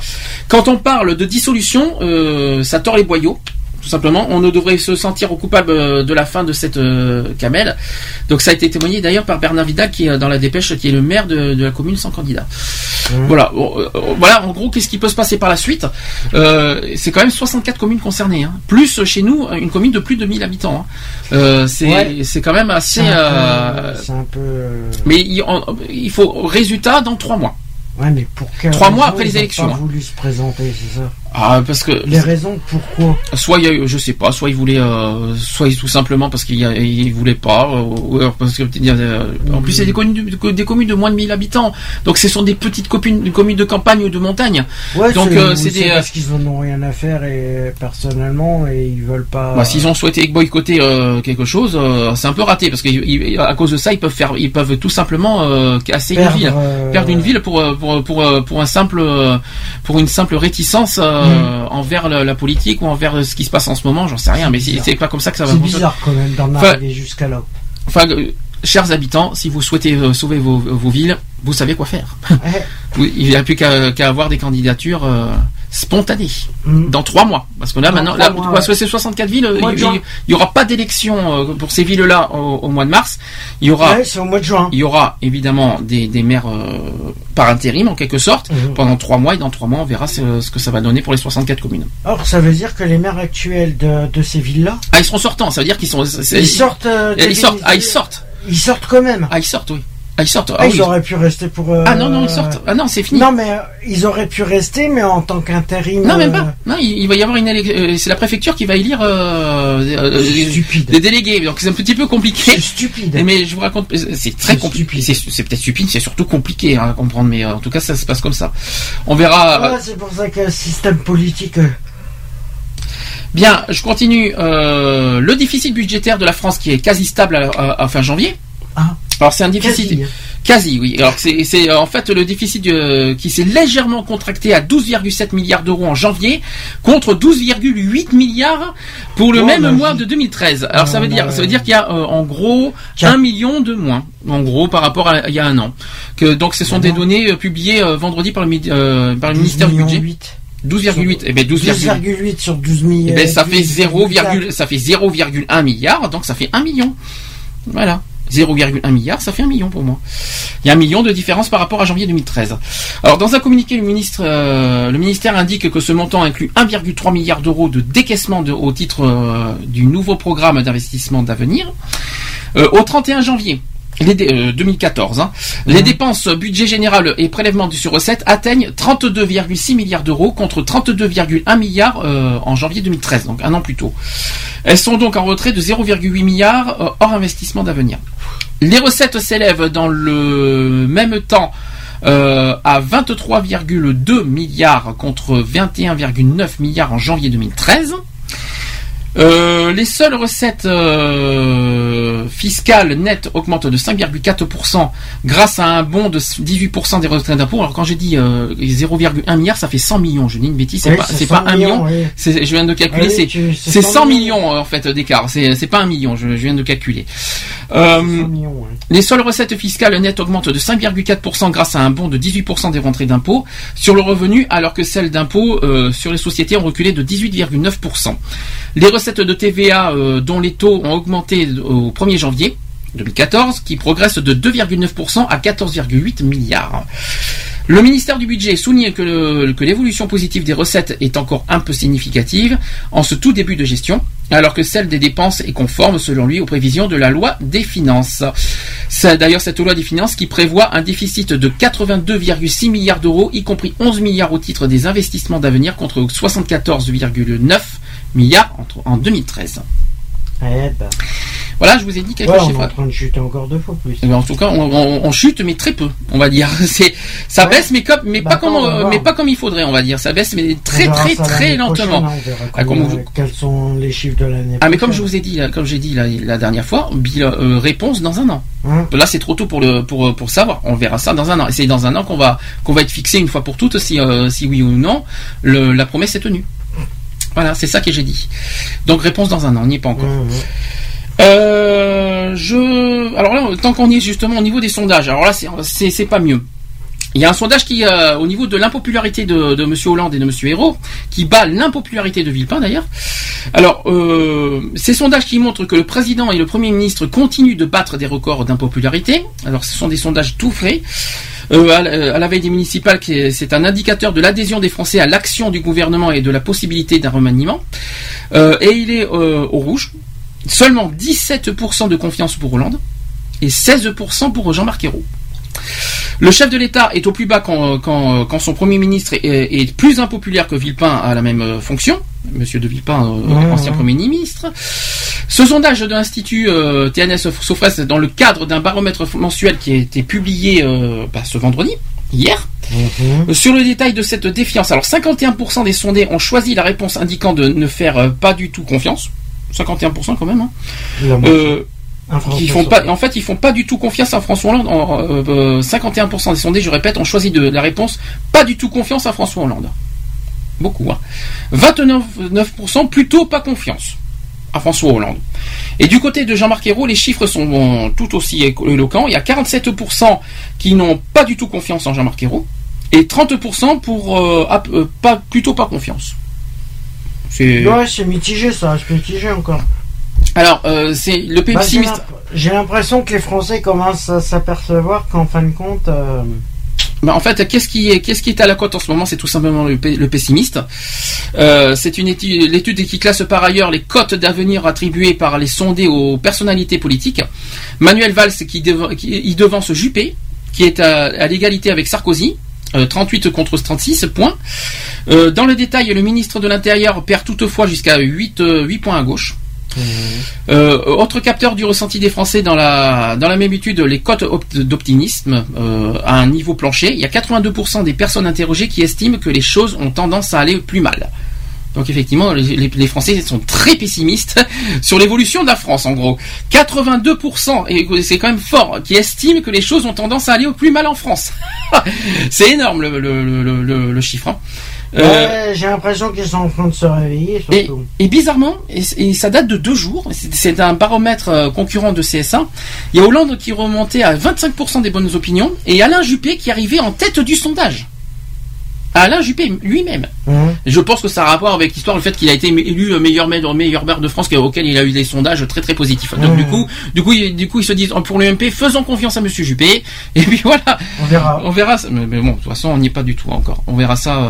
J'ai l'impression que, euh, que plus ça va, plus on demande à Monsieur Juppé d'être candidat au présidentiel si ça continue. C'est ce qui est en train de, se- de se produire petit à petit, si ça continue. Enfin, ce n'est que mon avis personnel. On verra ça euh, dans deux ans pour les primaires UMP.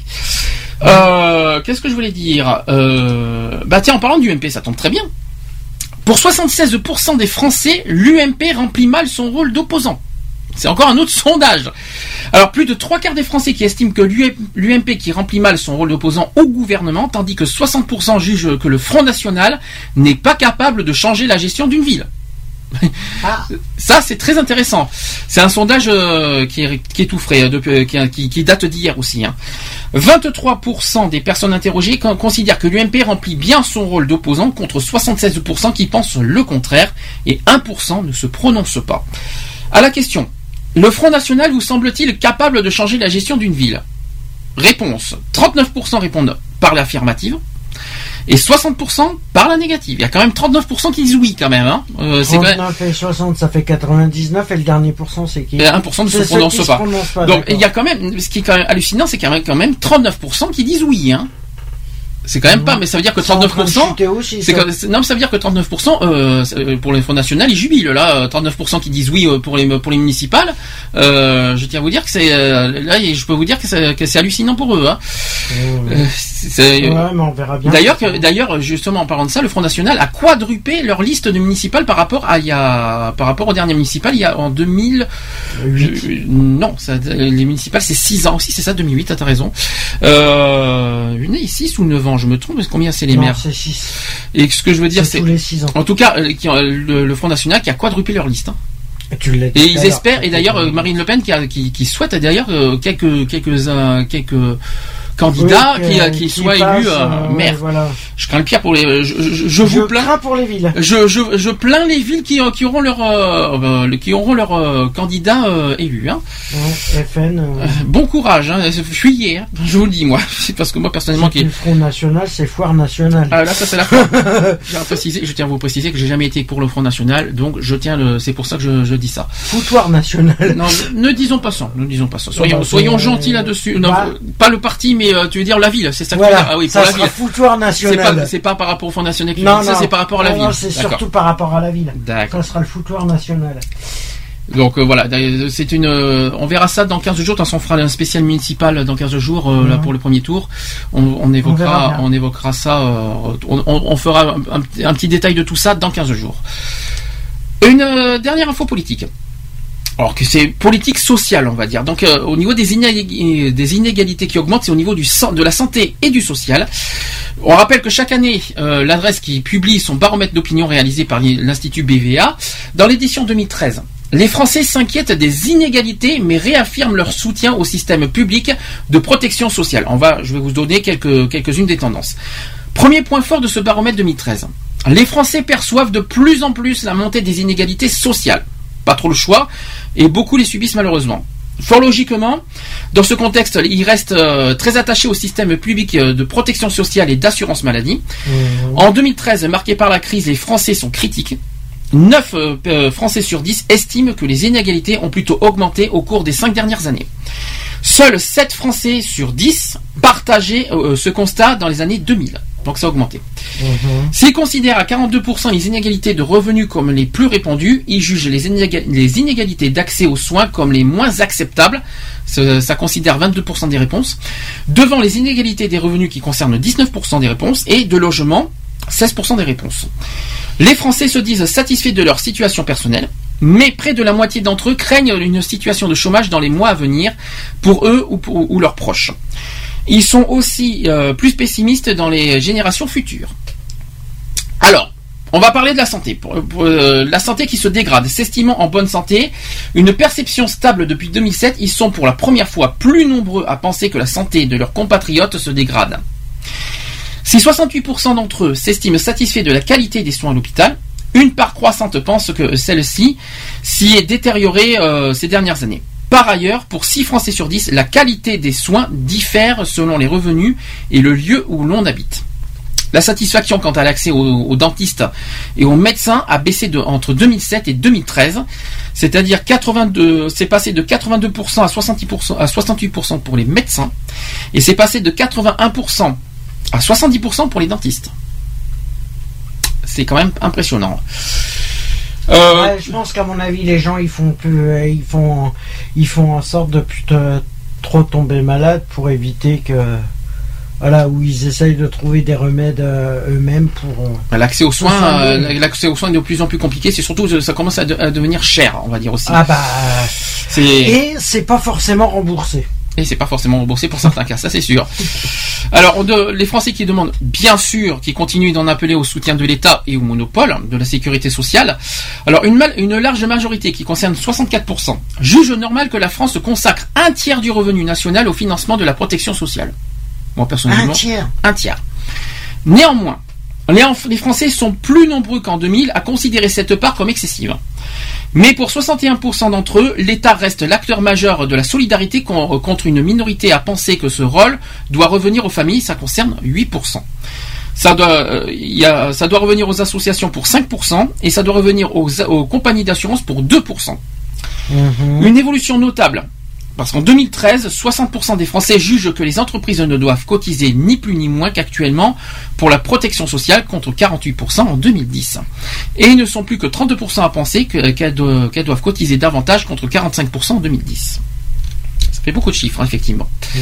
Alors, question finale de- par rapport à tout ça, c'est quel seuil de ressources pour vivre? C'est une bonne question.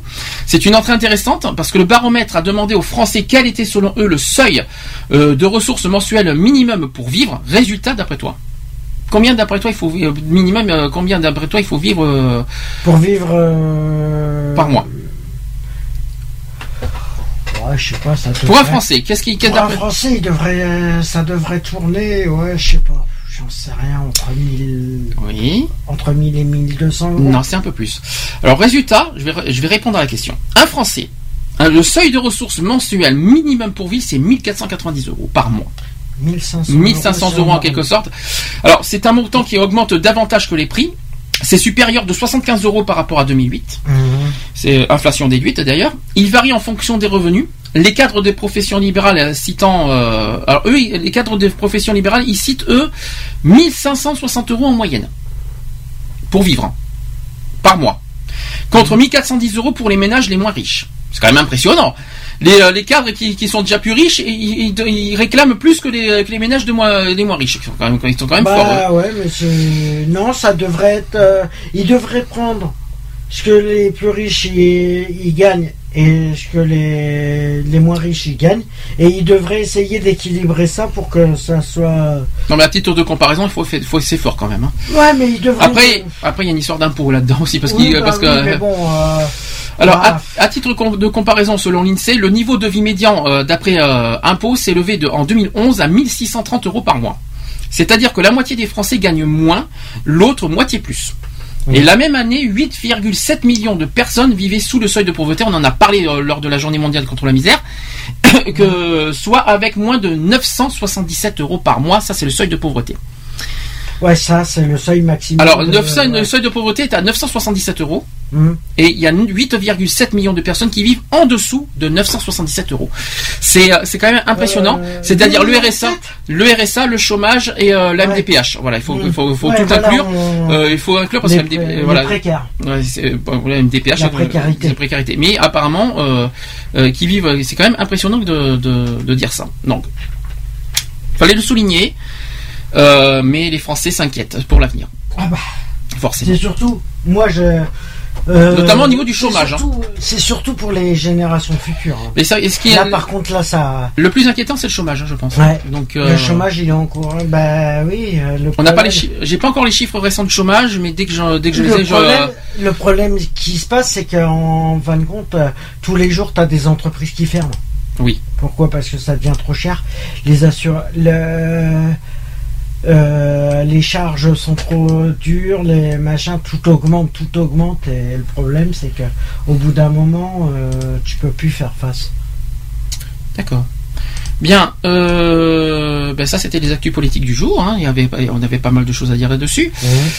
Euh, tu veux dire quelque chose? T'as quelque chose à souligner là-dessus? Est-ce que t'as Je vais, pas de réaction? Non, personnellement, non. Ben, On va dire à faut suivre. Juste, faut juste une une réétude. euh, Une réétude. Ouais, euh, qu'on réétudie le- les plafonds pour euh, pour savoir. euh, Ah oui, là le pour plafond, essayer euh, d'équilibrer un pas peu toujours tout ça parce que Ah non, mais avec la crise, c'est euh, un peu la merde. Je peux te dire une chose, c'est que tant que la crise n'est pas résolue, on peut on peut rêver par rapport aux, aux Ah, réétudes de des, euh, et par rapport à ça. pas- Et de toute façon, c'est pas prêt de s'arranger. Ah mais tant que la dette, enfin, la dette de la France, le déficit de la France n'est pas résolu, je peux te dire que c'est pas du jour au lendemain qu'on va avoir un salaire médian à 1400 euros. Hein. Donc, Et on euh, les aura jamais. donc euh, Et on les aura et le, seuil de pauvreté Bah, sera pas 1500 le problème- euros hein, non plus. Le hein. problème, c'est que les, les salaires, c'est que les salaires, euh, c'est que les salaires que les, le gouvernement et les, et les, et les personnes sont trop élevés, ils devraient réduire un peu encore leur salaire. Non mais ça c'est encore une autre histoire. hein. Bah justement pour essayer d'équilibrer les machins, ils devraient. C'est- tu crois que c'est que ça et tu crois que c'est ça qui va résoudre la crise euh, et les déficits? Je suis pas sûr. je Non, suis bah- pas convaincu que ça. hein. Euh, T'imagines comme un joueur de, je prends pour un joueur de foot, comme je prends pour euh, autre? Oui, alors je sais, on Voilà. en a beaucoup parlé de cette histoire-là et que malheureusement Ah oui, mais, ça fait beaucoup attends, critique. Pour un match, il touche euh, quand même. Euh, il, co- il touche pas mal. euh, si je dis euh, baisser un peu leur truc de ce qu'ils touchaient par mois, euh, pour taper dans un ballon, excuse-moi, je peux le faire tous les jours. Je gagnerais.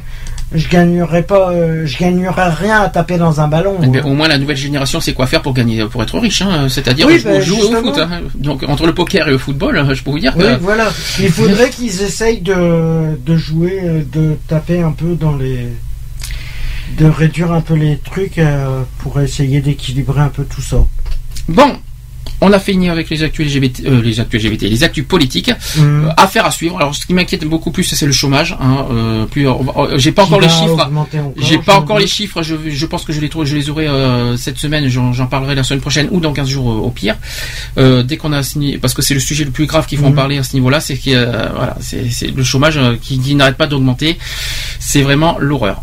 On, on en parlera plus tard. Mhm. Allez, une pause avant les actus LGBT. Ça sera la dernière partie de l'émission. Daft Punk euh, Instant Crush, c'est leur euh, nouveau titre qui vient de sortir. Je rappelle que Daft Punk d'ailleurs a, eu 5 Grammy Awards. hein. C'est quand même. euh. Ils, ils en ont eu, euh, ils en ont eu des Grammy Awards. Ils- Quand j'ai vu ça, c'était euh, c'était impressionnant. Allez, à tout de suite pour les actus LGBT.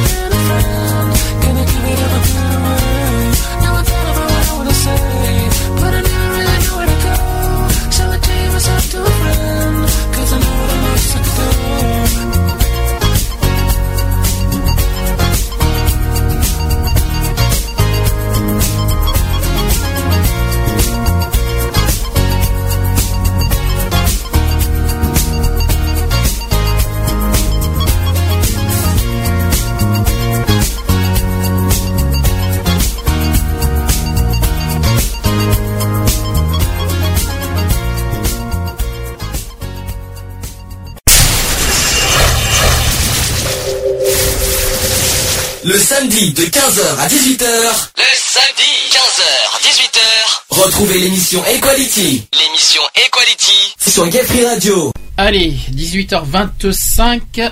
Euh, ça va sinon? Ça bien? Va, ça va. Bon, bah, c'est parfait. Actu LGBT. Equality, Les actus LGBT, LGBT.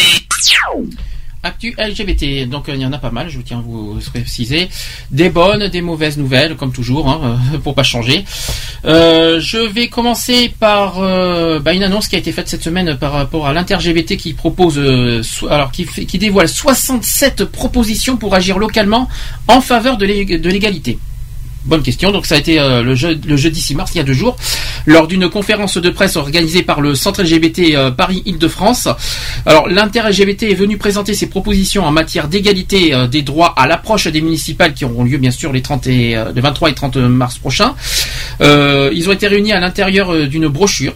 Alors je les ai- j'ai la brochure sur moi, je vous expliquerai tout euh, plus tard. Euh, 67 euh, idées d'action à mener au niveau local autour de diverses euh, thématiques qui ont été formulées à destination des candidats, des élus, des associations ou des citoyens. Alors une initiative qui a été similaire à la plateforme des 12 engagements pour les municipales lancées à Marseille, à Bordeaux d'ailleurs, euh, on en a parlé la semaine dernière, il y a eu la même chose. Euh, à l'inter-LGBT, on a la conviction que l'égalité des droits se joue à l'échelon local. C'est souligné par euh, par, par, par, par Nicolas Rividi, qui est porte-parole de l'inter-LGBT, chargé de la lutte contre les discriminations. Euh, et les élections municipales jouent vraiment un rôle clé pour atteindre l'égalité réelle, poursuit Amandine Miguel, qui est porte-parole de l'inter-LGBT, chargée de la visibilité lesbienne. Alors ces 67 propositions ainsi qu'une grille d'évaluation des programmes des candidats veulent, euh, se veulent des outils réalisables dans les plus petites communes, surtout. Alors ce sont des suggestions. C'est un guide qui met aussi euh, des ressources pour les candidats élus autour des diverses thématiques comme garantir un accueil municipal non discriminatoire. Euh, chose qu'on en avait parlé il y a pas longtemps. Euh, à l'aide de la grille d'évaluation, l'inter-LGBT a alors étudié les programmes et les propositions des différents candidats à la mairie de Paris, entre autres, parce qu'on c'est comme on parle du centre LGBT de Paris, donc là, c'est- donc là c'est surtout visé sur Paris, euh, qui a été également interrogé afin de voir leur compatibilité avec euh, les revendications de l'association. On n'a pas jugé nécessaire d'évaluer les programmes euh, du candidat euh, Wallerand de, Saint-Just et de Charles euh, Beck-Beder, euh, car leurs valeurs sont incompatibles avec celles que défend l'inter-LGBT. Les programmes d'Anne Hidalgo et Christophe Najdowski et Daniel Simonet, Front de Gauche, qui ont été jugés très clairement compatibles.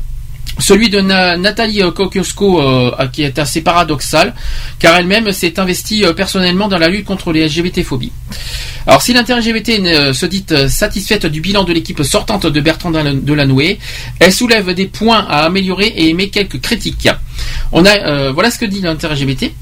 On a une mairie à Paris qui s'est ouvertement prononcée en faveur de l'égalité des droits, euh, mais si elle a beaucoup aidé aux des associations, on regrette qu'elle se repose un peu trop sur elle pour, mener des actions. Des questions qui restent cependant en suspens. Le renforcement du centre LGBT, les efforts à amplifier euh, dans la formation des personnels municipaux, la question des archives LGBT et de la mémoire des victimes des violences LGBT-phobes, le soutien au centre de mutualisation, euh, ou encore la situation de l'Hôtel Dieu sur euh, l'île de la Cité. Et aucune consigne de vote n'a été donnée d'ailleurs par les représentants de l'inter-LGBT qui entend fournir euh, dans ses fiches d'évaluation et ses brochures de quoi se faire son avis par soi-même. C'est très intéressant. Euh, deux choses. En première chose, j'ai sur moi le- le- les 67 propositions exactes. J'en parle pas aujourd'hui parce que ça va être long, donc on en parlera euh, spécialement dans les, pour, pour les, le- le- voilà, pour la spéciale municipale dans 15 jours. On fera, on, fera un petit débat là-dessus. On- on- J'ai personnellement les engagements d'Alain Juppé, parce que comme c'est notre maire de Bordeaux, on, décortiquera les propositions de, Juppé en, tant que maire, et on décortiquera bien sûr les propositions de l'inter-LGBT par rapport au municipal. Donc tout ça, ça sera dans 15 jours. Ça, c'est, euh, je tiens à préciser. Deuxième chose, cette fois, c'est au niveau des associations LGBT. Plus ça va, plus j'ai l'impression qu'ils s'engagent un peu trop euh, en politique, à mon sens. Euh, on, nous sommes des associations, nous ne sommes pas des partis politiques. C'est ce qui me, c'est ce qui- c'est ce que j'ai l'impression. J'ai l'impression que j'ai l'impression qu'ils en font un petit peu trop. euh, plus ça va. Ben, ils veulent revendiquer leur Ah non mais propre pas parti. ça. Non mais c'est pas ça. C'est que j'entends trop trop, trop de politique. Eh C'est-à-dire, qu'on défend des causes, mais pour eux, c'est la politique. Alors, c'est-à-dire qu'on entend tout le temps, tout le temps, tout le temps le sujet de politique. Politique par-ci, politique par-là, on fait la même chose qu'il y a deux ans. À un moment, je, je sature, quoi, on va dire. Donc, nous, on en parle parce que voilà, nous, on en parle euh, chaque samedi, mais on n'en fait pas tout un speech euh, là-dessus euh, Non. sur le plan politique. Nous sommes une association. Euh, on n'en fait pas, euh, on va pas, on va pas euh, parler à candidat par candidat de respecter ci, de respecter là. On dirait presque qu'on donne, on dirait presque que les associations donnent des ordres euh, aux candidats pour s'engager en faveur de l'égalité. Donc, euh, c'est Bah, pas à nous d'imposer ça. C'est pas, c'est pas à nous d'imposer ça. C'est plutôt euh, au, au gouvernement d'imposer aux maires de, de respecter les lois. Ce serait contre les discriminations. C'est plutôt euh, euh, les associations se trompent un petit peu de. Bon, à la fois, c'est comment vous dire? Je suis pour, je, je, je suis favorable à ce que le, les LGBT voilà, demande euh, aux candidats de respecter les lois contre les discriminations et contre l'homophobie. Jusque-là, je comprends. Mais de là, qui s'implique trop en politique, c'est lourd. Alors là, euh, on n'entend que ça, c'est pesant, c'est lourd. Mais c'est- je, moi, je comprends mieux pourquoi euh, il y a autant d'homophobie, parce que justement, le fait qu'ils se. Le problème, c'est qu'ils se mettent trop en avant au niveau politique, et là, ça risque de déstabiliser Mais tout le monde, peur- ça risque de. Mais ce qui me fait peur, c'est que ça risque. ce qui- moi, ce qui me fait peur, c'est que ça peut se retourner contre nous. Ah, De- mais c'est ce quand- que- On est, on n'est pas des politiciens. On n'est pas des politiciens. Nous sommes des associations qui, qui re- on, on revendique nos droits. C'est un Eh fait. ben, le problème, mais, qu'ils mais pas fait la différence Mais pour moi, entre, euh, mais pour moi, j'ai l'impression qu'ils s'impliquent trop en politique et qu'on on, on- on dirait presque, euh, on dirait presque qu'ils font un petit peu comme la manif pour tous, en, en quelque sorte, euh, en créant, si vous préférez, un parti la politique. provoque. Ah, euh, la provoque, j'en sais rien, mais euh, Ils cherchent le conflit, automatiquement. ah le conflit, oui, ça c'est sûr. Ça j'y Le crois conflit, faire. le cherchent. Ah, ça c'est sûr. Parce que en s'investissant comme ça au niveau politique, ce qu'ils vont faire, c'est qu'ils vont faire l'inverse de ce qu'il faut. Mais attends qu'on soit, il y a un truc que c'est que c'est euh, au niveau de la loi, c'est qu'on s'en fout ils s'en foutent les candidats. Je vais expliquer, c'est que les candidats euh, ont, ont- ont voté, euh, ont- se sont engagés pour l'égalité. Mais qui qui les oblige à respecter le- leur engagement? Personne. Personne. Ça n'a aucune valeur légale le- l'engagement. Ils, vont pas dire euh, ah mais vous êtes engagé pour ça euh, donc on porte plainte parce que vous n'avez pas respecté vos engagements c'est ça? Là, les associations n'ont aucun pouvoir là-dedans Non. c'est ça que je ne comprends pas. C'est, euh, c'est pour moi, c'est une, ça a une Mais valeur qui- morale, mais, mais ça ce n'en- qui- mais les, les, les- pour moi, les candidats non. Mais ce qui, vont, ce qui va se passer, c'est que les candidats, ils vont carrément zapper le. Ah, mais à je- continuer comme ça, ils vont carrément zapper les, euh, le système d'égalité. Et euh, au niveau de, de l'homophobie, au niveau de tout ça, ils vont carrément zapper leur. euh, Ah mais c'est pire que ça, c'est pire que ça parce que d'un côté il y a l'inter-LGBT qui font des propositions Hein et d'un autre côté parce que j'ai vu ça ce matin, Les associations la manif sont- pour tous, non la manif pour tous qui, de- qui, qui demande aussi aux maires de s'engager. Donc on, nous avons deux propositions, nous avons nous avons deux problèmes. Il y a l'inter-LGBT qui demande aux candidats de s'engager et d'un autre côté euh, la manif pour tous qui demande de s'engager. Donc nous avons deux euh, deux formes d'engagement complètement contradictoires par rapport à l'égalité, mais auxquelles en plus et c'est quelque chose que je n'ai pas vérifié, je ne sais même pas si un, euh, un ou plusieurs maires ont signé les deux. Ça, je, je ne sais pas, j'ai pas vérifié ça encore, mais ça Ben, peut se faire. Ils verront, ils verront s'il y en a aucun qui signe. hein. Ben- Qui viennent pas se plaindre. hein. Ah, mais vaut mieux. S'il y en a aucun qui signe, Ah, mais ils je préfère viennent mieux. pas se plaindre. Ah, mais je préfère mieux ça. À titre personnel, en tant que maire, je préfère, mieux- je, peux- je préfère Ça mieux- veut dire je signe ni l'un ni l'autre, moi. Je suis neutre. Non, mais le problème, si s'il n'y a aucun maire qui signe d'aucune partie, d'aucun côté, ça veut dire que leur truc, ils peuvent faire ce qu'ils veulent. Ils peuvent faire euh, ce qu'ils veulent, demander ce qu'ils veulent. Ils obtiendront rien des maires. Alors même chose, la manif pour tous, j'ai leur charte sur moi, on en parlera dans 15 jours à titre de comparaison par rapport à Mmh. l'inter-LGBT. On va- Je le fais exprès, c'est un débat qu'on on- voilà, il nous faudrait les deux partis, euh, les deux opposants pour euh, pour euh, pour en faire comme on avait fait pour les présidentielles il y a, il y a deux ans. Mmh. On va on va on va faire tout ça. Et d'un autre côté, je prendrai euh, voilà monsieur Juppé en tant que candidat de Bordeaux pour, pour évoquer ses sa, ses propositions de, de candidature. Je prendrai peut-être Anne, Anne Hidalgo aussi pour pour Paris Mmh. euh, qui va qui, qui a de grandes chances de passer peu, qui a euh, de grandes chances de passer à la place de, Bertrand Delanoë qui, a, qui, qui quitte bien sûr le, le- la mairie, euh, qui, La qui a décidé de ne plus renouveler euh, son contrat, son mandat plutôt, parce que son contrat c'est autre chose, son mandat. Donc euh, voilà, donc on fera tout ça dans 15 jours, on en fera beaucoup, on fera ce sujet-là beaucoup plus euh, détaillé. Ça risque de, ça risque de, il risque d'y avoir des étincelles, je vous le dis, dans 15 jours, par rapport à ce sujet. Ça. Je veux ça, je vous promets, dans 15 jours, un gros, gros, euh, un gros clash par rapport à tout ça. Je- ça, ça risque de, ça risque de, d'être, d'être pas. passionnant. Moi, ça m'étonne pas.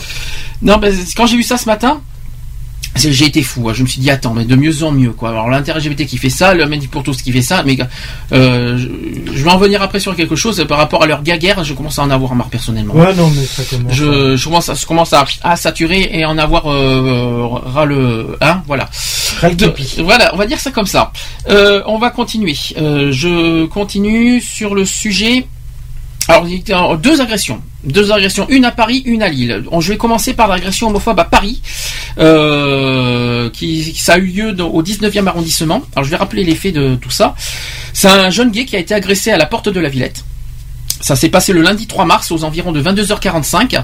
Euh, Xécon Hudin, qui est étudiant aux Beaux-Arts à Paris et bénévole à l'inter-LGBT, juste par hasard, et à l'Association pour la reconnaissance des droits des personnes homosexuelles et transsexuelles à l'immigration et au séjour, Qui a été agressé par un homme, alors qu'il se trouvait à un arrêt de bus porte de la Villette. Euh, donc ce jeune gay qui est encore sous le choc, il raconte euh, au, au journaliste de YAG ce qui s'est passé. Après avoir posté sur Facebook euh, le mardi, dernier une photo de lui prise après l'agression, j'ai d'ailleurs les deux photos sur moi, devant moi. Voilà ce que le jeune gay a dit. La victime qui a été agressée, il a dit je fume une cigarette. Alors que j'attendais le bus, il restait à peu près 13 minutes. Un mec est arrivé euh, et m'a- demandé une cigarette.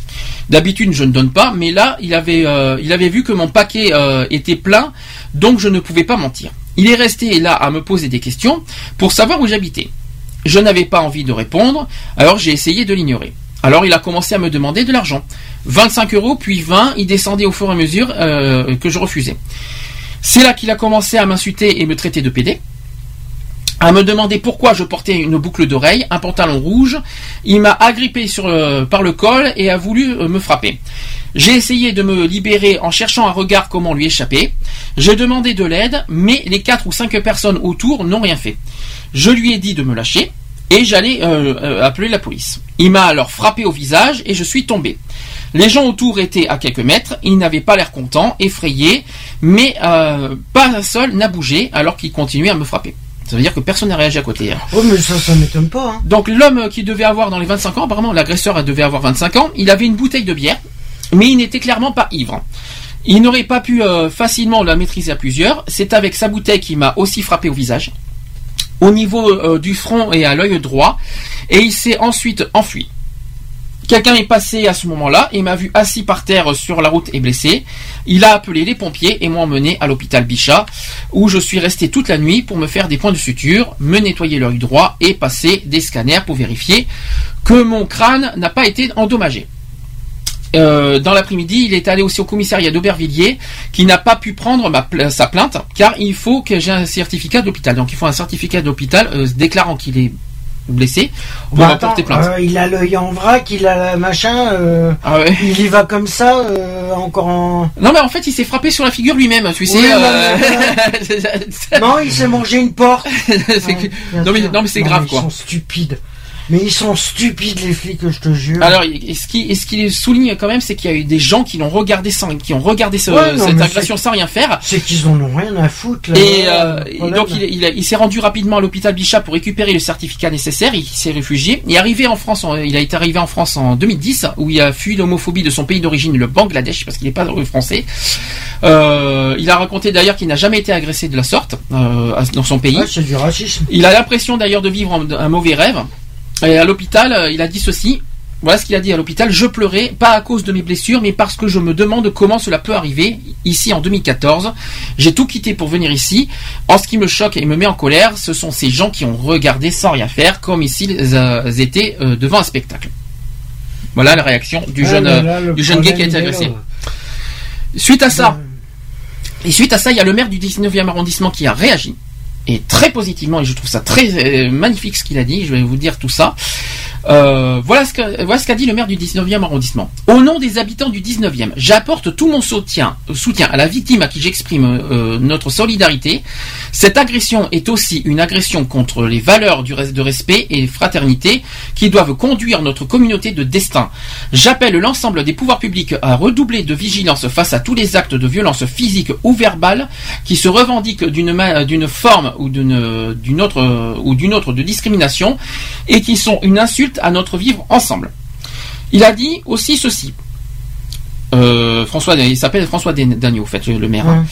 Euh, il a dit ceci. Je réitère mon souhait que le nombre d'actes homophobes commis, sur le territoire soit rendu public afin que nous disposions d'un observatoire public des actes homophobes permettant d'évaluer l'ampleur du phénomène et ses évolutions. Voilà ce qu'a dit le maire. C'est positif. Si Si tous les maires étaient comme ça et tout, euh, voilà. euh, Ah ça c'est sûr que ça serait ah, ça aurait- ah, là au moins on avancerait si tous les maires réagiraient comme ça parce que euh, il faut pas oublier que c'est un citoyen et qu'il soit homo ou, ou hétéro peu importe euh, un, un acte euh, un, euh, un acte de ce genre ne doit pas avoir lieu ce que je comprends pas c'est Mais c'est comme un. moi, ce que je comprends pas, c'est ce que je comprends beaucoup moins. L'agresseur, encore, voilà, on a compris pour, euh, pour- pourquoi il en est arrivé là. Ce que je comprends beaucoup moins, c'est les gens qui sont autour. Mais c'est comme lundi soir sur Bordeaux qu'il y en a encore un qui s'est fait agresser aussi. Oui, mais peu importe. Ce que je comprends pas, c'est pourquoi les gens restent euh, comme ça, Impa- inflexibles. Ouais, ils, ils bougent pas, ils ne réagissent pas, ils laissent faire. Puis comme ça, ils regarderaient, euh, regarderaient un spectateur. Oh, ben tiens, je, je- non mais attends, mais c'est c'est quand même impressionnant parce quoi. que, euh, ils s'en foutent, ils ont pas. euh, Non mais attends, mais si ça arriverait à eux, ils ils s'en foutraient, comme Ouais. par hasard. Non mais je, je- je- c'est quand même impressionnant. C'est quand même impressionnant que, que, que des gens euh, ignorent ce, ce ça. Et si ça et ça peut arriver à n'importe qui ce genre de choses. Et ils sont comme ça, ils restent, euh, comme ça- ils restent comme ça en spectateur. euh, Ah ben il y a quelqu'un qui se fait agresser, je suis très ravi. Youpi, il y a, il y a du combat, il y a du sang. Ouais. Non mais attendez, Non, non, mais mais voilà, c'est ignoble que- quoi. C'est je comprends pas. euh, ils vivent euh, dans leur bulle et ils veulent pas euh, se mêler. Euh, voilà. euh, Ils veulent pas se mêler, ils veulent pas se mêler, mais ils sont. Voilà, ça leur. euh, Non, mais ils sont témoins quand même, hein, euh, visuels. Ah, hein, mais et, ça, et, le problème, et ils auront ça dans leur conscience. Hein. Ah ben ça le problème. Imaginons, voilà. imaginons qu'ils apprennent demain que le, que le jeune est mort. Ah là par contre ça risque d'être différent par contre. Ah bah je suis désolé. Et après, et après ils vont se dire quoi? Ah ben euh, euh, ils vont se dire quoi? Deux choses. Soit ils regrettent leur de ne pas avoir réagi, soit ils s'en foutent et, euh, et dans ce cas pour eux, ils Pour sont. eux, c'est courant pour eux. Et pour moi, foutent. mais pour moi ils les sont. agressions sont courantes pour eux. euh, C'est une vie banale, euh, voilà. c'est- mais c'est dé- c'est dégueulasse. Non mais voilà, c'est ça le problème. euh, c'est les mentalités qui sont pas. Alors j'ai parlé de celui de, Pa- de Paris. Il y en a un autre, euh, un autre, une autre agression qui s'est produite cette semaine à Lille. Alors cette fois c'est un couple, un couple gay qui est victime d'une agression homophobe dans le métro de Lille. Euh, donc, euh, donc, euh, ça s'est passé le lundi 3 mars, encore lundi. Ça fait, ça fait deux quand même, euh, la même journée. Hein Ça s'est passé vers 20h30 alors qu'il se trouvait euh, sur la ligne 2 du métro lillois entre Lille Flandre et Saint-Maurice-Pelle-Voisin. Deux étudiants en couple de 20 et 21 ans qui se tenaient la main ont été pris à partie par cinq ou six personnes du vingtaine d'années. Cinq ou six personnes, j'en parlerai après. Euh, alors, ils ont d'abord été insultés avec des propos, des propos à caractère homophobe et des références explicites à leur orientation sexuelle, euh, selon d'ailleurs euh, l'hôtel de police de, Lille. Ensuite, ils ont été ensuite victimes de violences physiques, comme des coups de poing et des coups de pied. Si deux agents de, mé- de médiation euh, de Citéo à la station euh, Saint-Maurice ont pu intervenir et mettre en fuite les agresseurs, l'une des deux victimes a été euh, hospitalisée et a reçu un jour d'arrêt de travail. Le couple a ensuite déposé plainte à l'hôtel de police. Une enquête a apparemment été ouverte auprès du groupe d'action judiciaire de Lille qui recueille les plaintes. Mais les agresseurs n'ont pas encore été interpellés et sont en cours d'identification. Alors, euh, Hugo Vandamme, qui est la tête de liste de Front de Gauche à Lille, a condamné l'agression et a souhaité apporter son soutien aux victimes. De son côté, euh, David euh, Reynaud, qui est délégué régional de SOS Homophobie euh, en Nord-Pas-de-Calais, a également déploré ces violences homophobes. Malgré tout, c'est encore une agression liée à l'orientation sexu- sexuelle à Lille. Ce qu'on souhaite, c'est que les agresseurs soient placés devant la justice et on ne peut pas, on ne peut apporter que notre soutien aux deux victimes. Donc l'association J'en suis, j'y reste. Alors, c'est une association euh, LGBT de Lille qui a réagi aussi euh, fermement à l'acte. Euh, après les agressions de Marseille et de Sète dans les dernières semaines, le climat ambiant en France est pointé du doigt par les associations LGBT. Le lendemain, mercredi, le, mardi 4 mars, vers 17h15, un mineur a été interpellé dans le cadre de l'enquête, selon le commandant Olivier Manier de, la direction départementale de la sécurité publique. Il a été placé en garde à vue. Et l'enquête a été confiée à la sûreté urbaine de Lille. Et d'ailleurs, euh, au passage, Martine Aubry, qui est maire de Lille, s'est dite extrêmement choquée de l'agression. Voilà l'histoire. Mhm. Eh ben, un mineur. hein.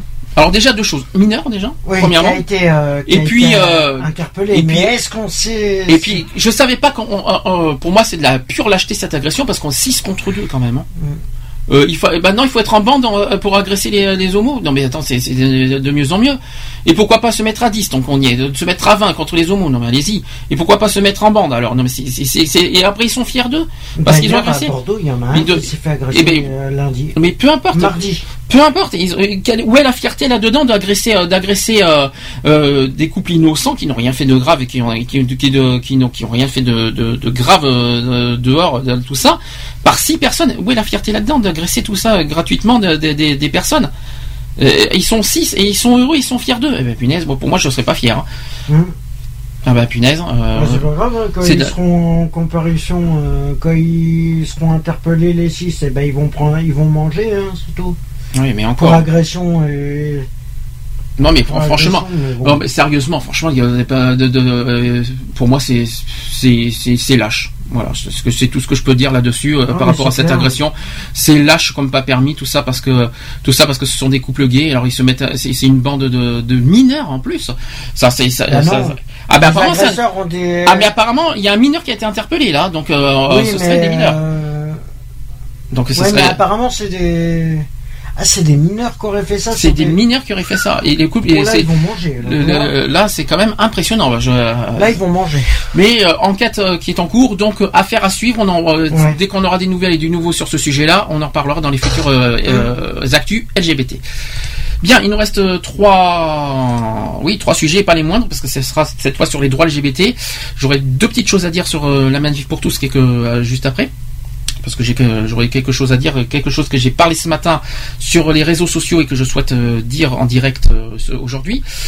Euh, alors je vais commencer par qu'est-ce que je peux commencer? Il y a trois sujets. On commence par le mariage gay. Donc il y a dix liens pour tout comprendre sur la théorie du genre. Qu'est-ce que la théorie du genre? La théorie du genre, c'est avant tout une, invention de, des détracteurs. Ce qui existe, ce sont les, les studies euh, venant des États-Unis, un champ d'études universitaire né dans les, euh, dans les années 60, en parallèle du développement euh, du féminisme. Son propos, c'est étudier la manière dont la société associe des rôles à chaque sexe. Par exemple, pourquoi les hommes font moins le ménage et pourquoi une femme mécanicienne ou un homme, homme sage-femme paraissent insolites. C'est marrant, on en a parlé en début d'émission de ça. L'un des, des postulats de ces études était de distinguer le genre, la construction sociale. Les filles aiment le rose, les garçons aiment le bleu, du sexe physique. C'est un exemple. Alors, ce qui n'existe pas, euh, mais il n'y a pas de théorie euh, au sens idéologique ou scientifique du terme, pas de programme secret ou caché visant à manipuler les enfants. Ça, c'est très important à dire. On ne manipule pas les enfants et on, on ne- c'est quelque chose qu'on ne fera jamais. Euh, est-ce que tu connais, est-ce que tu as déjà entendu parler de de cette théorie du genre? On en avait parlé il y a 15 jours de ça. Pour rappel, l'ABCD de la de l'égalité. Alors qu'est-ce que c'est? C'est une nouveauté euh, de l'année 2013. Euh, L'éducation nationale teste dans 600 classes de 275 écoles de la maternelle au CM2 et c'est quelque chose que je ne comprends pas. Des séquences pédagogiques sur les questions d'égalité homme-femme. Jusque là, je suis d'accord. Les ABCD de l'égalité. Mais il ne parle pas de sexualité et donc encore moins d'homosexualité. Encore heureux, merci. Ah Parce ouais. que non, parce que franchement, si on parlait d'homosexualité en maternelle et en primaire, je, je euh, homme-femme, d'accord. là, je suis d'accord. Ça s'arrête là. Mais j'espère Bah, que oui. Dans un sens, tant mieux. Tant mieux, parce que là, je suis, sinon, je suis complètement. Ah oui, euh, parce que parce que là, là, là, sinon, sinon, on est après, mal. ça va trop loin. Mais c'est surtout, c'est surtout ça qu'il faut rassurer tout le monde et que je souhaite rassurer les auditeurs. Rassurez-vous, cette, cette histoire d'ABCD d'égalité ne concerne pas l'homosexualité dans, euh, à- au niveau de- de- des maternelles et de. On n'apprend pas l'homosexualité au maternel et au primaire. C'est ce qu'il faut. C'est très important. Euh, Qu'est-ce que je peux vous dire d'autre euh, sur ce sujet-là? Alors, ça, c'est- cash comme question. Est-ce que la masturbation va être enseignée à l'école? Alors, au collège, oui. Bien sûr, dans les, euh, dans, en biologie, on apprend la masturbation en quatrième. Maintenant, en bout- on pourrait multiplier les exemples d'intox et de déformation, petites et grandes, tant que le climat euh, d'hystérie a été entretenu euh, durant des mois. Enseignement de la masturbation dès la maternelle. Alors ça, ça serait grave. hein. ça serait non mais, Mais c'est non, mais- non, mais c'est une quoi, rumeur, c'est une rumeur de, qui a été dénoncée par la Manif pour tous, hein. et euh, par rapport au collectif Manif pour tous. hein. Euh, donc c'est un projet d'interdire la scolarisation à domicile pour mieux euh, endoctriner aux, aux jeunes d'heure, c'est-à-dire à la théorie du genre. Et d'utilisation des sextoys aussi dès l'école primaire. Non mais franchement, euh, on n'est pas débile à ce à ce niveau-là quand vous apprendre ça à l'école primaire non plus. Alors, je rassure tout le monde, c'est, c'est- toutes ces rumeurs-là sont totalement fausses. Voilà, ce sont des rumeurs qui ont été dites pour euh, pour euh, bien enfoncer encore les, euh, les LGBT comme par hasard et, le- et bien sûr l'égalité entre euh, parce qu'en On fait savoir qui c'est qui est au bout de ça. la manif pour tous bien sûr et le collectif Comme par c'est hasard. c'est le collectif qui est derrière tout ça. hein. Euh, pourquoi euh, Donc, c'est- ce sont des accusations outrancières qui sont euh, symptomatiques de la volonté de certains militants de créer une atmosphère euh, propice à la panique. Une opération en partie réussie puisque des centaines de parents ont fini par, euh, par retirer les enfants des écoles sur la foi de ces rumeurs. On peut d'ailleurs trouver un schéma commun à la propagation euh, de toutes ces intox. Systématiquement, on trouve une occurrence du terme euh, incriminé dans un rapport plus ou moins officiel, une publication d'une institution proche de l'éducation nationale ou de l'un des, syndicats d'enseignants. Alors, autre chose, il y a des livres pour enfants font-ils la promotion de, de la théorie du genre? Ah ben, Il manquerait plus que ça aussi. C'est encore une rumeur. Euh, donc c'est une panique qui est autour, autour de la théorie du genre qui n'a pas été entretenue uniquement par des militants d'extrême droite, comme par hasard pour pas citer. L'UMP qui a aussi été tenté de se greffer sur le mouvement. Et c'est ainsi que Jean-François Copé, pour pas citer toujours bien sûr lui, qui a dénoncé un livre pour enfants qui s'appelle Tous à poil, qui assure, euh, assurant qu'il euh, qu'il était au programme en primaire. Mais je répète, il faut rappeler, et ce n'est qu'une, c'est une rumeur parce que le livre Tous à poil n'est pas au programme des primaires, tout simplement. Euh, parce que ce sont, ce sont des accusations de Monsieur. Bah, d'abord, d'abord parce que les accusations de Monsieur Copé sont révélées infondées, premièrement. Ce livre n'est pas au programme, mais a été listé de- par des parents d'élèves dans le cadre d'une bibliographie d'ouvrages proposée dans quelques documents pédagogiques. Voilà, tout simplement. Quand est-ce qu'ils vont arrêter Alors, la guerre tu voulais, une, t'as une- tu voulais une question euh, sur ça. Qui c'est qui diffuse ces rumeurs justement? Parce que ce- ce- c'était des rumeurs qui sont totalement fausses, hein, ce que- tout Mhm. ce que je vous ai dit. hein. Alors, euh, Alors, je vais, je vais essayer de vous le dire. Alors déjà en 2011, il y a eu quelques groupuscules qui, qui, qui sont bien sûr ultra catholiques, qui avaient lancé l'offensive contre la présence de la théorie du genre euh, dans les manuels de SVT de première. C'était à l'époque de, c'était à la grande époque de septembre 2011. Euh, Le gouvernement avait dû réagir. Et maintenant, trois ans plus tard, ces associations euh, galvanisées par une année 2013 d'opposition au mariage gay sont reparties au combat, bien sûr, la manif pour tous. Alors, elles ne sont pas seules, parce qu'il y a l'extrême droite qui a également utilisé ces réseaux, autour par exemple de, l'éga- euh, et réconciliation euh, d'Alain Soral, qui est allié euh, pour la circonstance à une ancienne figure de la lutte des beurs des années 1980. Donc qui s'appelle d'ailleurs Farida Belgoul. hein. Alors son influence s'est fait sentir notamment sur les quartiers populaires où ont eu lieu la majorité des retraits d'enfants des écoles. Voilà, donc ce que je voulais, ce que j'essaye de faire passer comme message par rapport à ça, c'est qu'il y a tellement eu de rumeurs pour pour dire pour euh, enfoncer le clou, pour injurier les euh, à, à- à la fois le, le- le sujet de l'égalité euh, que propose le gouvernement et à la fois ce que demande, ce que réclament le- le- les LGBT. Mais en fait, la manif pour tous essaie de trouver des, un moyen de par des rumeurs de d'enfoncer et de, et de, de ternir l'image des LGBT parce que il- il- ce qui ce qui me fait rire personnellement, j'ai vu ça sur leur propre site ce matin. Été sur leur J'étais j'étais sur le site sur leur site ce matin. Je voulais un petit peu euh, par curiosité voir ce qu'ils ont mis. Mhm. Ils ont dit ils ont dit haut et fort nous sommes foncièrement contre l'homophobie. Waouh Ils sont contre l'homophobie alors qu'ils sont alors alors que déjà Or, alors qui balancent des trucs qui alors sont... euh, j'ai vu ça sur Ah leur propre site. J'ai vu ça sur leur propre site. Ils sont contre le mariage pour tous. Ils sont contre le tout ce que tout ce qui est euh, Ouais. contre Et la PMA, contre contre la GPA. Et ils se disent contre l'homophobie. J'ai cru que j'ai rêvé ce matin. Alors que là, alors qu'ils font tout pour ternir l'image de l'homosexualité dans tous les sens du terme, ils, ils- ils mettent euh, la théorie du genre, euh, ils mettent, ils pourrissent la théorie du genre, ils pourrissent la PMA, la GPA, bon c'est une autre histoire, mais ils, sont dedans, ils pourrissent le mariage pour tous, ils pourrissent tout, ce- tout ce qui concerne les LGBT, ils pourrissent ça. Voilà. Et ils sont contre l'homophobie. Et ils disent qu'ils sont contre l'homophobie. Alors là, je les applaudis. D'accord. Quand Là, on regarde, faudrait et- qu'ils a- apprennent. euh, Et après, ils- après, ils annoncent des rumeurs très graves euh, euh, par rapport à l'homosexualité. Et ils annoncent des rumeurs très, très, très, très graves. Pour moi, c'est très grave ce qu'ils font. C'est c'est de la diffamation pure et simple. Hein. Euh, et, et bah, que- les LGBT devraient se retourner contre eux. pour moi, il y a- Les attaquer en justice. ah, mais pour moi, pour moi, ça, bon, on n'a pas et assez de preuves. ceux qui. Il nous faut des preuves. hein. Il faut des preuves Et on sait qui c'est qui a déposé ça sur les réseaux sociaux on n'a pas les noms exacts, on n'a pas les noms exacts, mais on sait que ce sont des, des militants qui sont opposés euh, au mariage homosexuel qui, qui, qui feraient, on va dire, au conditionnel partie des collectifs euh, du collectif Manif pour tous, qui font tout pour euh, ternir l'image d'homosexualité, en fav- pour pour qu'ils pour qu'ils aient gain de cause, quoi, en quelque sorte, Mhm. par rapport à ce qu'ils réclament. Malheureusement, bah, ils sont pas prêts d'y arriver. Hein. Bah c'est justement, justement. Ah le problème, c'est que. As-tu demandé si, si quelqu'un est là? Lionel est parmi nous. Il vient Ah, d'arriver. coucou, Lionel. Lionel qui je suppose comme toujours qui était pas là cet après-midi exceptionnellement. Je pense que la semaine prochaine c'est toi tu seras avec nous. Un petit coucou Lionel. Tiens, ça fait plaisir. Bon, quoi qu'il en soit, euh, quoi qu'il en soit, je, voilà, je, je souhaitais dénoncer euh, cette histoire de, de rumeurs, parce que Ouais, mais c'est de rumeurs. complètement stupide d'en Mais arriver là. leur but, leur but, c'est simple, c'est de tout foutre en l'air les droits LGBT. C'est leur but ultime. Ils font croire, ils, nous font croire qu'ils sont contre l'homophobie, alors que c'est, alors que c'est pour moi Alors quasi faux. C'est quasi faux parce qu'ils font tout pour ternir l'image des LGBT. Donc ouais, mais le problème, et ça, il y a peut-être euh, dans leur collectif des homos, et c'est ça.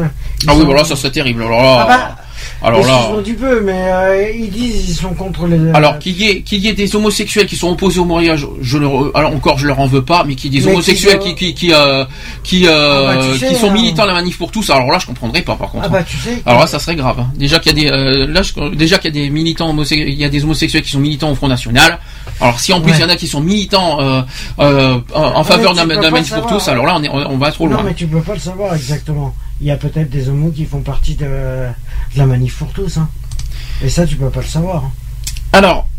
Autre chose qui fait beaucoup débat, qui fait beaucoup de bruit, c'est la GPA, c'est-à-dire la gestation pour autrui. On en a parlé il y a pas très longtemps en février. Je voudrais, je voudrais en rappeler euh, cette histoire de gestation pour autrui en huit questions. D'abord, qu'est-ce que la GPA C'est une technique de procréation médicalement assistée, la fameuse PMA, qui est utilisée par les couples hétérosexuels dont la femme ne peut pas porter d'enfant, du fait de l'absence d'utérus, et les couples d'hommes. La mère porteuse se voit implanter après fécondation in vitro l'ovule d'une donneuse fécondée par le sperme euh, du futur père et elle peut également être euh, la donneuse d'ovocytes. Deuxième question, euh, qu'est-ce que donc la réglementation de cette GPA C'est simple, qu'en France, et ça il faut bien le souligner bien clairement, la GPA est totalement interdite pour tous, que ce soit hétéro comme homo. Donc euh, qu'on soit bien clair là-dessus. C'est l'article 16-7 du Code civil qui dispose que toute convention portant sur la procréation ou la gestation pour le compte d'autrui est nulle. Autre article, c'est le 227-12 du Code pénal qui sanctionne d'une peine de 6 mois d'emprisonnement et de 7500 euros d'amende le fait de s'entremettre entre une personne ou un couple désireux d'accueillir un enfant et une femme acceptant de porter en elle cet enfant en vue de leur, euh, de leur remettre. Donc la fameuse GPA. Dans les autres pays, donc il y a plusieurs pays qui autorisent la, euh, la GPA pour les couples hétérosexuels, tels que le Royaume-Uni par exemple. Il y a les Pays-Bas aussi qui l'autorisent, il y a l'Israël, l'Afrique du Sud aussi, aussi étonnant que ça puisse paraître, l'Afrique du Sud qui autorise. Par contre, euh, il y a l'Inde et l'Ukraine qui autorisent également, mais le cadre légal est beaucoup moins défini euh, et les soupçons de marchandisation des mères porteuses sont beaucoup plus importants, selon l'association des familles homoparentales. Et aux États-Unis, tous les États n'autorisent pas la GPA, et encore moins pour les homosexuels. Par exemple, dans l'État du, Wisconsin, et en Californie, et quelques États du, Midwest, com- comme, l'Illinois, qui ouvrent euh, leurs portes à ces couples. Alors, combien d'enfants naissent chaque année euh, grâce à la GPA Bonne question. La pratique qui étant illégale, ces chiffres qui, ont, qui sont à manier avec précaution, le ministère de la Justice évoque une quarantaine d'enfants nés de GPA qui se sont vus euh, refuser la nationalité. Les associations de parents ayant eu recours aux mères porteuses parlent de plusieurs centaines d'enfants par an. Euh, depuis 10 à 15 ans, euh, il y a eu entre 200 et 600 naissances par an, euh, qui a donc c'est affirmé par le président de la, DFH lui-même. Alors, quels sont les coûts de, de cette GPA on, on estime entre 60 000 et 90 000 euros selon les États pour avoir recours à la GPA. 60 000 à 90 000 euros, hein. c'est énorme.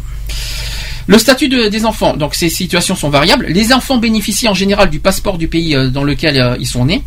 Certains d'entre eux voient leur, euh, acte de naissance à l'étranger retranscrit à l'état civil sans difficulté, dès lors que la GPA n'est pas soupçonnée. En revanche, quand ce soupçon existe, les couples peuvent se retrouver bloqués avec leurs enfants dans le pays de naissance. Alors, est-ce qu'on va avoir une reconnaissance de la GPA en France? Très bonne question. Alors, actuellement, le gouvernement s'en défend. Ils veulent pas de GPA. Ils, sont pour la PMA, mais ils sont apparemment contre la GPA. Euh, pour le gouvernement, la GPA ne sera pas autorisée, euh, ne sera pas autorisée, euh, voilà, martèle le gouvernement. Les défenseurs de la régularisation qui ne sont pas forcément favorables à la GPA disent agir au nom de l'intérêt des enfants qui n'ont pas à subir les conséquences de leur mode de conception. La droite y voit une reconnaissance et un possible encouragement des familles qui veulent avoir recours à ces pratiques. Néanmoins, le coût et la complexité, la complexité de la démarche restent inchangés pour les candidats. Voilà. Mhm. Donc ça, c'était pour la GPA. Pour ou contre la GPA, toi, personnellement? Est-ce que ça, que- te choque cette euh, cette histoire de GPA Euh, non, pas spécialement, mais euh, bon, après, euh, j'en vois. J'en vois pas. C'est, une méthode. Personnellement, c'est. C'est une ép- méthode compliquée, par, euh, notamment pour le bien-être de l'enfant, on va Mm. dire. C'est-à-dire que euh, j'en ai parlé beaucoup, c'est que on, on s'inquiète surtout de l'état psychologique euh, de l'enfant euh, quand il quand il apprendra euh, qu'il est né pas sous X, mais qu'il est né sous, euh, d'une mère porteuse, quoi. Donc c'est un peu compliqué parce que qui est la mère, qui n'est pas la mère, la mère biologique, la mère biologique, et bien après c'est compliqué aussi pour la mère porteuse. euh, ouais, c'est que. compliqué. C'est très compliqué. La méthode, pour moi, c'est une méthode positive dans le sens, par exemple, j'en ai parlé il y a pas longtemps. Par exemple, d'une- femme qui, euh, qui, qui, qui est victime d'une d'un cancer de l'utérus, qui ne peut plus avoir d'enfant. Pour moi, c'est un espoir que, que la GPA existe, que- grâce à une mère porteuse, d'avoir son propre enfant. Alors, je sais qu'il y a les adoptions qui existent, mais l'adoption, c'est pas c'est pas biologique. Tandis que mère porteuse, c'est biologique parce qu'il y a le il y a l'ovule de, de la de la vraie mère qui est qui est, qui est là, qui est Ouais, dedans. mais bon, après, ça déstabilise les gamins. hein. Ouais, après, c'est oui, c'est déstabilisant au niveau psychologique. C'est pas le même ovule automatiquement. euh, Ah voilà. si si si. bah, C'est l'ovule de la mère porteuse automatiquement. Et l'ovule de la mère- qu'elle est- et- l'enfant est balancé pour euh, par une autre mère. C'est c'est de l'adoption, mais sauf que voilà. Sauf que c'est compliqué psychologiquement. Oui, c'est que pas pareil. euh, c'est pas. euh, c'est contre nature. c'est pas la même adoption, mais c'est une forme d'adoption. Tu trouves que c'est contre nature euh, la GPA Moi personnellement, c'est c'est pas contre nature, mais bon, c'est il faut se méfier parce que bon, les gamins, c'est les gamins qui en pâtissent le plus. hein. Donc euh, toi, c'est surtout là, tu t'inquiètes surtout pour l'avenir des enfants, Voilà, en quelque sorte. parce que. Et aussi pour la mère porteuse, parce que la mère porteuse, il y a une série qu'on ne citera pas. Euh, il y a une série qu'on ne citera pas qui, qui, qui, qui- qui, d'ailleurs euh, évoque ce sujet-là en ce Mhm. moment. Euh, ben, la preuve, on a la réaction de la mère porteuse qui, voilà, qui une fois a- qu'elle a perdu les, les enfants qu'elle vient d'accoucher, et ben elle ne s'en remet pas. Ah bah, Donc, euh, c'est surtout que il y en a qui l'acceptent de le faire et ils peuvent euh, voir les enfants euh, quand ils veulent, mais il y a quand même un manque euh, pour eux parce que c'est pas parce que les enfants qui portent c'est pas pour eux. Voilà. Alors. le problème il est là. À côté de la GPA, je voudrais revenir sur le sujet de la PMA. Alors j'ai j'ai un- une image devant moi là qui est, qui est bien fait, je trouve. C'est c'est proposé par Oser le féminisme, qui dit ouvertement qui a peur de la PMA. Alors j'ai plusieurs propositions. Euh, Est-ce que les femmes ont peur de la PMA Bonne question. Réponse à ça, c'est qu'il s'agit d'ouvrir l'accès à des techniques médicales existantes à toutes les femmes qui le choisissent, sans juger de leur statut conjugal ou de leur orientation sexuelle. Ça, c'est le premier point. Est-ce que les hommes ont peur de la GPA C'est la- deuxième question. En fait, euh, les hommes sou- qui souhaitent euh, faire un don de sperme le font de manière anonyme, gratuite et volontaire. Il faut quand même le rappeler. Concernant les enfants, c'est, on vient d'en parler pour la GPA. Alors concernant les, enfants, les enfants, il n'y a aucune étude qui n'a démontré de différence de développement physique et psychique entre les enfants de familles hétéroparentales, des familles homoparentales et des familles monoparentales, ni même entre les enfants conçus sans l'aide de la médecine et ce n'est d'une PMA. Mhm. C'est ce que disent Osez, Osez Féminisme. C'est leur avis. hein. Ouais, après voilà, chacun son avis euh, là-dessus sur la question, mais Alors, la bioéthique, est-ce qu'elle a peur de la PMA Alors, Bonne question, parce que si la PMA a été considérée éthique pour les couples hétérosexuels, alors elle l'est pour tout le monde. C'est ce qu'on a dit nous personnellement Ouais. il, y a, il y a 15 jours. Moi, je l'ai dit personnellement que si, si on peut, si on, la PMA, on peut autoriser aux hétérosexuels, alors pourquoi on n'autorise pas aux homosexuels? On peut autoriser aux deux, je vois- vois vraiment. Si c'est légal pour les hétéros, ça devrait être légal pour les homos. Il y a, il y a rien de, il y a rien de. Qu'est-ce qui, qu'est-ce qui nous c'est vrai que qu'on comprend pas parce que euh, ce, qui, je- ce que je- moi personnellement ce que je comprends pas c'est que la manif pour tous ne veut pas que les couples homosexuels euh, euh, aient droit à la PMA. Mais alors qu'est-ce qui qu'est-ce qui qu'est-ce qui nous permet de dire que les hétérosexuels ont, ont, ce droit-là puisque c'est Ah puisque c'est censé être contre nature par rapport à l'enfant? Bon, il- bon, pour- tu sais, tu sais quelle est la différence? C'est parce que c'est un père et une mère au niveau Ouais, hétérosexuel. voilà, oui, c'est- Le fameux, la fameuse notion père et mère. Ah, oui, bien sûr. Ouais, mais c'est encore une histoire bi- euh, biblique, encore. C'est encore une histoire euh, religion, euh, religieux. Ils mélangent tout. L'Église n'a plus rien à voir avec tout ça. Alors qu'est-ce qu'ils foutent encore des histoires religieuses là-dedans? Question Est-ce que la société a peur de la, de la PMA Honnêtement, non. Alors, je vois, quand pas, même- pour- je vois pas en quoi. hein. Alors, réponse à ça, c'est que certaines femmes y ont déjà recours euh, dans des pays où elle est euh, autorisée, comme tout, euh, comme tout, tout- comme la Belgique, l'Espagne. Ouais. Il faut cesser l'hypocrisie, tout simplement. C'est une question d'égalité des droits, Bah oui. tout simplement. C'est bien formulé la, la Mhm. réponse. J'aime bien la question suivante. Elle est, elle est toute tracée la réponse. Est-ce que la manif pour tous a peur de la, de la PMA Elle est toute tracée la réponse. Et même mieux que ça, c'est que la, la manif pour tous auront toujours peur de la PMA. Pourquoi, d'après toi? Parce qu'ils ont peur du progrès, tout simplement. Et ça, c'est bien dit, je trouve. C'est, je trouve, je trouve cette réponse tellement bien Mhm. Oui, ils faite. sont encore dans les années 40. Elle est- où- non, c'est une réponse tellement bien faite, je trouve. Ouais, que, ils ont pas euh, ils ont peur, voilà. ils ont peur du progrès, voire peur de l'égalité, peut-être. je, Ouais, je rajouterais ça. qu'ils ont peur de, ouais, ils ont peur de l'égalité, ouais. Et on, Ils sont déjà pas égaux avec eux, alors. euh, et on rajoute dans la réponse que c'est le propre des réactionnaires. C'est pas mal ça aussi. ça m'étonne pas. Et enfin, est-ce que le gouvernement a peur de la PMA Bon, le gouvernement, contrairement à la manif pour tous, n'a pas peur du progrès. Non, le- mais, il a peut-être peur de Mais- de plus pouvoir gérer. Ah non parce que non parce que j'aime beaucoup j'aime beaucoup la réponse qui est très bien qui est très juste. D'ailleurs je, je félicite l'association aux féministes d'avoir le courage de dire ça haut et fort. Parce que honnêtement c'est quelque chose que moi je dirais haut et fort moi aussi et je, je, ne- je ne De- cacherai pas. C'est que le gouvernement n'a pas peur du progrès mais a peur de la manif pour tous voilà la réponse claire nette et précise qui est haut et fort Bah, euh, Euh. Tout Ouais, simplement que- Mais qui sont vraiment la Mais ils sont manif pour tellement- tous? C'est quoi? C'est des, euh, la manif pour des tous, êtres humains. Bah, la manif pour tous, c'est c'est quoi? C'est basé sur des catholiques et des, des, des opposants au mariage pour tous, et ce sont des homophobes Bah, qui c'est se réunissent, des religieux, qui, qui se tout. réunissent, qui se réunissent face euh, contre, l'Église qui se met en contre l'égalité et surtout contre les droits LGBT. Bon, bref, quoi qu'il en soit, le, le gouvernement qui a peur de la manif pour tous, c'est pas parce qu'ils sont euh, soi-disant, euh, je, dis- je dis bien entre guillemets, 500 000 manifestants qu'il faut avoir peur d'eux. Hein.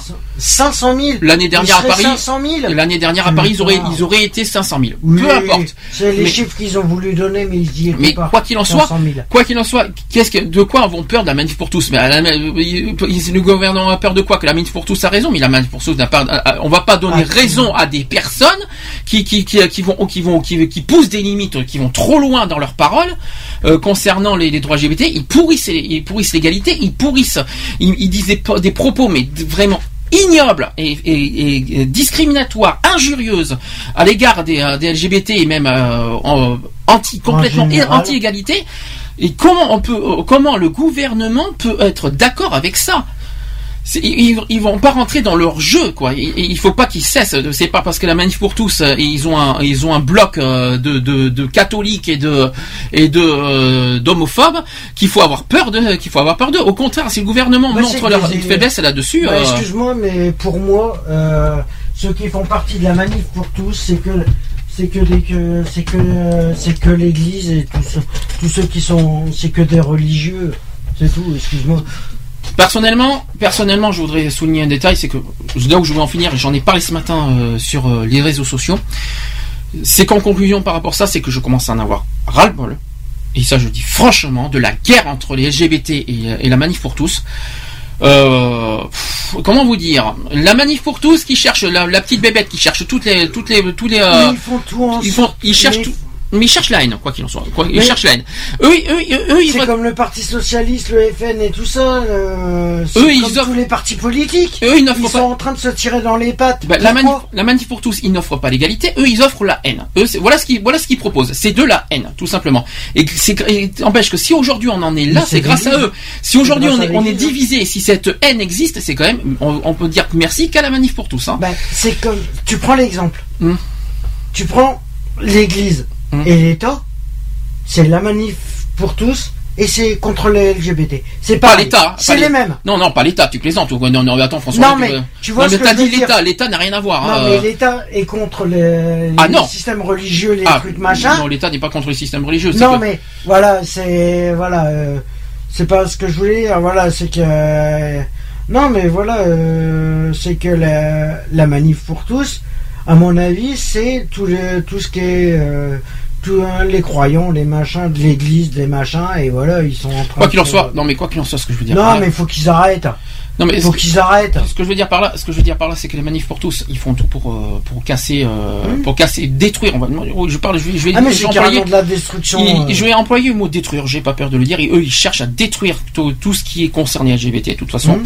le gouvernement, ils ont peur de, je ne vois pas en quoi. Et les LGBT en retour, qu'est-ce qu'ils font? Ils répondent des attaques par des attaques. Alors, ah, mais mince quoi. Comment vous voulez qu'on fasse baisser l'homophobie et la- cette guerre? De toute façon, c'est à cause. Ça faut, faut être honnête. Je vais être honnête et je vais te dire haut et fort. Si aujourd'hui l'homophobie monte, c'est à cause de cette guerre. hein. C'est à cause de Ah, cette mais- guerre entre l'inter-LGBT, entre les, entre les centres et les inter-LGBT et, la- et la manif pour tous. hein. Si cette homophobie monte, c'est à cause de ça. Donc, euh, il faut- donc la solution Eh ben, est très claire. C'est que là, je, là, le on fait problème, appel. c'est que la manif pour tous, elle a été créée, le, le parti de la manif pour tous, elle a été créée, et ils auraient jamais dû la créer, ça aurait jamais Ah mais la manif pour tous a le droit d'être créé. Ils ont le Oui. droit. Ils sont, on, on est en démocratie. On est en démocratie. La manif pour tous a le droit d'être créé. En revanche, ce qui n'a pas le droit d'être toléré, C'est toute cette, euh, toutes ces toutes ces formes d'injures et de, et de discrimination qui, qui sont là. Et qu'on leur- pure et non mais simple. non mais on leur laisse libre de dire n'importe quoi et de dire des trucs très de graves. quoi. Et de, de dire de faire n'importe quoi peut-être pas, mais de dire Ouais, ils n'importe quoi. pas, Euh, de dire n'importe quoi au sujet de l'homosexualité, c'est ils vont trop loin. Et moi, ce que je comprends pas, c'est qu'on leur laisse faire.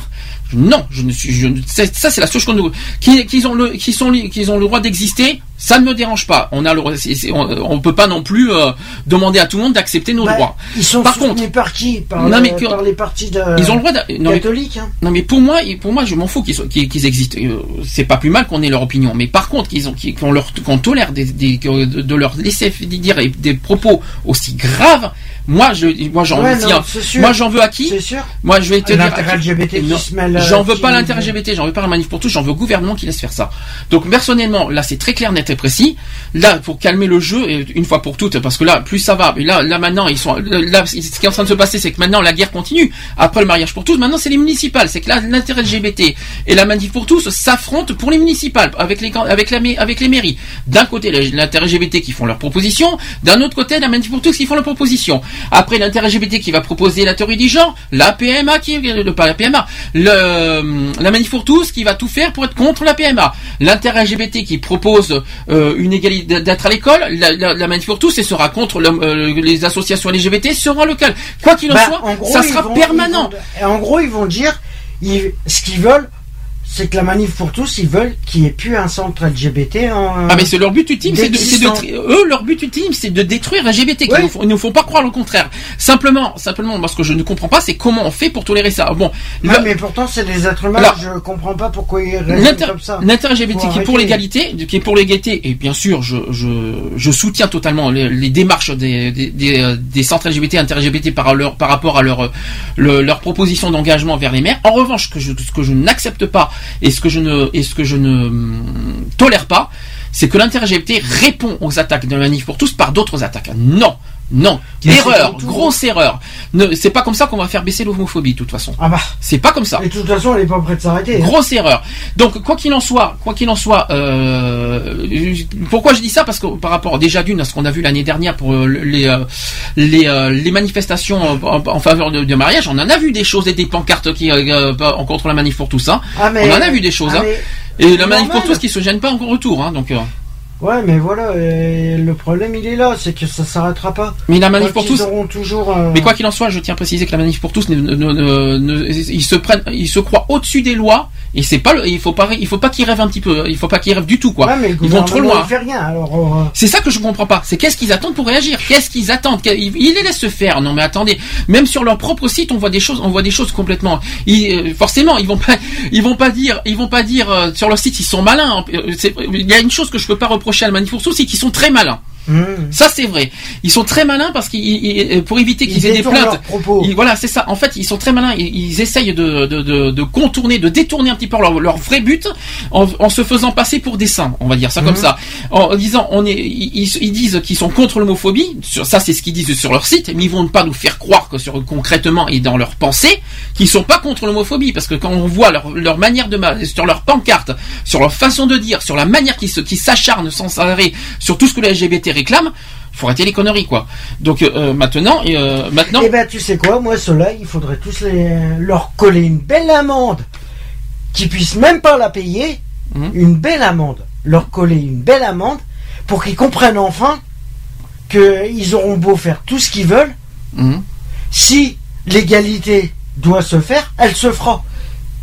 Ah mais l'égalité, non mais l'égalité, ça fait partie de, des valeurs de la France. Alors qu'est-ce qu'ils, eux, ils, eux, ils cherchent le- à faire le contraire.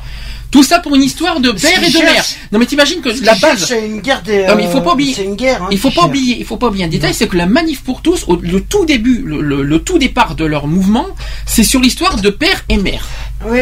Voilà, voilà la base de leur combat. Et après, ça a pris une ampleur énorme par rapport à tout ça. Et après, oh, a le fait que le mariage pour tous, depuis que le mariage pour tous est passé, Hein maintenant ils se vengent. En gros, c'est une vengeance par rapport à cette loi. Ah bah. S'en ils s'en prennent maintenant à tout, tout ce que les LGBT réclament. Mhm. Et ils ne feront pas croire le contraire. Et qu'ils arrêtent de dire qu'ils sont pas homophobes, parce que franchement, euh, c'est même pas la peine de rêver. On n'est pas non plus stupide et on n'est pas non plus débile. Hein. Donc, euh, ça c'est, il faut bien qu'ils se mettent bien ça dans leur Ah, crâne. ils sont homophobes à 100%. hein. Bah, de toute façon, vu ce qu'on voit, vu, les, vu, vu leur, vu, leur- vu leur, euh, leur, leur démarche, déjà, j'en ai parlé tout à l'heure, ce qu'ils disent Mais sur la théorie du ce que genre. je déplore, c'est que la- l'inter LGBT euh, tape dedans et répondent par des provocations. Alors là, déjà, le problème, l'intérêt il est là. LGBT, non, ils répondent pas par des provocations, mais Bah. franchement, il, il faut pas qu'ils répondent, il faut pas qu'ils rentrent dans le jeu de la manif pour tous, parce qu'honnêtement, ils, ils jubilent. ils, hein. ils rencontrent. Il faut les ignorer, il faut ils les ignorer. Ignorons-les. Ouais, mais ils rentrent dans leur provocation. Ah, ça, pour rentrer, ils rentrent ça, mais puis bien comme il faut d'ailleurs. Et d'ailleurs, la manif pour tous s'en sert de ça. De, après, ils s'en servent oui, ça, ils s'en justement. servent. Mais ils s'en servent Justement, comme ils retournent ça à leur avantage. Oui, parce qu'ils s'en servent comme une force justement. Et après, Oui. en disant, après, qu'en dis- en se disant, la manif pour tous, ah mais nous sommes victimes. Les LGBT nous ont critiqués. Mais pourquoi Eux, ils sont pas normaux. Nous, nous sommes normaux. Donc nous, c'est normal ce qu'on dit, mais eux, c'est pas normal ce qu'ils disent. Non mais attends, euh, oh, oui, euh, il faut arrêter un petit peu leur le, de toute façon, délire. ils ont tort tous les deux. Que ce soit les LGBT ou que ce soit les machins là-dessus. Sur cette guerre, ils ont. C'est la guerre des machins, ils ont pas le droit. La guerre des machins. Ah, de mieux en mieux. Oui, voilà, c'est la. De toute façon, ça devient politique, hein, encore. Bon, on va. C'est une histoire politique là-dessous, hein, encore. Je, avant de, de clôturer, avant de clôturer, avant de mettre une dernière chanson que je, je voudrais, parce que je voudrais mettre une chanson que, que j'ai découvert cette semaine, que j'adore, j'adore personnellement les paroles. Il faut vraiment que vous les écoutiez. Ça concerne la diversité. Il faut Mhm. bien écouter les paroles. Avant de, avant de, de faire quoi que ce soit, je voudrais en, euh, en dernier aussi euh, vous faire euh, partager la, la dernière campagne du refuge, l'association Ah. Le Refuge Mhm. euh, qui a fait une campagne euh, de dons hein, et qui souhaite avoir des dons pour euh, pour accueillir les jeunes victimes de d'exclusion euh, due à leur homosexualité. Je, on va écouter cette- d'abord cette campagne et on se dit euh, à tout de suite pour la suite, pour la fin surtout de l'émission euh, du jour. Allez, c'est parti. À tout de suite. Je me suis pris des bombes lacrymogènes. Il m'a pris par le cou, il m'a mis dehors. Il neigeait. J'avais pas de manteau. J'avais rien. Bah, Elle m'a dit oui, je veux plus te voir. euh, de toute façon, euh, j'arrive même plus à regarder les photos quand, euh, de toi quand t'étais petite. Essayer de les convaincre que c'était parce que j'étais gay que, que tout ce qui s'était passé avant, il fallait, fallait que ça s'efface, que pour moi c'était ma famille. Et que je pouvais pas, ils pouvaient pas me laisser tomber comme ça. Jamais ils ont voulu euh, entendre. Enfin voilà, en gros, c'était comme si j'étais presque morte pour elle. Comme Samuel, Naïl, Romana ou Gildas, trop de jeunes sont rejetés par leurs parents parce qu'ils sont homosexuels. Ils ont été exclus du foyer familial où ils ont décidé de fuir d'eux-mêmes parce que la situation devenait intenable. Ils ont déjà eu du mal à accepter que je sois gay. Et quand après j'ai voulu devenir une fille, là, ça a été la débandade en fait. J'avais pas le droit de manger avec ma famille, j'avais pas le droit de prendre ma douche, j'avais j'avais pas le droit de laver mes affaires non plus. Ils auraient largement préféré un enfant euh, normal. Ma mère, elle voulait me guérir parce qu'elle pensait que j'étais malade. Donc elle m'a elle m'a fait aller voir pendant 7 ans une psy pour lui dire euh, que je suis malade, fallait me guérir, fallait, fallait m'aider à, à- à être hétéro. Ils me regardaient pas, j'existais pas, on me parlait pas, personne ne me parlait. J'ai vécu quand même avec euh, ça, un- des années avec eux et pendant plus de 7 ans, j'existais pas, on me parlait pas, on mangeait pas avec moi. Enfin, vous voyez, c'était dur. J'avais, C'était comme si j'existais pas en fait. Voilà. Et euh, j'en pouvais plus. À tous ces jeunes, terriblement seuls, souvent désemparés, le refuge offre un hébergement temporaire et une aide psychologique précieuse. Lorsqu'ils arrivent au refuge, pour les trois quarts des jeunes, ils ont connu la rue, ou pire, les squats. Ils, f- ils font des comparaisons entre eux. Moi, j'ai fait deux jours de rue. Moi, j'ai fait un mois de rue, donc euh, je suis plus fort. Euh, mais en fait, celui, plus tu fais de rue et plus tu arrives cassé. hein. J'avais plus du tout de solution et euh, j'avais, vu- enfin, j'avais vu une page sur Facebook, le refuge. Et du coup, ben, j'ai, euh, contacté le refuge et euh, puis au bout d'une semaine, j'ai atterri à Toulouse. J'ai appelé le refuge au numéro d'urgence. J'ai parlé, je lui ai expliqué qui j'étais, ce, que, ce qui se passait chez moi, que mon frère me battait, que ma mère s'en foutait complètement. Pour ma part, je me suis vraiment réfugié au refuge parce que je ne savais plus du tout où aller. Euh, les amis, c'est gentil, mais ils ont une vie aussi. Prendre quelqu'un en charge, c'est très dur. Et personne n'est capable de le faire. Au refuge, les jeunes tentent de se reconstruire, de faire la paix avec leur passé et de s'inventer de nouveaux repères familiaux. Une fois qu'ils y sont, au refuge, ils commencent à prendre leur marque, ils rencontrent les psychologues, le travailleur social, l'équipe, et puis au fur et à mesure, eh ben, euh, ils commencent euh, une vie différente avec euh, un nouveau cadre de vie, euh, des nouvelles personnes qui sont là pour les entourer et les écouter. Le refuge bonjour Le refuge nous héberge dans des appartements. Il nous aide à trouver un travail, il nous aide à- avec la nourriture, il nous apporte de la nourriture. Et, enfin, tout, tout ce qu'on tout ce qu'on aurait si on était en famille. Quoi. Le refuge, c'est ma famille actuelle qui me soutient en fait. Et qui m'apporte l'amour que j'ai besoin en ce moment, que mon ancienne famille n'est pas capable de m'apporter. J'ai même envie de dire, ils font peut-être plus que ce que nos parents sont censés faire. S'il n'y avait pas eu le refuge, c'est sûr que personnellement, je n'en serais pas là. C'est vraiment le refuge qui m'a aidé. Pour les accompagner, le refuge a besoin de vous. Avançons ensemble. Aidez-nous à les aider. Alors, c'était donc euh, le, petit clip du refuge. Je, répète le, le site officiel du refuge www.le-refuge.org pour faire vos dons. Il faut connaître le refuge pour ceux qui ne connaissent pas. C'est une association qu'on soutient depuis des années, qui euh, pour moi est une des associations LGBT pour moi qui mérite d'être là, qui reconnue, d'exister, bien euh, aussi, reconnue, d'être oui, mise en avant aussi. mise en avant, d'exister, parce que franchement, c'est pour moi une, de- une des associations là, qui, pour moi, le, le- à respecter le plus. Voilà, je dis franchement. Un petit coucou à Nicolas au passage, je, je- je ne t'oublie pas. Euh, donc vous pouvez faire vos dons. Pour ceux qui connaissent pas le refuge, pour vous renseigner, pour vous devenir bénévole, si vous si vous êtes sensibilisé par le par leur combat, n'hésitez pas à vous renseigner euh, dans les divers refuges. Alors il y a plusieurs délégations. Il y en a une à Lille, il y en a une à Toulouse, il y en a une à Montpellier et une à Marseille. Il y a des antennes qui existent aussi euh, dans, dans France. Il y en a une dizaine en ce moment. Donc n'hésitez pas à vous renseigner euh, envers le refuge. Si vous avez, euh, si vous êtes, si vous connaissez des, des jeunes qui sont victimes d'homophobie, qui sont victimes de de- d'exclusion des parents, euh, c'est-à-dire que les parents jettent leur- les, les, les- les enfants Parce qu'ils sont qu'ils sont homosexuels, ne les laissez pas, euh, ne les laissez pas, euh, comment vous dire, dans le dans le pétrin. Mais euh, faites appel au refuge. Il faut, faut, faut pas, faut pas hésiter. Ils sont là pour ça. Euh, ce sont pas, ce sont des associations. C'est une association très sérieuse, très fiable, auquel on peut leur faire confiance, euh, qui, qui héberge des jeunes d'une manière euh, noble et d'une manière euh, très très sérieuse et très concrète. Et d'ailleurs, on salue au passage toutes les euh, toutes les actions et toutes la, tout, tout ce qu'apporte le refuge envers ces jeunes. C'est très fort, c'est très beau. J'ai vu plein de photos sur Facebook.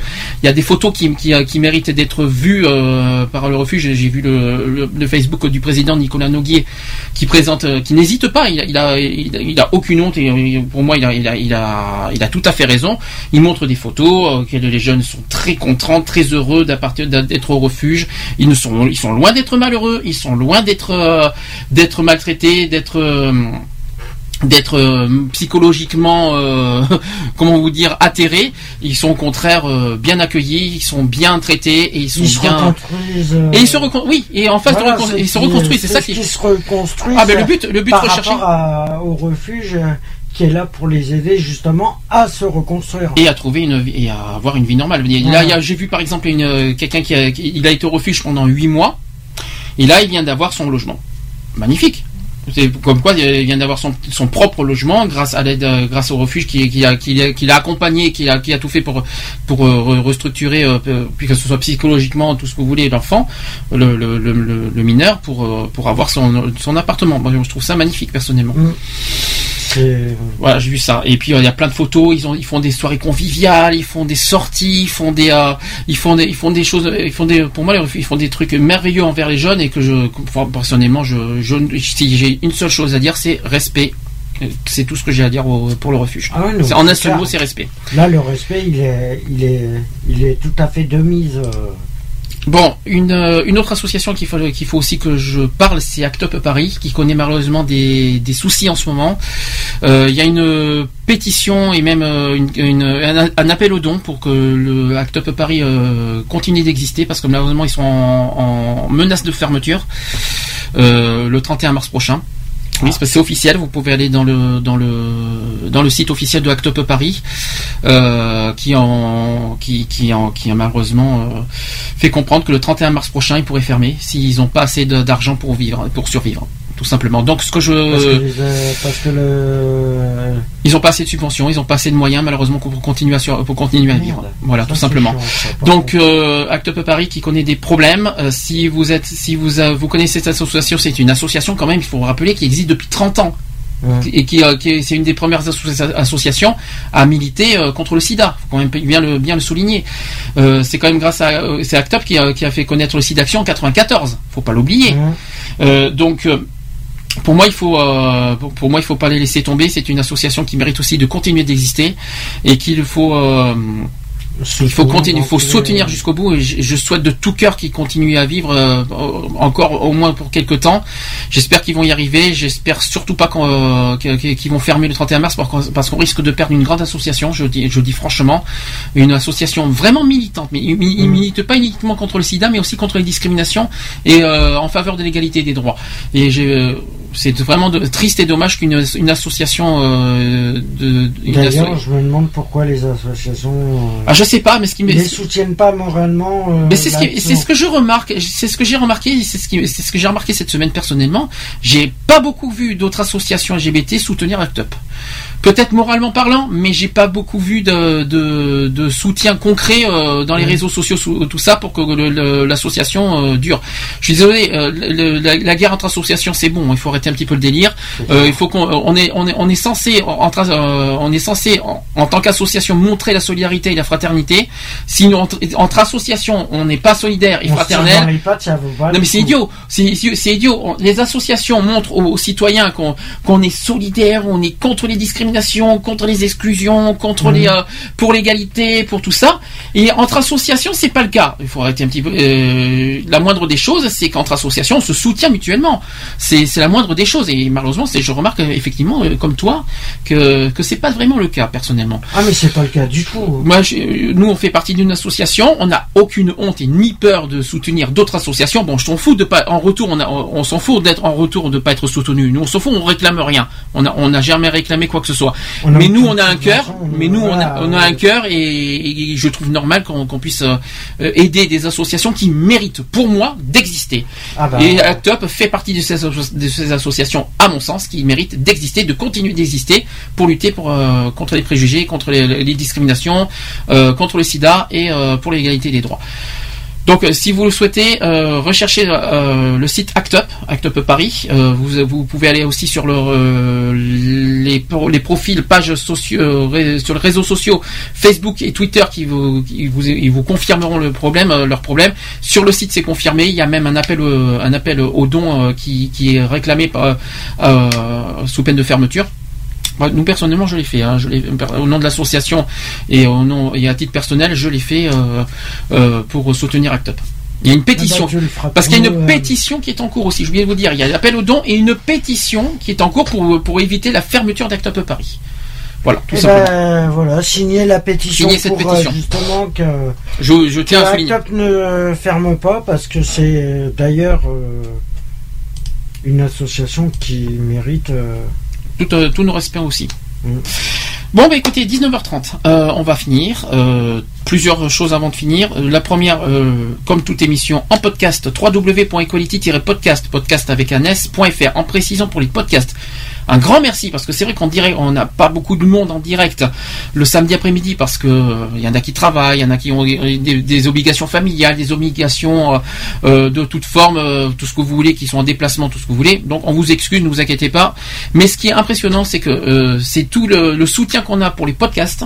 On est énormément écouté, j'ai des chiffres impressionnants. On a 12 600 visites sur le site des podcasts euh, actuellement. Ah, ça, augmente, ça augmente hyper vite. Et sur le site euh, Digipod, on a eu, euh, on a eu des, des, euh, des écoutes euh, quand même. euh, On a eu pas mal d'écoutes aussi sur le sur le, notre deuxième site des podcasts.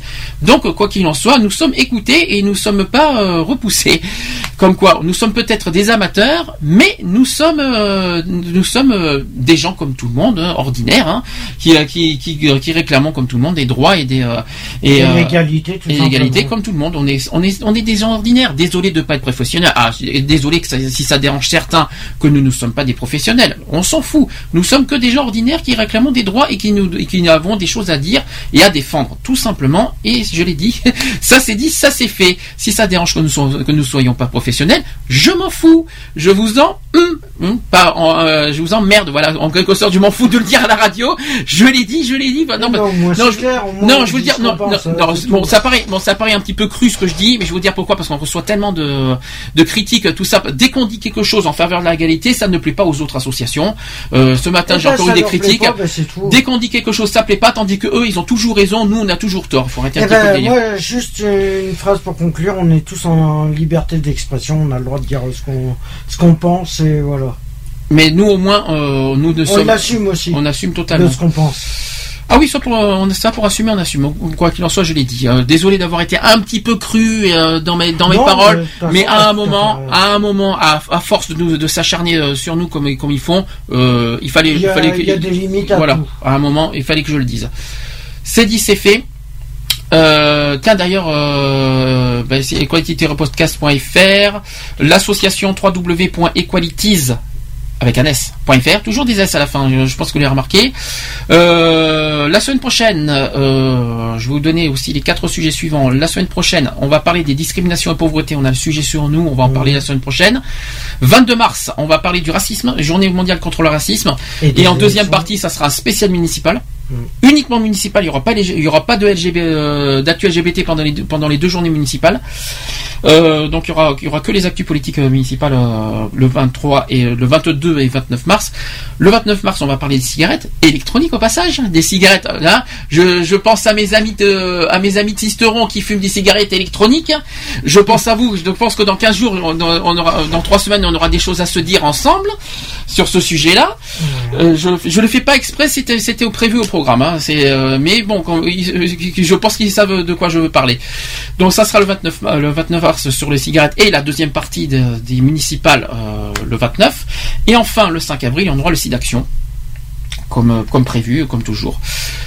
Voilà, j'ai dit programme. On se retrouve la semaine prochaine 15h. Je te remercie. 15 heures, ben, sur ce, bon week-end à tous, bon appétit pour ceux qui sont à table et on se retrouve la semaine prochaine. Retrouvez nos vidéos et nos podcasts sur www.equality-podcast.fr.